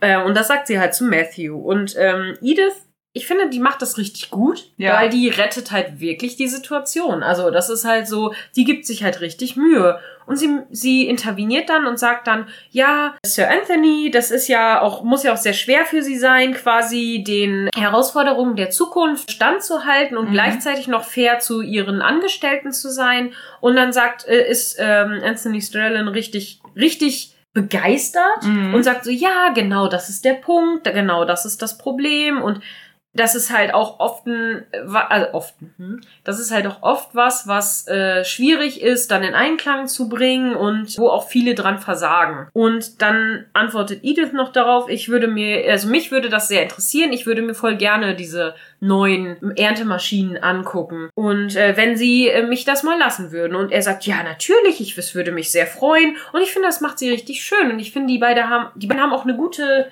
Chemie. Chemie. Ja, die Absolut. haben auch eine gute Chemie miteinander und ja, ich finde das einfach insgesamt sehr schön. Und damit ist die Szene vorbei und wir wechseln wieder in die Küche wo es mit dem verfluchten Dinner-Vorbereitung weitergeht. Und ähm, William fragt, ob die Snuffbox gefunden wurde. Und Thomas sagt, nee, aber wenn sie es nicht bald finden, dann werden sie bestimmt eine Suche organisieren. Da kommen halt schon wieder so falsche Anschuldigungen, ne? Aber ich würde ja nicht Mr. Bates sein wollen, wenn äh, nicht für allen Tee in China. Mhm. Und ich sage, okay, was komische, komische Aussage, aber okay. Und dann sagt Anna darauf so, ach wo, würdest du das nicht, Thomas? Ich glaube, also ich würde mal behaupten, dass er dasselbe über dich sagen würde, so von wegen, wenn, wenn, ne? So, also was ist jetzt dein Problem? So, was ist dein Scheißproblem, Thomas? Mhm. Und dann äh, sagt Miss O'Brien, ach, ach, nichts, ne? Das ist, äh, wird schon nichts, äh, ne? Wir meinen da, da gar nichts mit, so ungefähr. Und dann kommt Mrs. Petmore wieder und holt sich das Dessert, also das ist halt diese ähm, Raspberry Meringue, über die wir vorher gesprochen haben, dieser Pudding, den sie gemacht hat, oder dieses, diese Panna Cotta wie auch immer. Genau, das war äh, Diese, den Pudding hat sie ja gerade nicht gemacht. Das war ja das, was gemacht genau, werden sollte. Genau, aber sie wollte dieses Himbeerdessert machen auf jeden Fall. Genau. Und das hat sie jetzt da zur Hand und sagt so, ah, eine Minute noch. Ich muss ja noch da das andere da drauf machen, weil ansonsten äh, sinkt der Zucker ein. Also sie streut dann so einen ordentlichen Löffel Zucker anscheinend drüber und sagt, er sinkt sonst ein und versaut den Effekt sozusagen. Mhm. Und dann wird das Essen, also das, das Dessert hochgeschickt. Da ist halt schon das nächste Problem entstanden, aber da kommen wir gleich zu. Auf jeden Fall sind wir dann wieder in der Din im Dining Room. Also jetzt springt das immer zwischen Küche und Dining Room quasi hin und her. Dann spricht Anthony mit Lady Grantham und dann sagt Mary zu Matthew so, oh, zum Glück, meine Mutter hat mich endlich erlöst von dem quasi von der Verpflichtung mit Sir Strellan sprechen zu müssen. Und Matthew sagt dann so, ja, aber wieso? Er ist doch, wirkt doch sehr nett. Und ich finde, ja, schon. Mhm. Er ist ja doch ein netter Typ. Und sie, ja, natürlich, wenn man sich die ganzen Abend über Farming und äh, Füchse unterhalten möchte. Und dann sagt Matthew, ich freue mich tatsächlich ein bisschen auf die Flower Show morgen. Wahrscheinlich, weil er hofft, ja, da sieht er natürlich Mary wieder und ne, da haben sie noch mal wieder ein bisschen mehr Bonding Time. Auf jeden Fall. Wobei ich sagen muss, bevor wir jetzt weiter in der Szene gehen, wenn mhm. Mary sagt, naja klar, wenn man sich den ganzen Tag über Farming und Jagd unterhalten will, sagt sie im Deutschen. Und das fand ich sehr bezeichnend. Ja, in anderen Dinner-Situationen zwischen Mary und Matthew hat sie sich nur über Jagd unterhalten. Und zwar die ganze Zeit. Das wo stimmt. Ich, wo Jetzt, ich mir so denke, sagst, ja. ah ja, Madame, so sieht das ja also aus. Jetzt ist dir das Thema plötzlich zu langweilig. Was ist da denn plötzlich passiert? Also mhm. das war echt so ein bisschen stimmt. Doppelmoral. Ja, und was aber ja auch implizit ihr neu gewonnenes Interesse an Matthew unterstreicht, mhm. weil sie ja vorher ihm quasi vorgeworfen hat, dass er nichts über Jagd weiß. Ganz genau. Und jetzt kommt sie so mit an, so, ach, mir ist das Thema eigentlich auch nicht so wichtig. ja, natürlich. Also, oh, ja, stimmt. ja, echt, jetzt wo Ich habe das gesehen und dachte so, mh, plötzlich findest du das Jagdthema uninteressant. Ja, geil, stimmt. Zwei Folgen vorher gab es für dich kein anderes Thema. Da hast du dich noch über Matthew lustig gemacht, weil er Bücher liest. Ja. Just saying. Ja, mega gut. Ey, ist mir tatsächlich in dem Kontext gar nicht, aber du hast voll recht. Richtig gut. Ja, genau. Er, er freut sich auf jeden Fall auf die Flower Show und dann sagt Mary so ein bisschen spöttisch auch so von wegen, wo äh, Mr. Mosley quasi alle äh, Köpfe, allen die Köpfe verdrehen wird, aber sagt es bloß nicht Granny, weil äh, ich würde dich als äh, Lügner denunzieren, quasi, wenn, wenn du es ihr erzählst, damit quasi Gwenny nicht böse auf sie ist. Und ich war so, höhö, ja, okay, lustige mhm. Situation, mhm. ist irgendwie schon ganz cute. Und dann sagt Matthew noch so von wegen, ich würde es nicht wagen, so, ne? Ich äh, überlasse das meiner furchtlosen Mutter. Und die beiden lachen dann so ne, zusammen. Und ich so, oh, die beiden mit so Herzchenaugen-Smiley. ja, das ist wirklich das ist schon ein bisschen süß. Ja. Und dann fragt Mary tatsächlich mit aufrichtigem Interesse, so wie waren denn jetzt die Cottages? Wie ist denn, da, wie ist denn das so? Und äh, Matthew sagt, ja, finde ich, die wir sind wunderschön geworden. Und ich würde es äh, sehr, würde mich sehr freuen, wenn ich sie dir mal zeigen könnte. So, und dann bekommt man das Gespräch zwischen Cora und Sir Strellan mit. Und ja, auf jeden Fall scheinen sie sich immer noch über das Farming oder irgendwie diese Innovationen zu unterhalten. Und äh, Cora sagt so, mhm, mm yes, ja, mhm. Mm und dann ruft Strellan quasi aus so, oh good God. Weil er in dem Moment das Dessert probiert hat. Genau. Und anscheinend, also ihm er fällt dann quasi auch alles aus dem Gesicht im wahrsten Sinne des Wortes. Und dann sagt Robert so, was, was ist denn los? So, what on earth, ne? Und dann sagt er, er entschuldigt sich Sir Strellan und sagt, äh, ja, oh, es tut mir leid, Lady Grantham, aber ich hatte gerade den ganzen Mund voller Salz. und sie, hä, was? Und dann, ich finde es, es ist einfach so hart übertrieben, diese Situation. Total. Es ist so hart, einfach dieses, er nimmt diesen einen kleinen Löffelchen, so ein Teelöffelchen und isst davon und ist so, oh Gott, oh, es ist so widerlich. Ja, also er tut halt echt so, als hätte er entweder pur Chili in den Mund genommen oder von so einem Salzkristall so richtig schön was abgebissen. Hat er mal an oh Salzstein geleckt wie so eine hab, Ziege so. Ich hab den Mund voller Salz. Also es ist wirklich mega übertrieben. Und was ich witzig finde, ist, wenn Cora das dann zu hören bekommt mit, aha, den Mund voller Salz, dann nimmt sie so eine Gabel und testet so, so, so mit der Zungenspitze so ein bisschen vor und dann legen Sie bitte alle das Dessert weg. Wir, hier, holen Sie Käse, holen Sie Brot, ja. holen Sie alles, was Sie irgendwie servieren können, aber das kommt bitte wieder nach unten. Ich meine, also, klar, dass natürlich keiner ein versalzenes, süßes Dessert essen möchte, aber Alter, ich meine, wir haben hier gesehen, sie hatten, also Miss Petmore hat einen ordentlichen Löffel da drauf gehauen. Ja, ja aber auf das ganze Dessert nur, und nicht nur auf diesen einen Bissen. Und vor allen Dingen nur oben drüber einmal so. Wenn man das wahrscheinlich oben abkratzt und unten dann so, das ist okay dann wäre das wahrscheinlich kein Problem, weil das ist ja nicht da, das sinkt ja nicht komplett bis zum Boden durch. Man hätte ja einfach oben das quasi so ein bisschen abkratzen können und dann hätte man es wahrscheinlich noch essen können. Aber gut, ach, naja, das ist, das gebührt ja nicht den ähm, Standards der Herrschaft. Ne? Das hatte uns ja auch ähm, äh, August erzählt ja. im Discord-Server, ja, dass August, er diese ähm, diese Reaktion auch mega übertrieben fand und was wir denn davon halten, wir stimmen dir zu. Es ist sau übertrieben. Ja. Was ich dann auch sehr witzig finde, ist, dass Mary auch sehr übertrieben darüber lacht. Also sie dreht sich ja richtig zu Matthew um, ja, bedeckt die beiden ihr halbes Gesicht ja. mit ihrer Serviette, um um halt so richtig in sich Aber es ist auch irgendwie lustig. Ja, ne? Voll. Es ist schon irgendwie lustig, weil so, oh Gott, äh, äh, die beiden sind nur so, lol. das ist schon sehr gut. Naja, Cora macht dann genau das, was Mona gesagt hat. Sie probiert es so mit der Zunge so.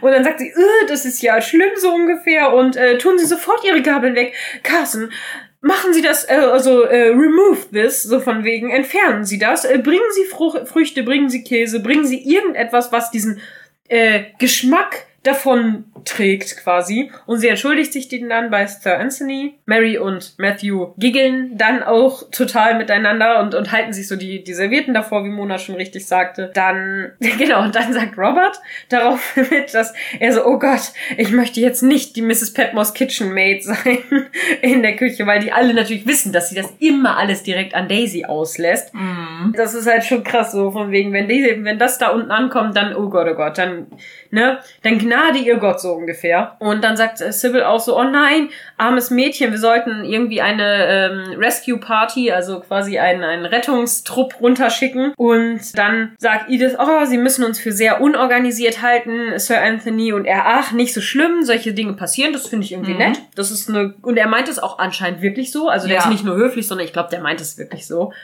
Naja, und äh, Mary und Matthew giggeln halt immer noch weiter hinter ihren Servierten. Ich denke so, boah, die kleinen Kinder hier, ne, das ist ja unglaublich. Aber selbst das ist halt übertrieben. Ne? Ja, das also, ist auch wieder übertrieben. Ich meine, gut, Mary möchte halt ganz klar ihr Nicht-Interesse bekunden und wendet sich dementsprechend natürlich extrem Matthew zu, auch wenn sie wahrscheinlich auch wirklich Interesse hat. Mhm. Ähm, und Matthew genießt natürlich gerade diese Aufmerksamkeit von Mary total. Also, was natürlich nachher auch noch ein Problem wird. Gut, wir sind wieder in der Küche und man sieht, wie Mrs. Petmore einfach nur sitzt und weint und so richtig ja. über Boden zerstört ist und sie, oh nein, wie konnte das passieren? Das muss Daisy gewesen sein. Oh nein, ich habe doch extra das Dessert ausgesucht, weil ich es kannte. Und dann macht Daisy, aber ich hab doch nicht. Und Carson interveniert dann auch und sagt richtig nett so, du bist hier nicht in der Schusslinie, Daisy, ne? Ja. So, es ist nicht deine Schuld, wir wissen das alle so.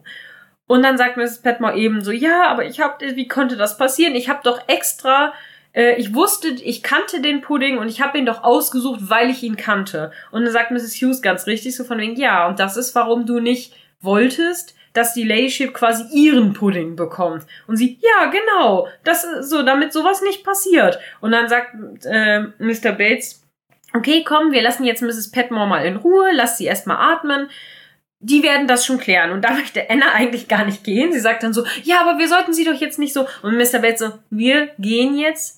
Mr. Carson wird es schon regeln. So, ne? Und dann geht Anna auch so ein bisschen, ja, okay, na gut, okay, dann aber, gehen wir jetzt. Aber ich muss sagen, Carson regelt es wirklich toll. Er macht das ganz toll. Weil er setzt sich dann ja auch zu Mrs. Petmore, ja. wenn alle gegangen sind. Ähm, neben ihnen steht so ein, so ein kleiner Heizofen, Ofen, so ein Kachelofen, wo, ja. wo er Kohle genau. oder Holz auf jeden Fall extra reinfüllt, mhm. was Mrs. Petmore mega unangenehm ist, weil sie schon sagte, nein, das ist unter ihrer Würde, das zu machen. Dann mhm. sagte schon, beruhigen Sie sich, ich werde es schon überleben. Aber jetzt mal Butter bei die Fische. Wir wissen doch eigentlich, was hier das wahre Problem ist, nicht wahr? Mhm. Und das finde ich irgendwie nett gemacht. Also, ja. dass er dann halt wirklich auch ähm, sagt, hey, ne, wenn wir mal ganz ehrlich sind, nicht Daisy ist hier das Problem. Ja vielleicht bist auch nicht du im wahrsten Sinne das Problem, aber auf jeden Fall hast du ein Problem ja. und genau darüber sollten wir jetzt reden. Genau, er nimmt halt so richtig einfühlsam ihre Hand und, und so und hält sie wirklich richtig liebevoll so fest ja. und sagt so, ja, komm, du hast mir was zu erzählen oder etwa nicht. Und damit genau. endet dann die Szene. Wir wechseln in den Servants Corridor und Anna und Bates kungeln ein bisschen zusammen. Und äh, Anna sagt zu Bates, ja, ich weiß, wo die Snuffbox ist. Und dann sagt er, oh, wo denn? Ja, woher weiß das? Und sie versteckt in deinem Zimmer und er ist richtig perplex und er so, aber du denkst doch wohl nicht etwa und sie, natürlich nicht. Und das finde ich sehr cute. cute. Ich, das finde ich sehr cute. Anna sagt, Of course I don't, silly beggar. Das finde ich so süß, so, ja. so von wegen du, du, äh, du Dummchen, du Dummerchen, genau so. Das finde ich halt richtig cute. Und dann ist Mr. Bates ein bisschen perplex und sagt so, ja, ähm, und dann? Und dann sagt er, ja, ich wette, Thomas würde es sehr gut finden, wenn man dich für einen Dieb hält. Und er so, ah, und dann merkt er, ah ja, er versteht, ne? So von wegen, ich ja. Ich denke, das würde er. Ich denke, das würde er wohl. Und dann sagt Anna, ja, du gehst jetzt hoch äh, und suchst die Box und wenn du sie hast, dann versteckst du sie entweder in Thomas Raum oder du gibst sie mir und ich äh, tue sie in Miss O'Briens Zimmer. Und dann sagt nur so richtig so, you naughty girl. Und ich so, du Stück, du.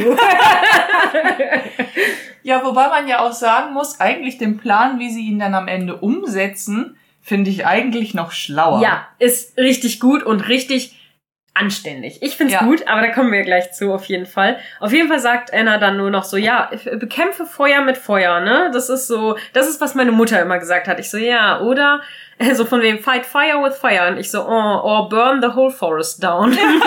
das kann halt eben auch nach hinten losgehen und das ist, finde ich, auch genau die Moral daran, was ja dann später noch passiert. Sie bekämpfen eben nicht Feuer mit Feuer. Ne? Beziehungsweise Ach, sie ne. deuten es an. Sie deuten es an, aber sie tun es nicht. Und das finde ich irgendwie richtig gut. Das finde ich auch cool, ja. Ja, auf jeden Fall wechseln wir jetzt wieder die Szene. Jetzt sind die Herrschaften inzwischen in den Drawing Room gewechselt und im Moment sind nur die Frauen da. Und hier muss ich mal gerade kurz intervenieren, weil die Szene beginnt ja, wie die in den Ra in mhm. Drawing Room reinkommen und man sieht direkt, wie Sybil vorne wegläuft und sich anscheinend mit ähm, Mary oder, oder mit Edith nee, mit, mit Cora unterhält. Sie unterhält sich mit Cora und sie hat so ein Kleid an und ich so, ist das eine andere Version von ihrem Hosenkleid? Nur in Grau? Ist das so? Ich glaube nämlich ja, weil ich habe das Problem ist, ich habe online keine Bilder gefunden. Ich habe nur immer wieder diese Szene zurückgespult und mir das angeguckt, weil die Hose fällt unten aus so richtig fluffig und das Oberteil sieht genauso aus wie das andere, nur dass das ganze in grau gehalten ist und mit so ein bisschen so Punkten drauf. Und sie wahrscheinlich dann dieses Stirnband nicht trägt. Genau, muss sie hat das Stirn. Das ist richtig cool auf jeden Fall, diese Szene. Ich habe das nämlich geguckt, weil die Hose unten auch so richtig so volantartig, so pluffig reinfällt. Sie hat nicht so ganz viel Bein wie wie das blaue Kleid, also dieses Jasmine-Kleid, wo man ganz klar sieht, dass das so hosenartig, haremshosenartig geschnitten ist aber es wirkt auch so, als ob das an den Füßen irgendwie zusammengerafft ist. Mm, okay. Es kann natürlich auch einfach nur unten so ein Volonkleid sein. Ja. Ich glaube, nee, Ballon, wie auch immer. Ballonkleid so, heißt es. Ja, genau. Das kann natürlich auch sein, aber ich finde, es sieht auf jeden Fall so aus. Genau, das wollte ich nur mal einwerfen. das fiel mir nämlich so auf. Genau, sie, äh, Sybil an, spricht dann auf jeden Fall mit Cora und sagt ähm, so, ah, oh, arme Mrs. Petmore, denkst du, wir sollten runtergehen, um mal nach ihr zu sehen? Und dann sagt Cora, ja, morgen. Im Moment wird sie sich wahrscheinlich erstmal noch erholen müssen. Aber ich, ich wusste schon vorher irgendwie, dass irgendwas nicht stimmt. Und dann spricht Edith mit Mary und sagt, mir tut es leid, dass äh, der arme Sir Anthony den, den Preis dafür bezahlen musste. Und dann macht Mary ihn so richtig affig nach, so, good God, und lacht so mhm. richtig fies darüber. Und dann sagt Edith so von wegen, ja, und du hier einfach so am Rumlachen mit, ähm, mit äh, Cousin Matthew, wie ein kleines Schulmädchen, das war einfach nur äh, pathetic, ne? Also das, das war, war halt erbärmlich, ne? Ja, und fies, ja. Ne? Dann sagt Mary so, oh, arme Edith, es tut mir sehr leid. Und da denke ich jetzt auch so, boah, was hast du denn deiner armen Schwester gegenüber zu kompensieren, dass du jetzt so arschig sein musst, mhm. ne? Du kannst doch auch einfach da drüber stehen, weil du hast doch quasi den Hauptpreis schon so ungefähr. Mhm. Und ja, und dann sagt sie halt, ja, poor Edith, uh, I'm sorry, cousin uh, Matthew proved a disappointment to you. So, also sie ist, äh, dass er eine Enttäuschung für dich ist. Ja, wobei äh, ich eine Vermutung habe, warum sie das in dem Moment sagt, weil Mary hat ja etwas mehr Wissen und das ist ja in genau dieser Folge auch passiert, mhm. dass äh, oder in der letzten, weiß ich jetzt gerade gar nicht mehr, äh, wo ja ähm, Isabel schon das nächste Treffen mit Edith und Matthew ausmachen wollte für mhm. die Kirchen und da weiß ja Mary auch, welche Absicht Edith verfolgt, ja. weil sie Interesse an Matthew hat.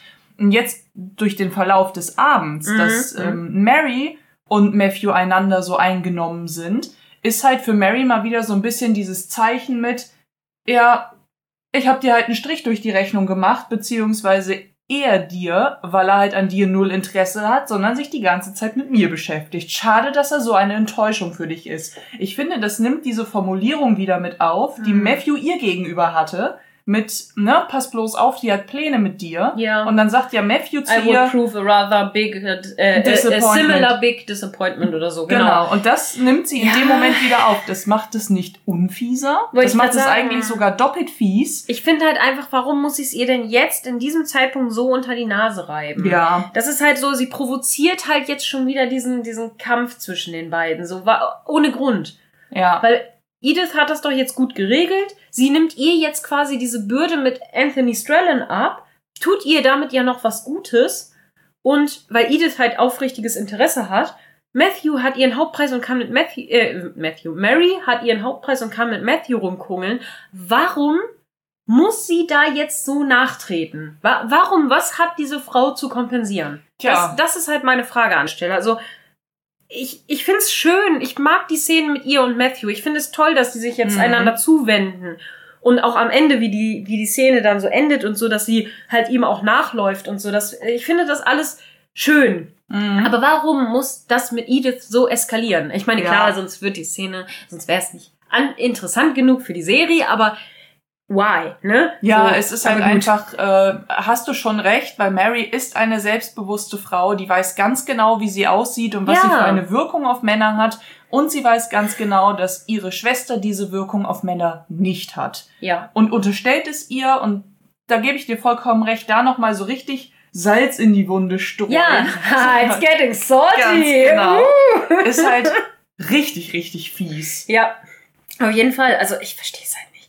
Gut, äh, und dann Edith weiß halt, sag ich mal, von ihrem Glück beziehungsweise Unglück noch gar nichts und sagt dann so, ach ja, wer sagt denn, dass er das ist? Und sie, naja, Matthew, der hat's mir erzählt. So, ähm, tut mir leid, solltest du das etwa nicht wissen? Und ich denk so, boah, komm, ne, oh, Alter.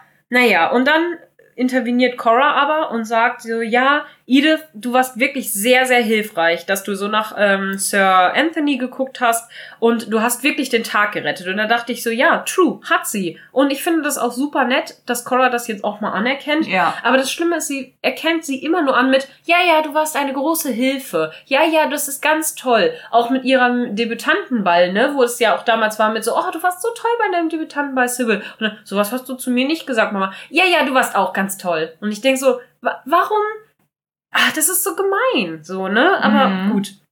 Auf jeden Fall ähm, dann sagt Edith, und das meint sie, glaube ich, auch wirklich so, sie sagt auch sehr selbstbewusst, ja, ich habe es genossen, ich fand es wirklich toll und äh, wir haben eine Menge, worüber wir reden können. Und ich finde auch, weil die haben ja auch später noch eine gute Zeit zusammen, also Spoiler, die werden noch ein bisschen öfter Zeit miteinander verbringen. Und ich finde, an sich passt es auch ganz gut. Der Altersunterschied ist halt ein bisschen hart. Aber ansonsten passt es doch auch ganz gut. Wobei sie sich beim Altersunterschied zwischen Mary und Anthony ja auch nicht stören, weil ich glaube, Edith und Mary trennen jetzt auch nicht so viele nee, Jahre. Nee, ich denke auch höchstens irgendwie zwei Jahre oder sowas, ne? Ja. Ah, schwierig. Naja, auf jeden Fall. Ähm, Muss Mary natürlich wieder nachtreten. Genau. Und dann sagt sie, ja, äh, erspar mir das bitte. Und äh, dann sagt Edith, auch sehr true, so von wegen, aha, wer ist jetzt eifersüchtig hier, ne? So. Und dann Mary gleich Challenge accepted, so von wegen jealous, also eifersüchtig. Also, denkst du etwa, ich könnte diesen äh, Old Booby, nennt sie ihn, also den alten äh, Typen nicht äh, haben, wenn ich ihn wollen würde? Und ich denke so, ja doch schon, natürlich könntest du ihn haben, aber warum, du willst ihn doch gar nicht, lass es doch einfach, ne? So, naja, und dann ähm, sagt sie, ja, äh, sagt Edith daraus, ja, nicht mal du kannst jeden Preis gewinnen, so ungefähr, oder jeden Preis mit nach Hause nehmen. Und dann sagt Mary, aha, ist das eine Challenge? Und ich so, oh oh, oh oh. Ja, und Edith sagt dann direkt, naja, wenn, wenn du, möchtest, so willst. Und ja. das, also eine offenere Kriegserklärung zwischen den Schwestern kann es ja gar nicht geben. Mhm. Aber ich muss halt auch echt sagen, diese ganze Szene finde ich echt absurd, weil ich meine, ja. Meine Güte, Mary, gönn es doch einfach mal deiner Schwester, dass sie in dem Moment die Anerkennung bekommt, dass ja. sie den Abend gerettet hat, dass sie sich mit dem Mann ja auch gerne beschäftigt, den du sowieso von Anfang an nicht haben wolltest. Mhm. So, und ich glaube, so, so Edith geht zu einem Tisch, schenkt sich ein Getränk ein und Mary geht direkt zu ihr hin und sagt, nimm dich bitte nicht so wichtig, ja? Erspar ja. mir das. Und ja. da denke ich mir, lass ihr doch mal den ja, Moment. Du das, nimmst dich immer wichtig. Ja, das, ehrlich. Äh, das kommt aber erst gleich, weil. Nee, wieso? Das ist genau hier gewesen. Spare me your boasting, please. Achso, achso ja, doch, stimmt. Nee, nee, ich war gerade falsch. Ich dachte, das kommt jetzt danach nochmal, dass sie noch mehr diskutiert. Aber nee, hast du recht. Ist, jetzt kommt die Szene in der Küche. Genau, genau aber das, ich find's halt mega fies. Und dann kann ich ja. Edith schon ein bisschen verstehen, dass sie dann halt sagt, ey, nicht du kannst, äh, nicht mal du kannst jeden Preis gewinnen.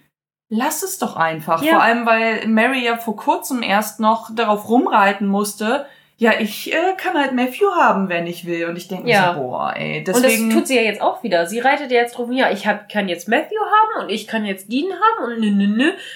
Umso geiler finde ich später Roberts Spruch ähm, Cora gegenüber, aber das, da kommen wir gleich noch okay. zu. Gut, auf jeden Fall sind wir jetzt wieder in der Küche und Mrs. Petmore und Carson sprechen miteinander.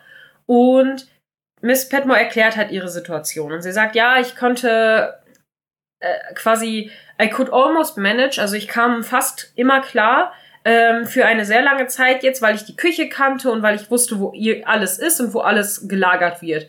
Und ähm, sogar mit diesem, ähm, mit diesem dummen Mädchen, damit meint sie natürlich Daisy, und dann sagt Mr. Carson, ich glaube, wir schulden Daisy eine Entschuldigung, oder? Und ich so, ja, tut ihr? Und Miss Petmore, ja, maybe. Naja, vielleicht, ne?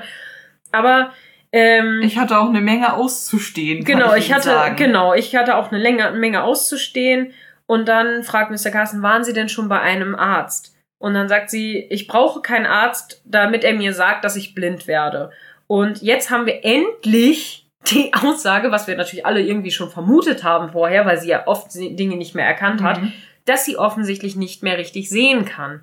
Und dann sagt sie noch so, ein blinder Koch, Mr. Carson, können Sie sich das vorstellen, was für ein Witz? Haben Sie jemals schon mal von einem blinden Koch gehört? Mhm. Und ich dachte so, ich denke, ehrlich gesagt, es würde gehen. Wenn alle das wissen, kann man da Rücksicht drauf nehmen und einfach, sage ich mal, eine barrierefreie Umgebung schaffen und das irgendwie hinkriegen. Also ja, ich, aber ich glaube, in, in der Zeit waren die noch nicht so Nein, weit. natürlich nicht. Aber mit Daisy als Hilfe und so, ich denke, das würde klappen. Also selbst wenn es jetzt so weit käme, ähm, ja, weiß ich nicht. Also ich könnte es mir sogar vorstellen. Aber wir wechseln wieder die Szene.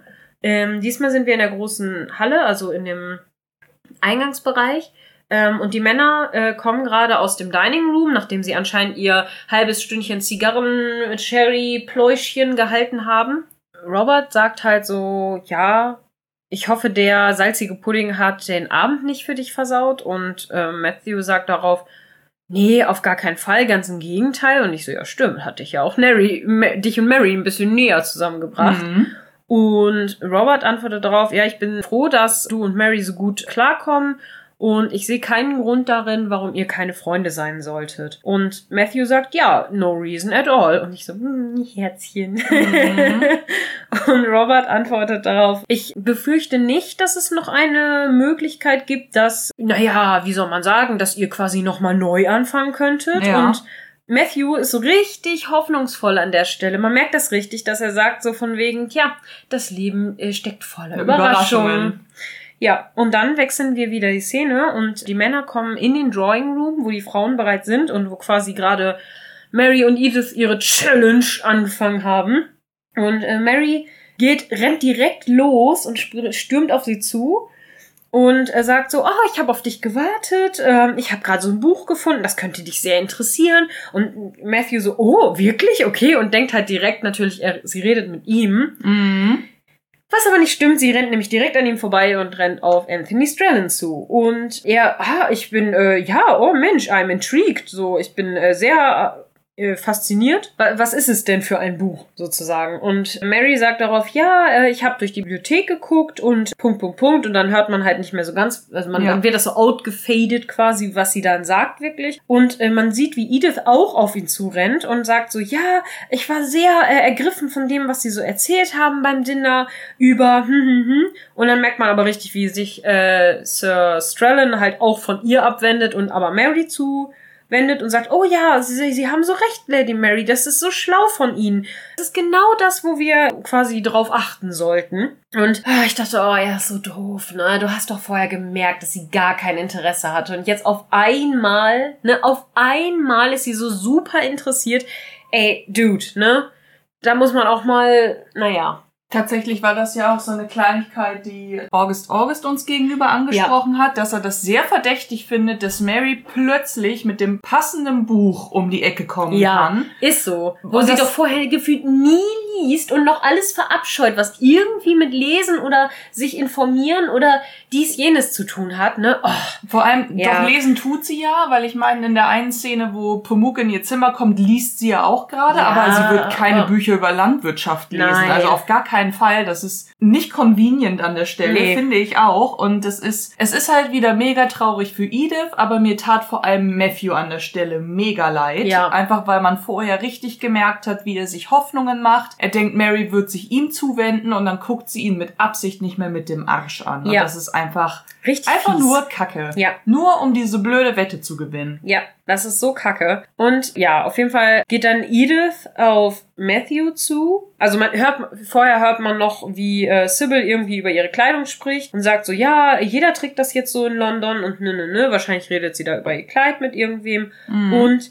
dann sagt Mary noch so, ja, diese, äh, dieser Abschnitt hier, der ist besonders so und so und ich war da ein bisschen unsicher drüber, aber vielleicht können Sie mir da mehr drüber erzählen und ja, dann geht Edith zu Matthew rüber und das ist jetzt auch gleich ein voll fieser Moment, weil sie geht rüber und sagt so, naja, anscheinend wurden wir beide für einen äh, größeren Preis, ja, verworfen sozusagen. Und äh, Matthew sagt, oh heavens, is it the time? So von wegen, oh Mensch, ist es schon so spät und es ist so fies. Weißt du, er sieht, dass Edith rüberkommt und er schon so, oh, ähm, oh, I'm out of here. Ja, stimmt. Oh, und das ist so Ach, weiß ich auch nicht. Und dann sagt Edith, ja, wie, sie gehen schon. Er, ja, also, oh, ich habe auch irgendwie Kopfschmerzen und hm, ich wollte jetzt die Party auch nicht versauen, aber ja, äh, sag, sag deinen Eltern so von wegen, make my excuses, ne? Also entschuldige mich bei deinen Eltern.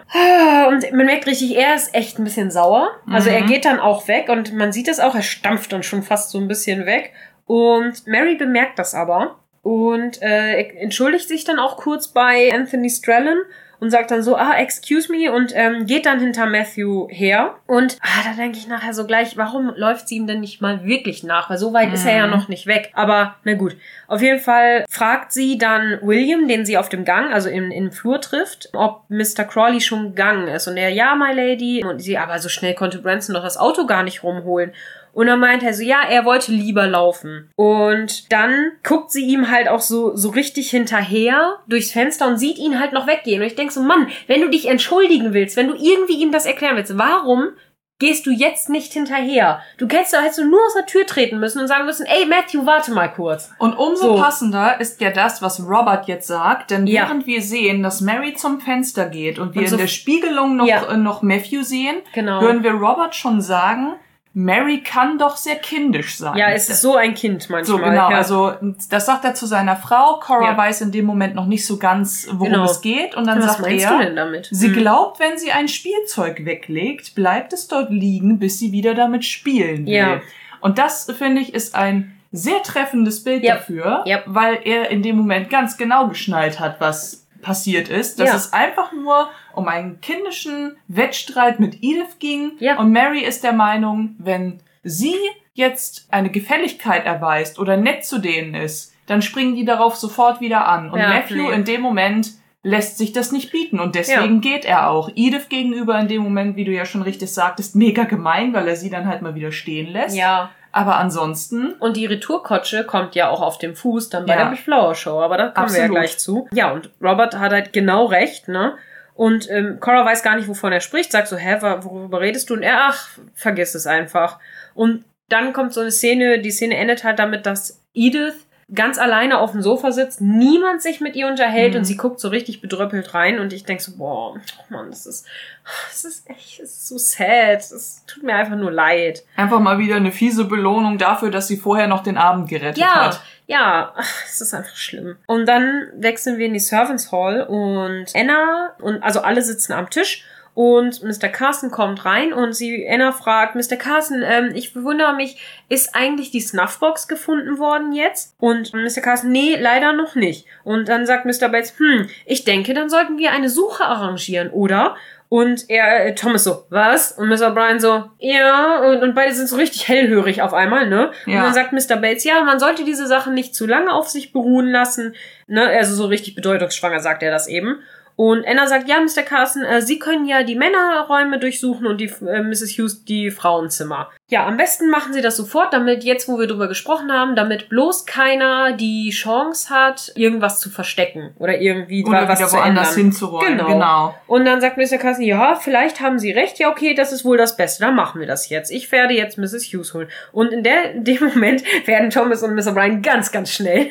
und sehr unruhig und ja. suchen direkt irgendeine Ausrede, ja. warum sie jetzt so, ganz schnell ähm, weg müssen. Genau, so, oh, ich denke, ich muss, ähm, ja, und äh, ja, ich, ich guck lieber, ob's ordentlich ist, ja, mhm. Und ich so, ja, ja, wer anderen eine Grube gräbt, ne, der hat Fällt ein, selbst hinein. Der hat ein Grubengrabgerät. der hat ein Grubengrabgerät. Geil. genau. Ja, und äh, dann äh, rennen die beiden auch raus. Thomas und O'Brien so auf der Treppe so, ich wette, der Bastard hat das bei mir im Zimmer versteckt. Und sie, ja, man weiß ja nicht. Oh, ich hätte nie auf dich hören dürfen im ersten Moment. Und dann sieht man, wie Mrs. Hughes halt ähm, das Zimmer von O'Brien öffnet und sagt so, Well, Miss O'Brien, you have been busy. Und sie, man sieht halt, wie ihr Zimmer komplett zerpflückt ist. Alles ist aus den Schränken gerissen, alles ist durcheinander. Und ich dachte so, warum ist an dieser Szene, also inzwischen, niemand auf die Idee gekommen, dass die beiden vielleicht das gemacht haben, dass die beiden vielleicht eine Intrige spinnen wollten. Warum ich, da ja. sagt ja keiner was zu. Was ist da los? Ich möchte meine Lieblingsfrage nochmal stellen. Warum zum Fix sind die beiden noch da? Ja. Warum wirft die niemand raus? Also gerade August, August hat es uns auch gesagt, gerade Thomas wäre so ersetzbar. Ja, er ist halt nur ein Footman. Ne? Er wäre so leicht zu ersetzen. Und ich glaube, O'Brien mit ein wenig Mühe auch. Ja. Weil ich glaube, also selbst in der Übergangszeit könnte Anna das auch noch mal eben mitmanagen, weil ja, mal abgesehen davon, wenn sie einfach dann Thomas nicht mehr als Kungelpartner hätte, dann wäre die wahrscheinlich auch ganz still, weil sie niemanden mehr hat, mit dem sie rumintrigieren kann. Also und der ihr Backup ist oder irgendwas. Also sie hätte halt auch gar keine Chance mehr. Wobei die beiden zu tun. einander ein ganz schön schlechtes Backup sind, ne? Weil das haben wir ja auch schon besprochen. Ja. Die trauen sich ja auch nicht so richtig nee, über den Weg. Ach. Das ist, es ist so unlogisch. Was, was haben die für eine merkwürdige ja. und kranke Beziehung? Ja, egal. Wir wechseln die Szene ins Crawley Haus und Isabel sieht, dass Matthew gerade die Treppe hochgeht und sie fragt so, oh Mensch, ich habe dich so früh gar nicht zurückerwartet. Ich sage Mosle, er kann dann jetzt abschließen. Und dann sagt Matthew, ja, okay, danke schön, gute Nacht, Mutter. Und sie sagt, ja, wie war denn dein Abend? Hast du dir äh, so von wegen, hattest du Spaß? Und er, ja, schon. Also es war wirklich ein schöner Abend. Und da ist so eine Sache, also irgendwie dachte ich für einen kurzen Moment, aber ach egal, vergiss es, ich habe falsch gedacht. Gute Nacht, Mutter, ne? Mhm. So. Und sie guckt auch so richtig bedeutungsschwer ihm hinterher und er, ach, weiß nicht, und ich dachte, ach Matthew, du liegst doch nicht falsch. Was ist los? Ah, gut, okay. Dann wechseln wir wieder in die Village Hall und es ist der Tag der Flower Show. Und Robert beglückwünscht gerade Mosley dazu, dass er wirklich sehr, sehr wunderschöne Rosen hat und sagt, Mensch, my word, Mosley, splendid roses, as usual, well done. Mhm. Und Mr. Mosley sagt, Dankeschön, his, uh, your lordship, Dankeschön. Und Violet so, ja, alle sind wirklich sehr, sehr schön. Also Violet sagt das so, ja, alle wirklich sehr, sehr schön dieses Jahr, um wieder so ein bisschen davon abzulenken, so, ne, dass Mosleys nur so wunderschön sind, sondern ja, ja, alle haben ja schöne Blumen, alle. Mhm. Und Cora betont auch, ja, es ist wirklich verzaubernd und also guckt sich auch Moses Rosen an und sagt, oh, die sind ja wirklich bezaubernd. Haben wir die auch? Und dann sagt er, das würde ich bezweifeln, Your Ladyship, weil ich habe die selber rausgefunden oder gezüchtet, sagen mhm. wir es mal so, ne? Und sie sagt, oh Mensch, ist das ein Geheimnis oder würden sie das Mr. Brockett, also wahrscheinlich deren eigenen Gärtner, genau. auch erzählen? Und er, ja, ich wäre stolz darauf, my lady. Also er wird sich da sehr drüber freuen. Und dann sagt äh, Cora, er sollte, sie sollten auf jeden Fall mal mit ihm reden und ihm vielleicht auch ein paar Ideen Ideen geben. So. Robert sagt darauf, Old Mosley is a champion or he would be in a fairer world. So. Ja. Und also er sagte so von wegen, er wäre auf jeden Fall der Gewinner, also wäre er zumindest in, wenn die Welt fair wäre. Mhm. Und dann sagt Violet direkt, springt da direkt drauf an, oh, jetzt fang du nicht auch noch an, so, don't you start. Und dann sagt Isabel darauf, ja, ich befürchte, ich habe da äh, Cousin Violet mit ziemlich verärgert in dieser Hinsicht. Und Violet sagt so, ja, wenn Mosley den Preis äh, verdient, dann wird er den auch schon bekommen. Dann wird die Jury auch für ihn stimmen. Genau, ja. dann wird die Jury auch für ihn stimmen. Und äh, dann sagt Robert so, äh, sie würden es nicht wagen. Und ich so, ja, true. Und jetzt kommt auch so eine geile Szene, wo auch wieder die, diese, dieser Satz, also dieser Schlagabtausch zwischen Robert und Violet für mich quasi auch so ein, so ein Kandidat fürs Lieblingszitat ist. Weil mhm. sie sagt, Really, Robert, you make me so annoyed. Isn't it possible I should win the thing, this thing on merit? So von wegen, also du machst mich wirklich also wütend äh, in dieser Hinsicht. Kann es nicht auch einfach sein, dass ich diese Sache auch verdient gewinne? Mhm. Und sagt Robert so richtig arschig zu ihr, I think the appropriate answer to that, Mama, is yes, dear. Und sagt das so richtig arschig. Mhm. So, also die angemessene Antwort darauf wäre wohl, ja, natürlich, Mutter. Mhm. ich find's so geil, wie er das einfach so richtig so sagt, ja, ja, natürlich. Und das, ich glaube, das wird auch mein Lieblingszitat, weil ich das einfach so gut finde, wie sie so, so richtig entpustet, so, oh, du machst mich so wütend in der Hinsicht, und naja, die richtige Antwort wäre wohl, natürlich. Naja, ne, also, im Endeffekt, man sieht ja auch die Blumen von Violet nie. Also ja. ich würde jetzt nicht behaupten, dass ihre Blumen nicht auch schön Ja, aber sind, anscheinend sind ja die von Mosley besonders toll. Und, richtig. Ne, da, das muss man dann auch honorieren und ach, sie erträgt halt einfach die Wahrheit nicht, ne? Oder sie will sie nicht wahrhaben. Ich weiß es nicht. Sie will halt einfach nicht verlieren. Tja, so. Trouble in Terrorist Ja. okay. Wir wechseln auf jeden Fall die Szene ähm, auf die Country Road und Daisy, Miss O'Brien, Mr. Bates und Anna gehen quasi von der Flower Show zurück anscheinend und weil sie sich die Blumen jetzt angeguckt haben und Daisy erzählt, dass sie das schön fand, den Afternoon, also den Nachmittag mal äh, frei zu bekommen. Miss O'Brien sagt, ja, ich weiß gar nicht, warum wir uns überhaupt hier hinschleppen, so ungefähr. Wir verpassen ja sowieso die, äh, die Ansprachen und so weiter. Thomas sagt darauf, ja, sei, sei, doch jetzt nicht so grummelig. Und sie so, ich bin grummelig, wenn ich das will. Und ich so, oh, Trouble in Paradise, was ist da los?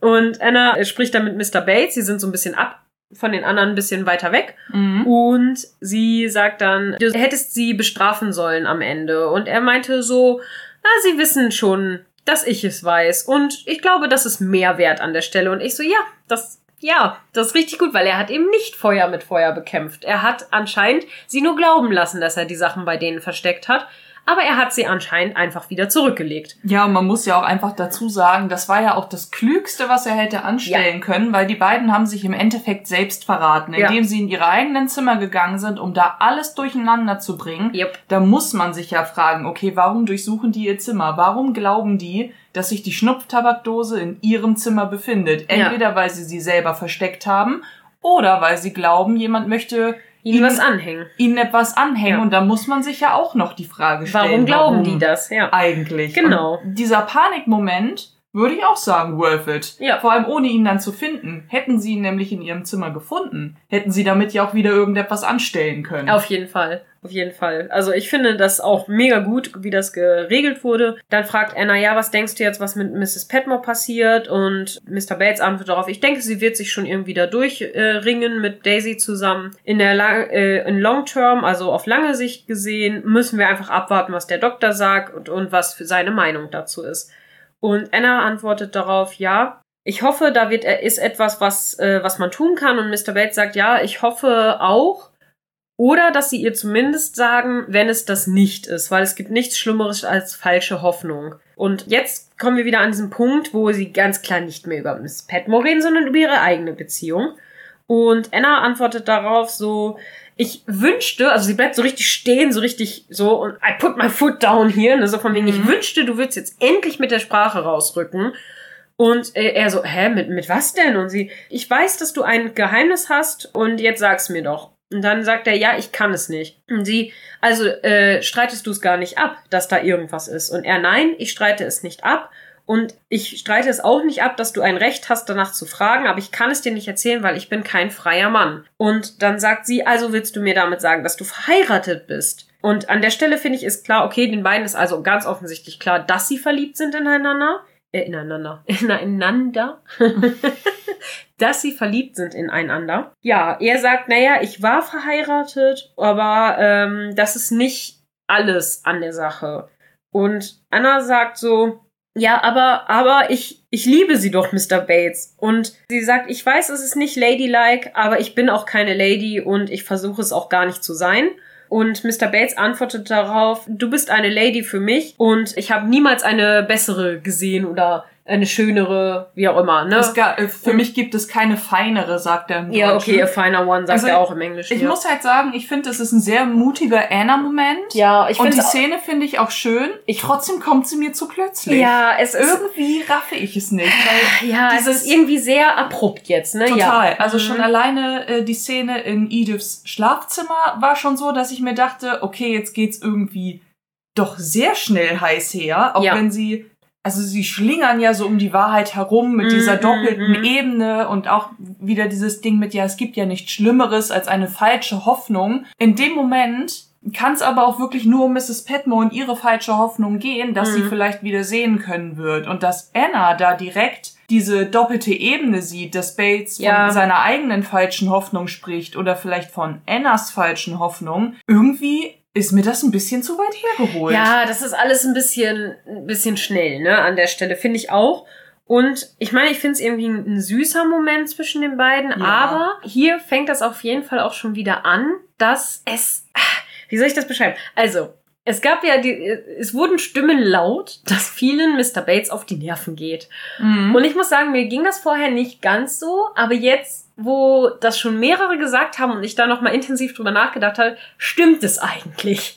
Weil mir geht er auch an vielen Stellen jetzt auf den Nerven mit seiner Bateshaftigkeit, wie sie das alle so schön sagen. Und ich, es stimmt. Und hier fängt das an. Hier wird es eingeleitet, so mit, er druckst immer so drumrum und er kann das nicht sagen, weil das wäre nicht ehrenhaft genug. Und man denkt so, Mann, du kannst dich Anna anvertrauen. Du hättest dir einfach sagen können, du hast da Probleme in der Vergangenheit gehabt, du hast da noch eine Frau, die anscheinend dir das Leben schwer gemacht hat, mit der du nicht mehr zusammen sein willst. So, Punkt. Und faktisch leben sie genau. ja auch getrennt. Faktisch leben sie getrennt. Es ist kein Problem. Warum erzählst du ihr das nicht einfach? Ja, egal.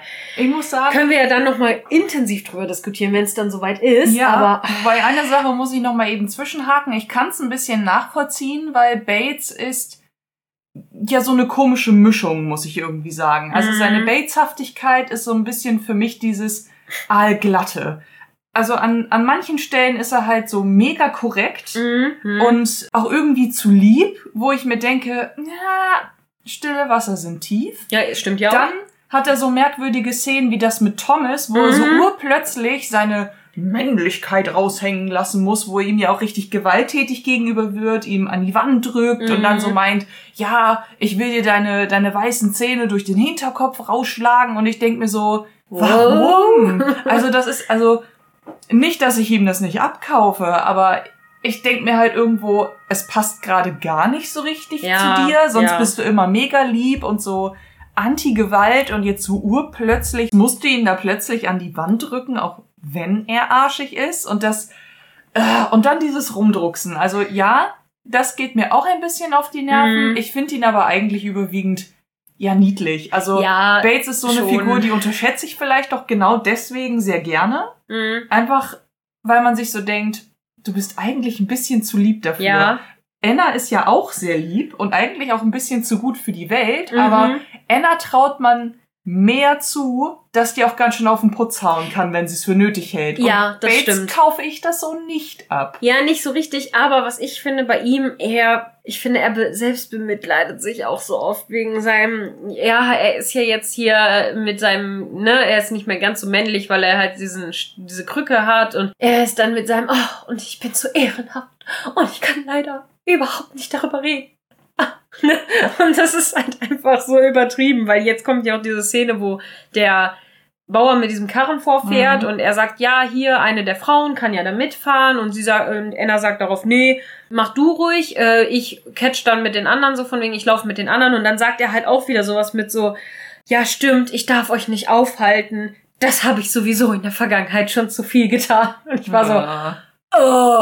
Wobei ich auch dazu sagen muss, also der Bauer sagt ja auch, er könne nur einen mitnehmen. Ganz ehrlich, auf dem Karren da hinten ist durchaus noch Platz gewesen, dass Anna sich da hätte nebensetzen Aber vielleicht können. ist der Karren sehr schwer für das Pferd, dass da nicht mehr zu viele drauf sitzen können, weil er fährt ja selber auch nicht auf dem Wagen, er läuft ja neben dem Tier lang zum Führen. ja. Also vielleicht darf der nicht zu viel tragen, also vielleicht ist es sonst zu schwer für das Tier. ja, gut, okay. Das nehme ich so hin. Okay. Ausnahmsweise. Ausnahmsweise. Gut, wir sind wieder in der Village Hall. Da ist das so, dass äh, Sybil mit Gwen kurz spricht. Warte, jetzt, jetzt finde ich es ein bisschen komisch gerade, weil jetzt kommt doch gleich die Szene, wenn ich das richtig sehe, wo Edith und Mary sich noch so mal einmal so richtig angehen, oder? Ist Mit richtig.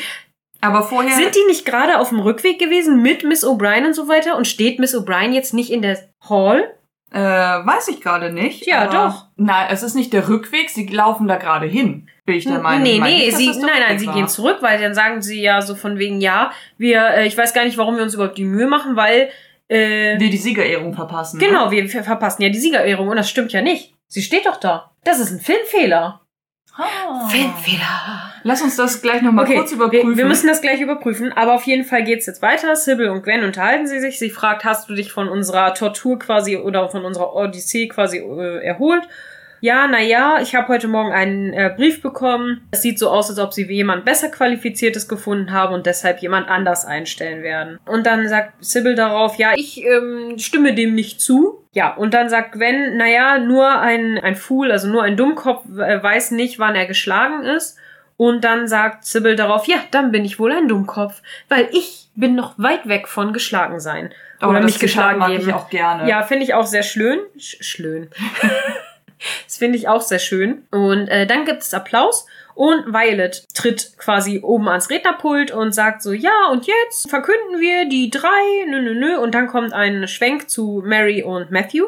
Und Mary spricht mit Matthew und sagt so, ja, also da, als du letzte Nacht äh, weggegangen bist oder letzte, gestern Abend weggegangen bist. Ich hoffe, dass es nicht, dass du mich nicht für zu unhöflich gehalten hast. Und er, ach nee, auf gar keinen Fall. Ich habe dich ja auch beim Dinner quasi schon die ganze Zeit in Beschlag genommen. Das stand mir ja auch nicht zu, da noch mehr Zeit in quasi dir abzu, abspinstig zu machen. Schöne Retourkutsche, wenn man das mal so. Ja, er, er ist noch nett, auf jeden Fall. Und dann sagt Mary so, ja, du weißt du, äh, Edith und ich hatten da so, ähm, so eine Art Wette. Und sie will sich halt jetzt wirklich entschuldigen anscheinend. Sie muss sich jetzt erklären vor ihm, weil es ihr wirklich leid tut anscheinend. Und Matthew antwortet darauf, ach bitte, du musst dich nicht entschuldigen. Und jetzt wird er richtig pissig, ne? Jetzt ist er so richtig, hat er so einen höflichen, aber pissigen Tonfall. So, Du musst dich nicht entschuldigen. Äh, es war ein wunderschöner Abend und ich freue mich, dass wir wieder. I'm glad we are on speaking terms. So von wegen. Ich freue mich, dass wir wieder miteinander reden. Ich sollte jetzt wirklich nach meiner Mutter sehen und ich dachte so, oh, das ist aber jetzt ganz schön trotzig und eine ganz schöne Abfuhr. Tja, und jetzt wittert wieder Edith ihren Moment. Ja, jetzt kommt Edith halt dazu und die schleicht so von hinten ran. Die hat das nämlich alles mitbekommen und sagt so, ah, Cousin Matthew scheint ja in einer ganz schönen Eile gewesen zu sein. Und dann sagt Mary, oh, jetzt sei nicht so dumm, ne? So, jetzt lass mich, ne? So, hör auf, ich will jetzt nicht streiten, so mhm. richtig nach dem Moment. Und dann sagt Edith darauf, naja, ich glaube, als du ihn nicht wolltest, wollte er dich und jetzt, wo du ihn willst, will er dich nicht mehr. Hm, komisch. Da so, ich muss sagen, das ist schon fast äh, witzig. Finde ich auch ein bisschen fies, aber ist irgendwie true, ne? Und dann sagt Mary, ja. Ja, sie muss halt nochmal ja. richtig einen reindrücken. Stimmt, stimmt, stimmt, weil, stimmt. Ähm, ich finde auch im Vergleich ist Marys Kleid deutlich schöner. Und das ist ja, ja. das, was wir schon ähm, Aber so richtig hatten. hübsch finde ich es auch nicht. Nö. Ist halt nicht schwarz, ne? Aber Entschuldigung.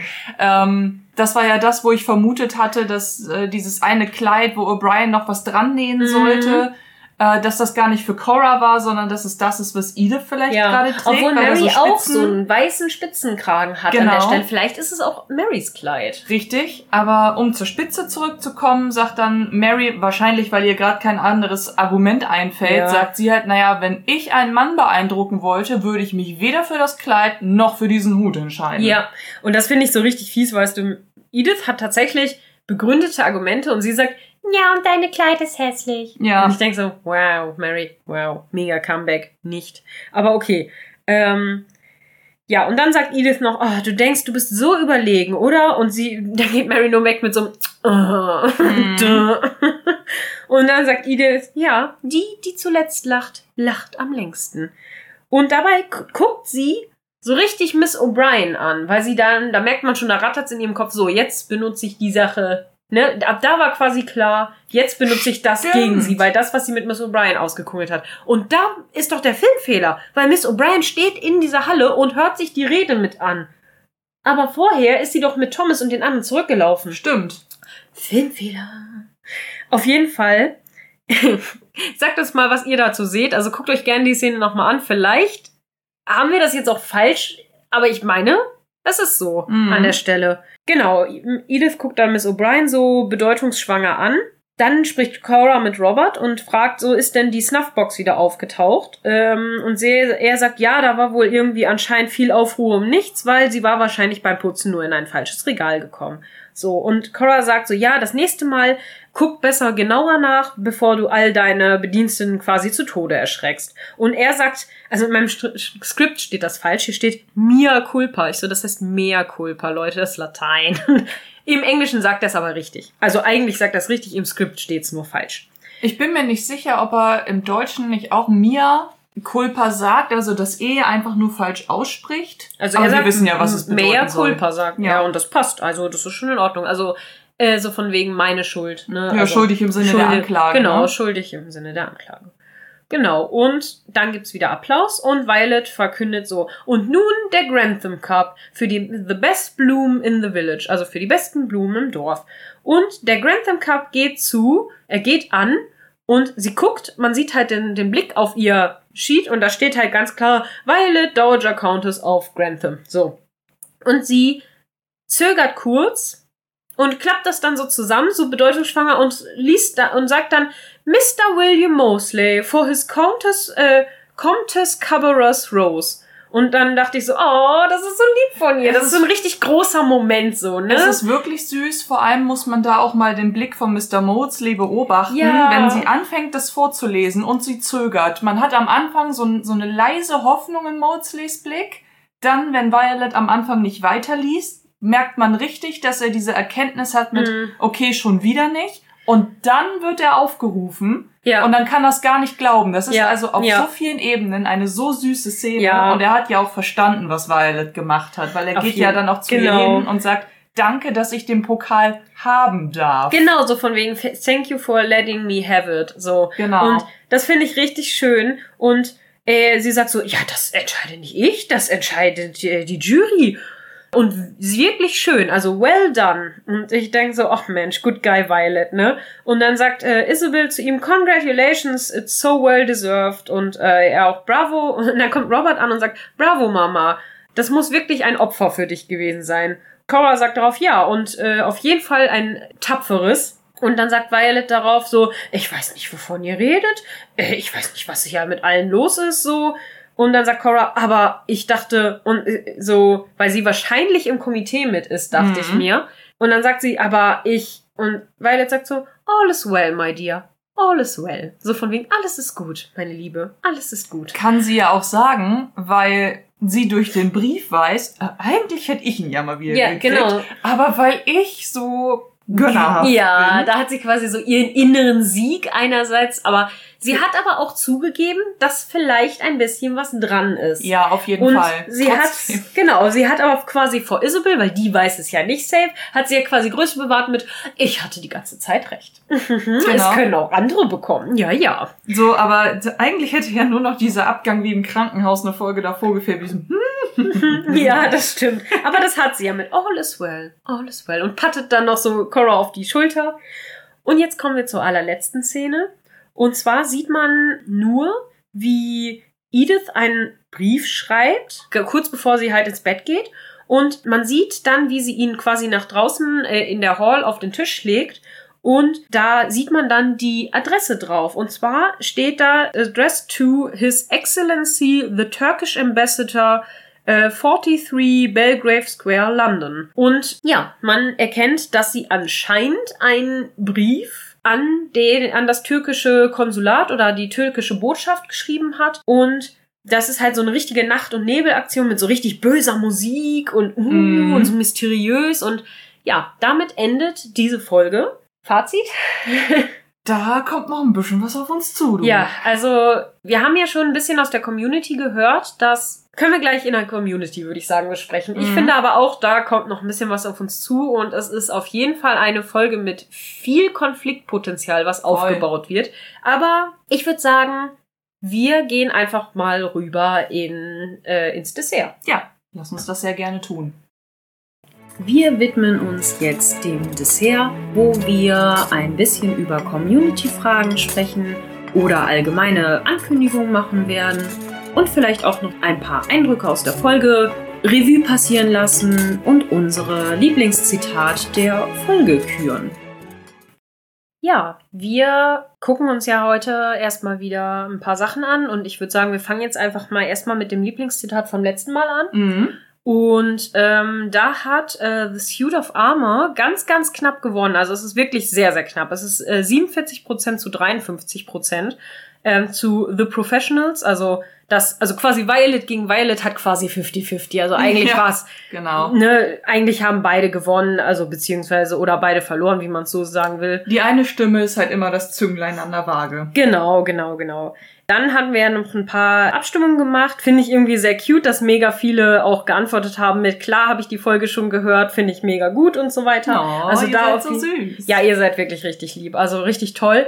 Ähm, wir haben auch wieder ein bisschen Zuwachs auf unserem Discord-Server bekommen. Das freut uns mega. Mhm. Ähm, über viele Sachen haben wir ja tatsächlich jetzt während der Folge schon gesprochen. Also viele Sachen, die vor allen Dingen August August angesprochen Genau. hat. Ich würde sagen, sonst, äh, Solivia hatte noch eine Sache ge angemerkt mit, dass sie findet, dass diese Folge eine totale Wohlfühlfolge war. Das finde ich einerseits ja, Mhm. weil halt einfach diese, diese, was du ja auch meintest, Solivia, ähm, diese Mechanik zwischen Isabel und, also dieser Schlagabtausch zwischen Isabel und Violet, wie er einfach super geil ist und super Ja. lustig und so. Und da stimme ich dir einfach zu 100% zu. Ich finde nur, dass es nicht so ganz eine Wohlfühlfolge ist, weil ich finde, die ist immer so überschattet von diesem ganzen Konflikt und Ja. diesem Streit und was sich so aufbaut und diese Intrige gegen Bates und dann was jetzt noch kommt mit, es wird ja schon angerissen, dass bei Bates eine dunkle Vergangenheit ist. Alles ist irgendwie so ein bisschen in düster gehalten. Marys Problem wurde da anscheinend ausgetratscht. Ähm, Edith hat jetzt noch mal am Ende anscheinend einen richtig nachgesetzt. Dieses ganze Mobbing gegen Edith. Also ich finde, ja, die Flower Show an sich macht es irgendwie zu so einer Feel-Good-Folge. Mhm. Aber der Rest drumrum ist irgendwie nicht so viel gut. Und vor allem muss man ja auch sagen, die Flower Show kommt in dieser Folge ja auch gar nicht so viel zum Tragen. Ja. Also wir haben ein bisschen Vorbereitung, wo wir diese witzigen Konfliktsituationen zwischen Violet und Isabel haben. Hm. Aber die meiste Zeit der Folge baut sich ja eine Menge Positives auf, was sich dann richtig ins Negative verkehrt. Also wenn wir das haben mit Matthew und Mary nähern sich an, Mary macht es durch die Wette mit Edith dann wieder komplett kaputt. Ja, Und, ja. und das Ganze setzt sich quasi wieder zurück. Dann haben wir diese Situation mit äh, O'Brien, Thomas und Bates, Mhm. wo ähm, wo sie Ja. was Negatives aufbauen und Bates und Anna es quasi wieder in was Positives umdrehen. Da ist es genau, aber da haben wir wiederum diesen negativen Moment, wo ähm, Anna und Bates sich ihre Gefühle zwar klar werden, aber noch gar nicht so richtig klar ist, Mhm. ja, wohin führt denn das jetzt eigentlich? Also Stimmt. es ist ja noch nichts geklärt. Genau. Dann haben wir die Situation zwischen Edith und Mary, die einfach komplett auf Eskaliert, Kriegsfuß ja. Miteinander stehen. Mit Cora und Mary, weil ihr Ruf ramponiert ist und Ja. die jetzt schnellstens dafür sorgen müssen, dass der wiederhergestellt wird. Mhm. Also es ist eine Schwierig. spannende Folge. ja. An manchen Stellen auch eine Wohlfühlfolge, aber für mich ist es eigentlich eine ziemliche ähm, Spannungsaufbaufolge. Ja, auf also jeden es wird Fall. eine Menge vorbereitet, Ja, finde ich. ja, genau. Ich finde auch, es ist eine absolute Vorbereitungsfolge, weil viel aufgebaut wird und wenig gelöst wird in dieser Genau. Folge. Ja. Wollen wir mit Lieblingszitat weitermachen für diese Folge? Oh, schwierig. Möchtest du vielleicht zuerst auswählen? Mm, Ich glaube, ich nehme tatsächlich dieses Zitat, Moment, ich muss es mal eben kurz suchen, mit, Mit Robert, ähm, mit ne? Robert und Violet. Also ich finde, irgendwie finde ich so geil und Robert kommt einfach sehr selten nur, dass der mal ein gutes Mhm. Zitat hat. Deswegen finde ich eigentlich, ähm, ich muss wie gesagt so ein bisschen cheaten, es ist die Situation. Weil Robert sagt, äh, so, Violet sagt ja mit, äh, if Mosley deserves the first prize for his flowers, the judges will give it to him.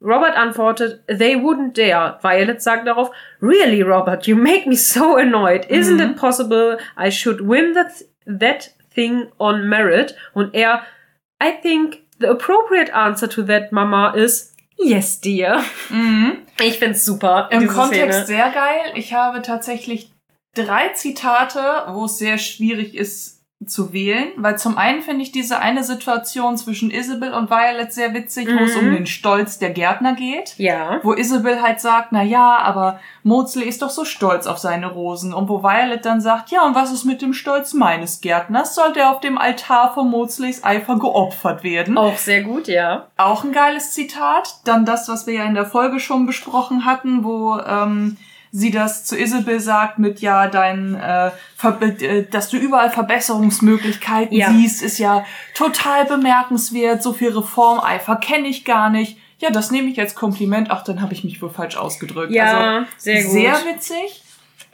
So ein bisschen mein Herzzitat, wenn auch so im, also was heißt unbedeutend, aber halt so unscheinbar ist eigentlich das, was Sybil zu Gwen am Ende sagt, Mhm. wo es eben zu dieser Diskussion kommt, dass Gwen zwar jetzt schon Vorgestellungsgespräche hatte, aber das Ganze noch nicht so von Erfolg Mhm, gekrönt mhm. ist und ein nur ein Narr weiß nicht, wann er aufgeben soll und Sybil dann eben zu ihr sagt, dann bin ich närrisch, denn ich habe noch lange nicht aufgegeben. Und das finde ich sehr, sehr schön eigentlich an dieser Stelle.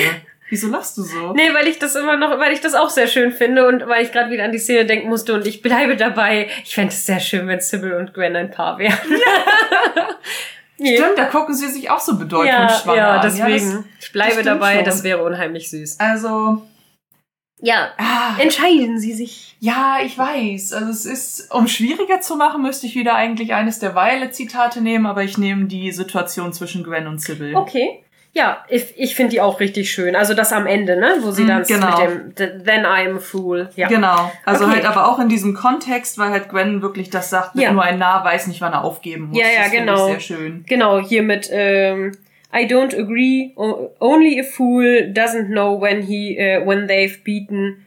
Ähm, und sie sagt so, then I'm a fool. I'm äh, I am long way from beaten yet. Ja. Ja, vom Bienen bieten jetzt so.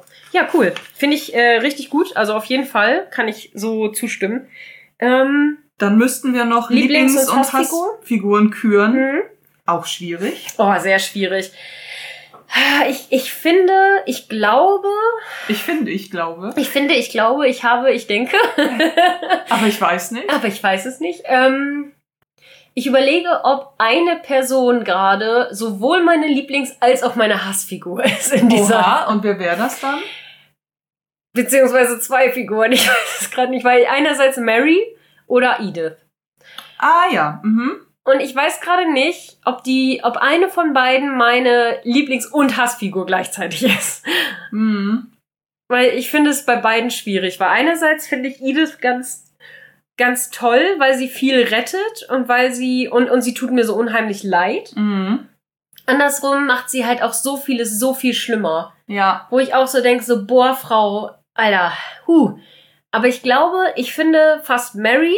Mary ist so, ich glaube Mary, weil Mary ist meine Lieblings- und Hassfigur an diesem Dings, weil ich finde es so schön, wie sich das zwischen ihr und Matthew jetzt entwickelt, mhm. auch wenn es am Ende nicht so toll endet, aber ja. es entwickelt sich so viel Schönes zwischen den beiden jetzt gerade und sie hat so viele gute Ansätze, die und hat so viel gut über ihr Leben nachgedacht und kommt gerade aus ihrer Depression so ein bisschen raus, indem sie einfach so viel Stolz mhm. beweist und eben jetzt auch so langsam weiß, was sie will vom Leben.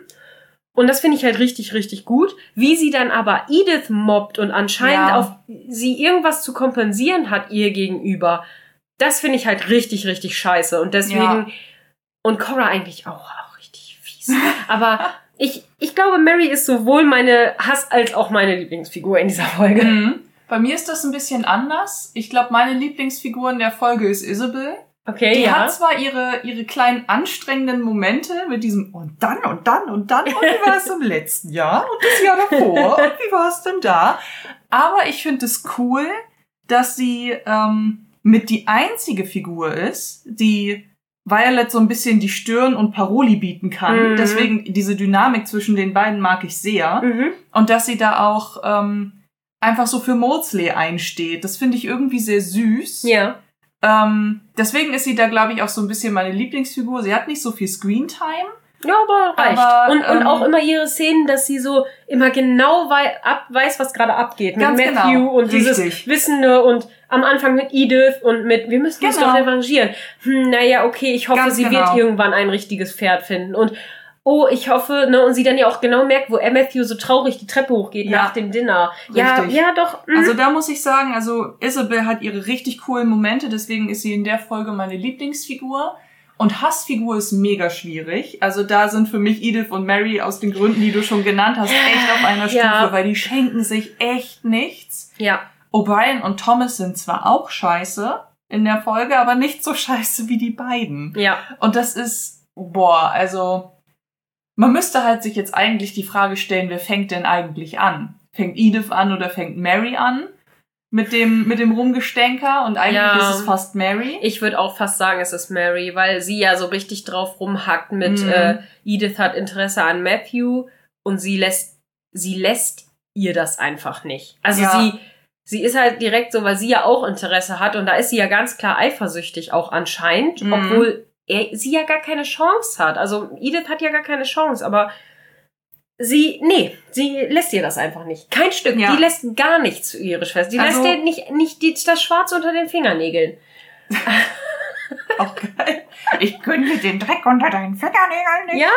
Okay, also ja, muss sagen, tut mir leid für Mary. Ich äh, entwickle immer mehr Verständnis für sie, aber sie ist meine Hassfigur in dieser Folge. Oh, Mary ist schlecht weggekommen, diese Folge. Gut, sagt uns ruhig in den Kommentaren oder irgendwie ähm, beim Discord oder so, was ihr davon, wie ihr das seht. Ähm, wir mögen, wie gesagt, immer gerne auch mit euch darüber diskutieren und wir haben jetzt äh, gerade gestern auch äh, eine kleine äh, Gartic Phone Session äh, gehabt bei Discord, also war auch super lustig. Ja. Und äh, wie gesagt, kommt gerne dazu. Wir werden immer mehr. Wir sind inzwischen schon sechs Leute. Nee, acht Leute. Oh ja, ja. stimmt. Acht Leute auf dem Discord. Ähm, ja, es wird immer mehr. Kommt gerne dazu. Es ist sehr lustig, sehr nette Menschen. Alle schnacken gerne miteinander mhm. und haben auch coole Ideen zu den Folgen. Finde ich richtig schön. Ich hoffe, dass da ja so eine reger Austausch noch entsteht. Das würde mich sehr freuen. Zumal haben wir ja auch schon ein paar Ideen gekriegt. August August hat zum Beispiel noch zur letzten Folge gefragt, ob das nicht irgendwie seltsam ist, dass Branson anscheinend in seiner Freizeit nichts Besseres zu tun ja, hat, stimmt. als ums Haus zu schleichen und durch irgendwelche Fenster random reinzugucken, um Sybil zu beobachten. Und das stimmt so sehr. Und das stimmt wirklich mega. Und dann hat er noch zu der Schnupftabak äh, Szene nochmal so ein bisschen die Frage gestellt, ob, also, ich weiß nicht, also, dass Robert anscheinend nicht so genau hinguckt oder sich auch gar nicht so richtig bemüht, da jetzt irgendwas herauszufinden. Also, nee. Also er scheint sich nicht so wirklich mit der Situation auseinandersetzen nee, zu wollen. er verlässt sich da halt voll auf Carson, ne, dass der das und regelt. Auf, und auf Bates und ja. das, also, ja, gebe ich ihm durchaus recht, weil ich finde, man spürt gerade später, an ganz vielen Stellen, dass Robert sich mit manchen Dingen, wo er jetzt intervenieren müsste, mhm. nicht so richtig Bock hat, tätig zu werden. Und ja, ja einerseits finde ich, spricht das ein bisschen für Robert, dass mhm. er ja auch offensichtlich versucht, so ein bisschen an das Gute im Menschen zu glauben und ähm, auch so ein bisschen diesen Versuch zeigt, Menschen auch eine zweite Chance zu geben, aber dass er dann auf der anderen Seite so inkonsequent ist und dann einfach sagt, na ja, ah, aber eigentlich muss ich mich damit jetzt beschäftigen? Ja, du bist der Earl, du musst dich mit diesen Dingen beschäftigen. Ja, Meine das, Güte. Das muss geklärt werden, so, ja. Ja, sehe ich auch so, genau. Ja, abschließend Sagt uns, wie ihr das äh, sehen würdet, wenn Gwen und Sybil ein Paar wären. Ich möchte das wissen. Ich fände das sehr süß. Ähm, ansonsten freuen wir uns, wenn ihr bei uns wieder einschaltet bei der nächsten Folge. Wir hoffen, euch gefällt diese Folge. Wir hatten auf jeden Fall wie immer ganz viel Spaß damit. Oh ja. Und ja, schreibt uns gerne alle Nachrichten, ähm, liked uns, subscribt und followed und gibt fünf Sterne bei Spotify und äh, ja, keine Ahnung, gibt uns Feedback. Wir freuen uns sehr, sehr doll über alles. Ähm, wir versenden verbale Herzchen genau, an dieser ganz, Stelle. Ganz viel Liebe an euch und äh, danke für, für den ganzen Support. Ähm, genau, wo wir gerade bei Support sind, ihr könnt uns unterstützen, wenn ihr wollt und es könnt und überhaupt bei Kofi. Wir haben da so einen kleinen Account wenn ihr das wollt. Aber das ist überhaupt nicht notwendig und wir sind auch happy, wenn ihr einfach nur zuhört und keine Ahnung hin und wieder mal eine nette Nachricht schreibt oder auch einfach nur zuhört. Aber ja, ansonsten bis zur nächsten Folge. Wir wünschen euch eine ganz tolle Zeit und wir hoffen, ihr hattet schöne Feiertage mhm. und ansonsten wir hören uns beim nächsten Mal. Ja. Bis dann bei Petmos Podcast.